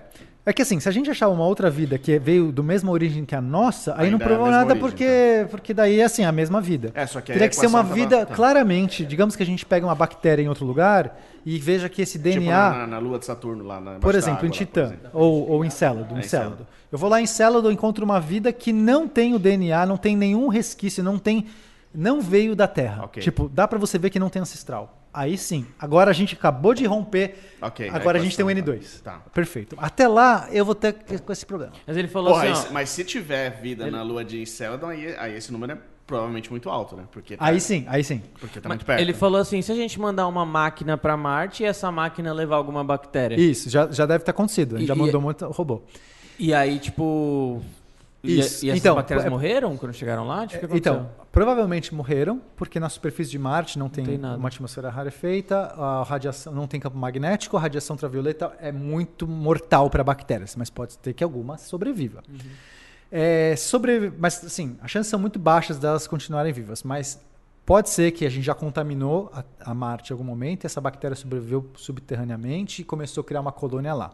Quando a gente encontrar essas bactérias, supondo que elas, se a gente encontre, a gente vai conseguir descobrir se ela veio da Terra. Porque Tá. a gente vai olhar o DNA dela. Entendi. Se o DNA dela, se ela tiver mitocôndria, se ela tiver. O DNA vai ter toda a história dela. A gente consegue saber com o nosso DNA é, nossos parentescos. Eu Isso. consigo saber que eu vim da bactéria que eu encontrei lá nos primórdios. Entendi. A gente consegue saber. É só ver o... Né? E aí, se eu olhar, se ela tiver genoma, é assim, só, só, só o Só fato se dela ela- ter genoma, eu já vou falar, caramba, isso, porque qual a chance de ter surgido em dois lugares diferentes a mesma código genético? Deve ter sido outro. Mas aí a gente vai saber certinho se ela é da mesma origem. Se for, a nossa dúvida continua, porque pode ter sido que a gente contaminou Marte ou vice-versa. Então continua, porque é a mesma origem. Sim, sim, sim. Mas se for diferente, absurdamente diferente, tiver alguma coisa ali que não Aí é da. Terra, aí a gente vai falar, caraca, descobrimos finalmente a vida. E é o que eu quero. Eu quero Você viajaria para o espaço? Se Nossa, pudesse, se nossa, conseguisse? agora. É. Agora, Rediliz não quer. Esse é um. Por que não? A gente faz um compósito. Ele quer, só que sem tripulação, Vamos né? Fazer. pode, né? Vamos fazer um foguete. Que, que, isso- que, que, mano, falando de sonhos, assim, o É que, só dizer que é um quais- experimento, faz Quais um são foguete os qualquer um. seus, quais são os seus, ah, os seus, seus lei sonhos assim nessa parte de experimentos? O que, que você gostaria muito de fazer, mas não tem oportunidade por questão financeira, por questão de espaço, tempo? Cara, de experimento. Não, sonhos assim. Não, que, que, que, em geral- que você ainda tem que quer fazer viagens, escaladas, Everest e o caralho. Então, eu- por muito tempo eu tive essa vontade do, do- assim, eu sou montanhista, adoro montanha, e queria escalar o Everest, mas é, hoje eu já não tô com tanta vontade de escalar o Everest, porque tá virando um negócio muito é, Clichê. Não é nem por ser clichê, pra ser honesto, não é porque tá muita gente indo, mas é que é tão lotada a montanha hoje em dia que Tá. a experiência de escalar o Everest é outra coisa. Tá. Você chega, tem uma empresa que te leva com oxigênio. Tipo, não é, não é isso que eu quero ao escalar uma montanha, que alguém me leve de cadeirinha. E aí você chega lá, tem uma abarrotada, uma fila gigante de pessoas. Então, assim, não é isso. Eu quero escalar outras montanhas que eu possa ir de uma maneira mais selvagem, mais com contato com a natureza, que eu não vou chegar lá, entendeu? Vai ter uma barraquinha com meu nome, uma plaquinha, parabéns, venha, sabe? Então, Tira assim, foto, né? o é, e não dá para escalar o. Everest que não seja assim hoje, porque não, assim, não dá, virou uma indústria. Tá, então, então, entendi.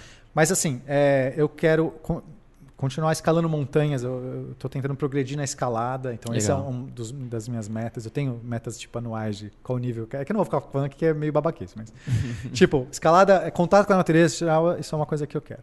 Eu tenho minha pesquisa em inteligência artificial, que na verdade é sobre consciência artificial. E essa é uma parada que é um dos assuntos que eu mais me interesso, que é essa discussão sobre é, a singularidade, se as máquinas podem ter consciência, se elas podem chegar numa inteligência humana. Então, esse é um assunto que eu quero muito fazer avanços. Eu já estou escrevendo um artigo agora. É um, é, é um dos assuntos que mais me interessa hoje, essa discussão que chega à filosofia também, porque o que que é consciência, Sim, sim, sim. é discutir direitos de robôs, é, ética. É tipo um assunto muito legal. Tem o projeto da bicicleta voadora, mas estou achando que está mais difícil, que eu queria voar o mundo, fazer uma viagem ao mundo numa bicicleta voadora. Estou tentando fazer um protótipo, mas é, eu fiz umas contas e está muito difícil. Tem que chamar o Steven Spielberg. Por quê? Não tem do, do ET lá? Do... Nossa.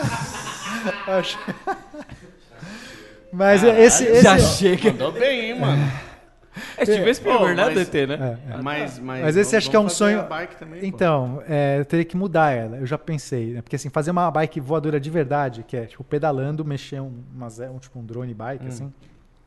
Precisa de um, Ah, é muita energia também. par... pede Não é nem tanta Calói. energia. É, é muita energia, mas é mais do que isso. Eu preciso de uma hélice gigante. Quanto maior é o tamanho da hélice, ela pode girar mais Sim, por isso- lento. Por isso, por isso que eu imaginei que precisava de muita energia, porque eu, porque eu imaginei que seria uma hélice que você Mas- pudesse estacionar em algum lugar. Mas, mano, dar a volta ao mundo, ninguém ia permitir isso, né? Não, é, eu pego Oxe. a bike e vou. É só ele dizer- é que só que vai? dizer- Eu tenho o inspetor É do só espaço. dizer que é experimento. É só ele dizer que é um experimento, mano. Não, eu vou, ué, cheguei. Vai, agora eu me É, expulso. me não. agora, né? A ideia era ser um, um evento, lá, patrocinado pela Red Bull. Alguma, agora vai ser Ou Red Red Lease, Lease, né? Não, É, agora vai vai ser ser Red Lease. É, já se esse sabe. vídeo bater 500 mil joinhas,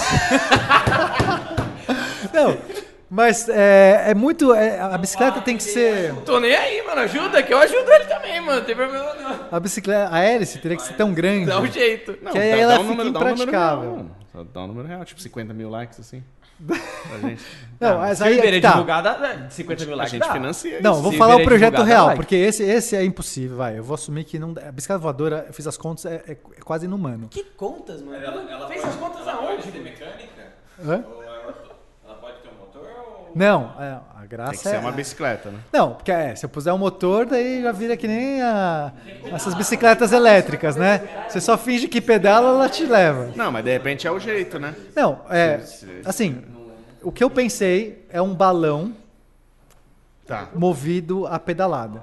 Então, o balão, ele já sustenta, porque ele vai ter um ar quente ou hélio, enfim, mas toda a propulsão do balão feita por pedalada. Aí sim é legal. E aí eu pensei num trailer, é um, é um trailer que tem, é tipo, é um- tem uma carenagem para me proteger, porque eu vou estar muito exposto a viagem inteira e também quero pousar e ele já ser o meu dormitório. É um trailer.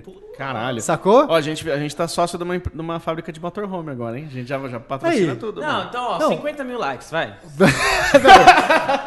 Não, Não, gente, já mistura do- tudo, mano. mil likes já tá bom, porque daí eu já ganhei o patrocínio, é isso? Mil likes? Se o Iberê falar Não, Rede se der, W se, der, likes. se der 50 mil likes, a gente financia o. É isso? 50 mil? Eu vou fazer essa campanha, Se hein? Tá. financia Se 50 mil você- likes- 50 mil likes. 50 mil likes, a gente financia o quê, então? A gente financia o. Filho, não sei quanto que. Não, a gente financia a O construção do motorhome e tá? o- A gente coloca o Gui pra voar, mano. Pedala, então? Já beleza. tem o garoto de teste. O- Não, tudo bem. se- é, Não, pensa aí. se for, se for uma. O número de 50 mil likes tá bom. Porque aí é o suficiente pra gente direcionar os recursos da rede, da Freedom, que é a nossa, nossa fábrica que a gente virou sócio de motorhome, camper e tal. Mas, E- mas, ô Beto, vai retornar, hein? Não, é por isso que eu tô Porque falando. vai, esse, Lógico, vai virar esse vídeo, né? negócio vai. pô, É, por isso, por isso vai voar o Ó, mundo. 50 mil likes a gente, a gente vai pra frente com isso, então, mano. Pra cima, pra voar. O troféuzinho. Aí, galera, já Só que, tasca o mano- dedo nesse like aí. Só que, mano, o bagulho é perigoso. E o padre do balão, mano? Ah, meu amigo. Não, é, é- só um experimento. Pera, o padre do balão não sabia nem operar o GPS, Não, sabe e- a e história? foi- não, Não, sei. mas, mano, Deram o GPS assim, ele não o sabia é ligar. seguro. Hum, Claro que não. Ah, Mas, mas eu. é, mas é um mas sou eu, pô, alienígena. Não tem como dar errado. Se ele cair no mar, ele já. coloca outro Aqui, ó. sonho que é Ô, na Terra, eu por vou, favor, Eu mano. vou pôr o, Se o Ergoloves aqui. Não tem erro, velho. Põe ele pra voar, mano. Não precisa nem O. Ergoloves no meu balão não tem erro. Descobrimos. É a sua anteninha. É aqui, ó. Tu. Chapolin Colorado. Eu tô ali, cara, ó. Aerolitos. Tá bom, falando. Agora eu tô com medo de Vai chamar Aerolito. Inclusive vai chamar Aerolito o trailer balão.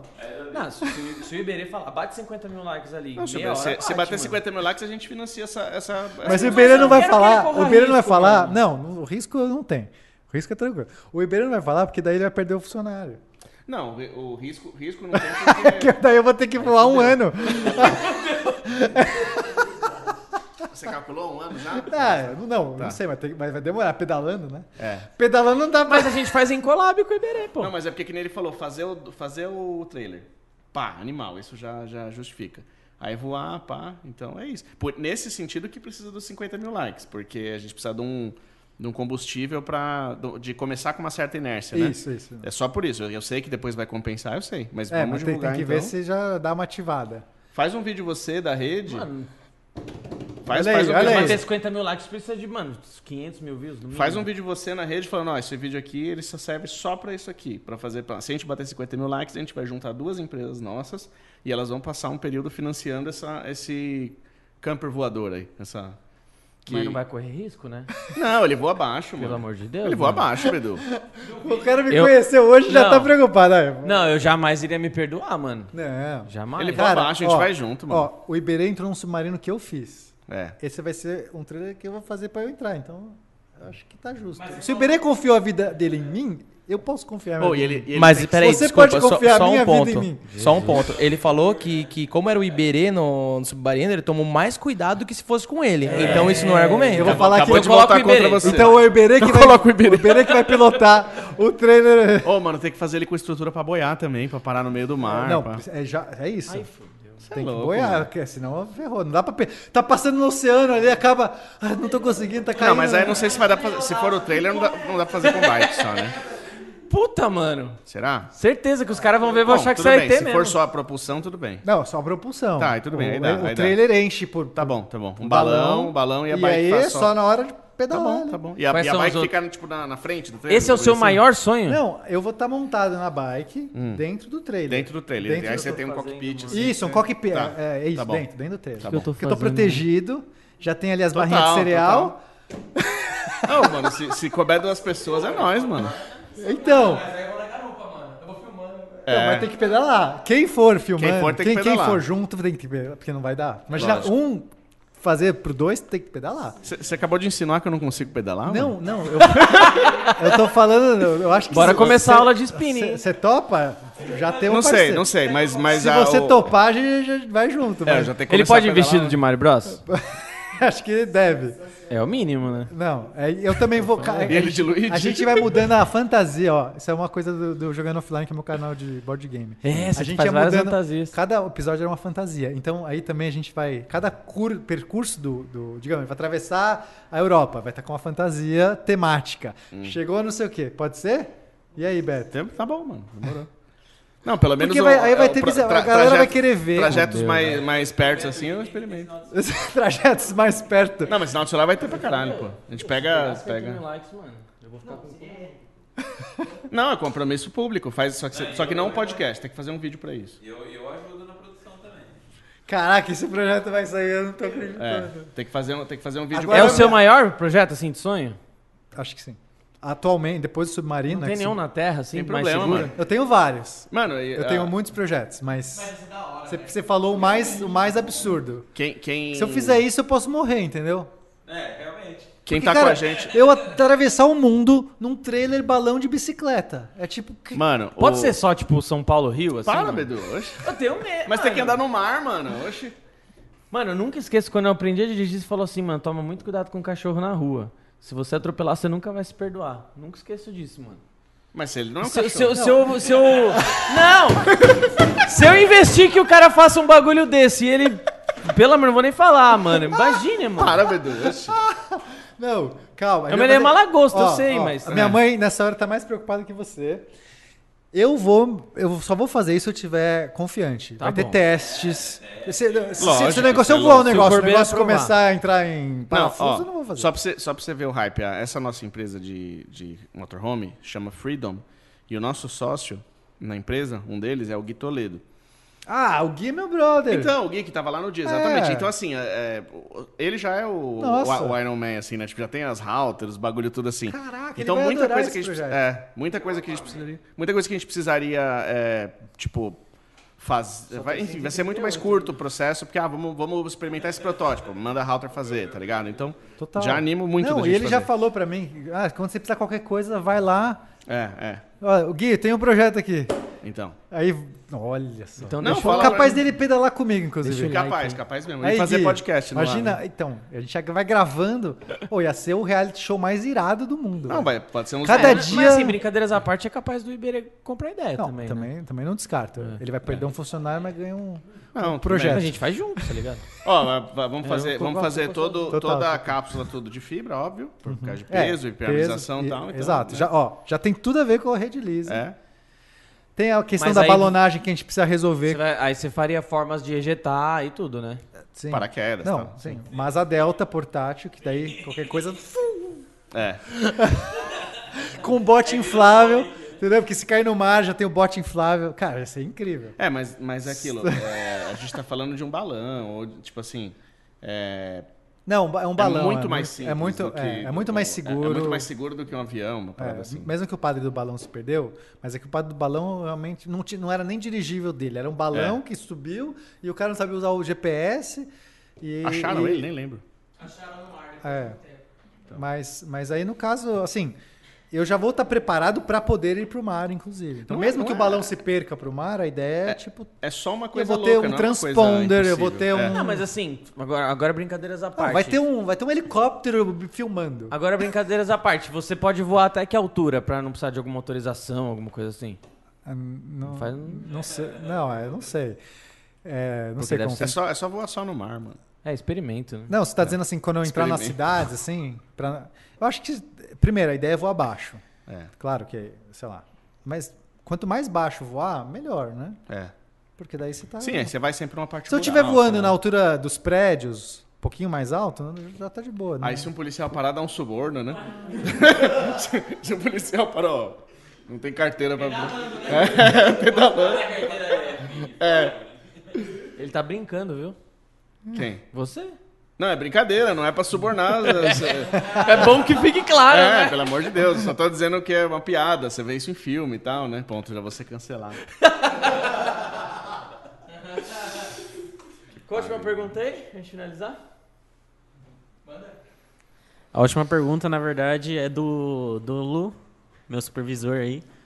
Eu falei pra ele mandar a pergunta que ele é seu fã. Aê! Na verdade, não é tanto uma pergunta, mas ele queria que você falasse um pouco sobre o assunto. Ele queria saber se você poderia falar sobre alguns paradoxos fáceis, assim, que você conseguia falar. E é isso. Beleza. Inclusive, o meu, o meu Twitter é arroba penadoxo, justamente Ah, é? por causa de uma brincadeira aí com E o pena. canal Devaneios do Pena. Olha só. Caralho. É, o canal tá meio parado. Eu tenho outro canal chamando, chama- também chamado Jogando Offline, que também tá parado, mas se alguém quiser Ah, se é? divertir. Você jogou o último online? Não, Mas tá ligado. tô ligado. Deu na época do time. Aham. Tá.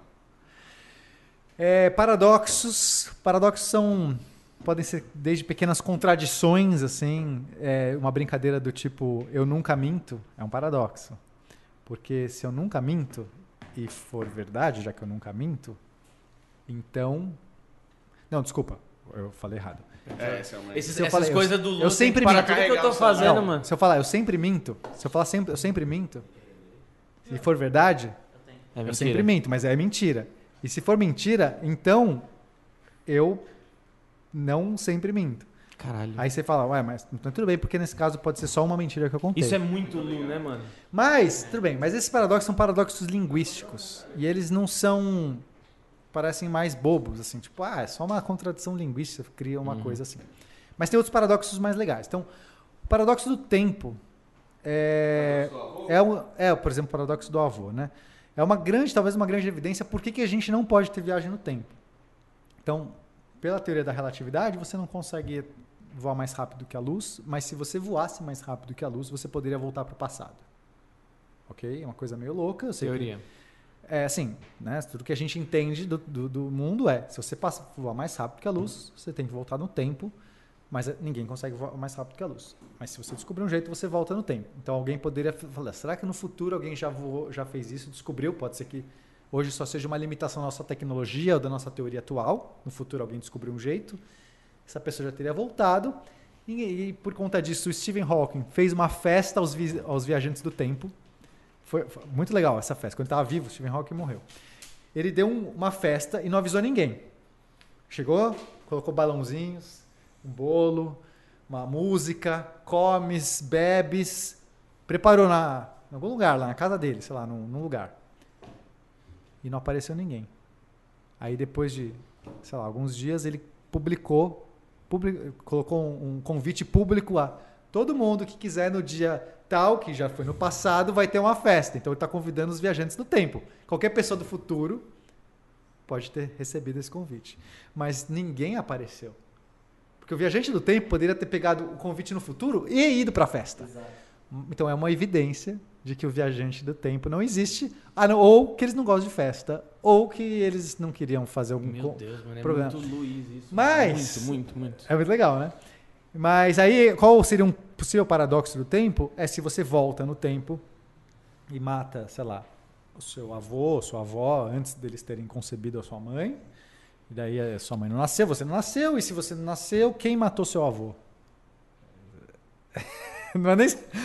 O problema é quem matou seu avô, entendeu? Ah, isso, isso acontece muito no Dragon Ball, mano. mas- Então, exato. Aí, é, vários filmes, né?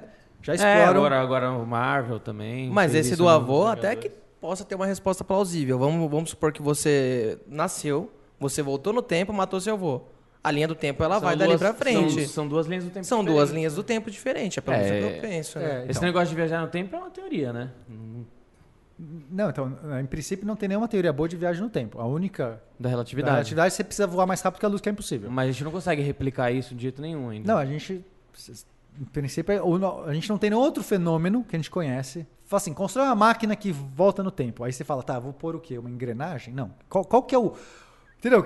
Eu vou pôr, vou pôr o, o ergolobis aqui, É. e aí ela vai funcionar. Talvez não. Mas, Pode é, ser que funcione. Então, pode ser, pode ser que esse é o jeito. Mas assim, a teoria física, certo? por muitos anos, ninguém tinha nenhum jeito de voar no tempo. Era impossível, teoricamente. Ninguém tinha. Cria aí um jeito. Tá, eu vou misturar dois produtos, não volta no tempo. Nada volta no tempo. Só que aí o Einstein chegou com uma teoria de que um dos resultados da teoria é caso você viaje mais rápido que a luz, você volta no tempo. É só uma consequência. O Einstein não pôs isso na teoria. A teoria do Einstein ele criou, só que aí alguém começou a trabalhar na teoria e descobriu: olha, o espaço-tempo funciona com esse jeito. Se você voar mais rápido que a luz, você volta no tempo. Então, bora construir uma máquina que volta, voa mais uma máquina. Mais rápido que a luz. Só que ninguém conseguiu. Ninguém consegue. Ali- ali- Aliás, ninguém consegue voar nem perto da luz. Tipo, a gente não Nem tem o som direito, né? não, Ou o som já não, consegue som, fácil? som fácil. Os foguetes Ah, são já vai? Tá. hipersônicos, assim. Tá. Mas ainda assim é, dif- é, ainda assim é muita energia. Fazer um foguete é muita energia. Só que Sim. nossos foguetes não voam nem perto da luz. E assim, mesmo partículas, se você falar assim, não precisa levar um homem, um ser humano. Sim. Eu posso levar uma partícula Uma no tempo. câmera, né? É, uma câmera. Mas pô, se eu fizesse uma partícula voar mais rápido que a luz, eu já teria encontrado o que eu preciso. Mas a gente não consegue fazer nenhuma partícula voar mais rápida que a luz. A não ser que já tenham partículas voando mais rápido que a luz, agora entra nos paradoxos mais legais, que é uma das possibilidades é que os é, pósitrons, o que são pósitrons? Temos os prótons, que estão no centro, no núcleo atômico, os, os bolotinha gorda, e os elétrons voando ao redor. Ah, Os esse negócio da partícula de Deus lá, nada a ver? Não. Nada a ver. Aí, os elétrons são pequenininhos e o, pró- e o próton gordo, tá? Só precisa entender. Elétron é uma partícula elementar e ele é- tem carga negativa. Existem partículas que são exatamente como o elétron, idênticas, só que tem carga positiva. São chamados pósitrons. Não é próton, é igualzinho o elétron, idêntico, só que só tem uma diferença, carga positiva. Beleza, isso existe. Isso chama antimatéria. Antimatéria são todas as partículas que a gente conhece, só que com a carga reversa. Então, o antimatéria do elétron chama positron. Tipo Goku Black. Beleza. Eu não sei o que é Goku Black, mas vou aceitar que é isso. Aí, o tal do positron existe, e um dia um físico, Paul Dirac, cogitou, não sei se foi ele que cogitou a primeira vez, mas ele fez um negócio chamado mar de Dirac, que é o que eu vou falar, que é que talvez essas partículas, pósitrons, sejam na verdade elétrons voando contrário ao tempo. Por quê? Olha que interessante. Aliás, acho que foi o Feynman que falou isso. Posso estar confundindo quem falou a primeira vez, tanto faz. Olha que interessante. Se eu tenho uma partícula andando para frente no tempo negativa, eu posso pensar, se eu olhar ela voltando atrás do tempo, eu posso pensar como se fosse, na verdade, uma partícula. Se eu tenho uma partícula que está andando para um lado, para frente no tempo, se eu estiver revertendo, eu posso pensar como se ela tivesse uma partícula positiva andando para trás no tempo. Entende a mesma Ok, construção? sim. O elétron pra frente, o pósitron pra Não. trás. É. ok. Tudo bem, deixa eu ver se eu consigo explicar melhor. É, corrente elétrica. Tá. Corrente elétrica é um ótimo exemplo.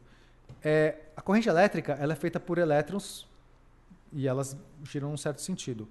A gente convenciona hoje que a corrente é positiva, que ela sai do, do polo positivo. Normalmente, quando você desenha um circuito elétrico, sai do polo positivo e vai para o sentido negativo. É uma convenção. Então, a gente poderia estar olhando um fenômeno que é um pósitron, que é uma partícula positiva, andando para frente no tempo. Hum. E isso, na verdade, é um fenômeno andando para trás no tempo de uma partícula negativa. A gente não teria como descobrir. Os dois fenômenos Deu o mesmo resultado. um- Uma partícula positiva andando para frente no tempo, ela é análoga a uma partícula negativa vindo do futuro andando para trás. Uhum. Então pode ser que todos os pósitrons que a gente enxerga hoje sejam, na verdade, elétrons que estão andando para trás no tempo. Ok. E- só que aí você fala, ué, então se eu trocar, se eu frear, ele está andando para trás no tempo, se eu, se eu trocar a, a direção que ele está andando, ele pode começar a andar para frente no tempo. Só que nenhuma partícula, em princípio, que está voando para trás no tempo, Obrigado. consegue reverter. Essa é uma propriedade interessante. Caso existam partículas que andam para trás no tempo, para não dar nenhum paradoxo do tempo, essas partículas elas não poderiam nunca reverter. Assim como as nossas nunca podem passar a velocidade da luz, é como se essas partículas estivessem o tempo todo voando acima da velocidade da luz, já que elas estão voltando para o passado, e elas nunca podem ficar mais devagar. É análogo, você não teria, nós não teríamos como descobrir se o universo é partícula positiva, pósitrons andando para frente, ou partículas negativas voando mais rápido que a luz estão pra- andando para trás. Isso é a primeira coisa muito legal. Aí a segunda coisa muito legal, que agora é explodir cabeça, é se esse pósitron pode voar para o passado, e aí agora vamos supor que, Que é o. Tá, ok. que, é ele possa, mesmo- que ele possa voar de novo para o futuro, se, se ele puder reverter. A gente não sabe se, se ele puder reverter, ele voa para o passado, e aí ele anda de novo no tempo, ele vira um elétron de novo. Então era um Uhum. elétron, aí ele resolve, ah, vou voltar para o passado. Ele some aqui desse momento, volta para o passado como um pósitron, depois ele resolve andar de novo. Agora, na realidade, eu tenho dois elétrons. O elétron 1 e o elétron. E ele mesmo que voltou e ele é de novo. Agora ele pode fazer isso de novo. Agora ele é o elétron 3. Agora tem 4, agora tem 5. Pode ser que todos os elétrons são o mesmo elétron. Os caras são malucos. Ah, entendi. Pode ser. Tá. Ah, você já leu a, a- o Ovo? É um texto chamado O Ovo? Acho que não. Preciso te passar. Não vou, eu vou- nem vou dar spoiler no vídeo, mas leia. É, isso vai te, vai te brisar a cabeça também. E. Isso. E animal, e animal, pode ser que todo, como ele vai, pra, É vai e volta no tempo, pode ser todo mundo, pode ser a mesma coisa. Isso justificaria porque todo o elétron que a gente enxerga é idêntico. Tá. Assim, é uma partícula que tem a mesma carga, a mesma massa, não sei o quê. Tipo, todo elétron que a gente enxerga é o mesmo. Não é só elétron, qualquer Ou partícula seja, elementar. eu, eu e o Gui somos feitos da mesma coisa. Então, pode ser que todos nós. ser Aí, aí a nós. sua teoria do biocosmo entra num nível muito acima. Porque todas as coisas são a mesma coisa. E é feita da. O meu organismo, todos esses organismos são, na verdade, feitos da mesma coisa. Está integrado num único cosmos. To- todos os elétrons, eles são, eles são observavelmente idênticos, é isso? São. Mesmo formato, tudo. É, então, não- a gente não, não tem como ver formato, porque é uma partícula elementar, assim, a gente não consegue ver forma. Então que, a gente consegue me- que a gente consegue medir a carga, massa, momento angular. É, deixa eu ver se tem mais alguma coisa que a gente consegue medir. É, sei lá, talvez tenha mais alguma coisa que eu não lembro. São coisas medíveis. Você vai lá, passa num experimento, opa, a carga desse elétron é tanto. O spin desse elétron é tanto. O que mais que eu- a massa desse elétron é tanto. Aí eu meço outro elétron, é a mesma. Eu meço um terceiro, é o mesmo. Eles são todos idênticos. Independente de temperatura, de nada que, aconteça. Tá. São sempre iguais.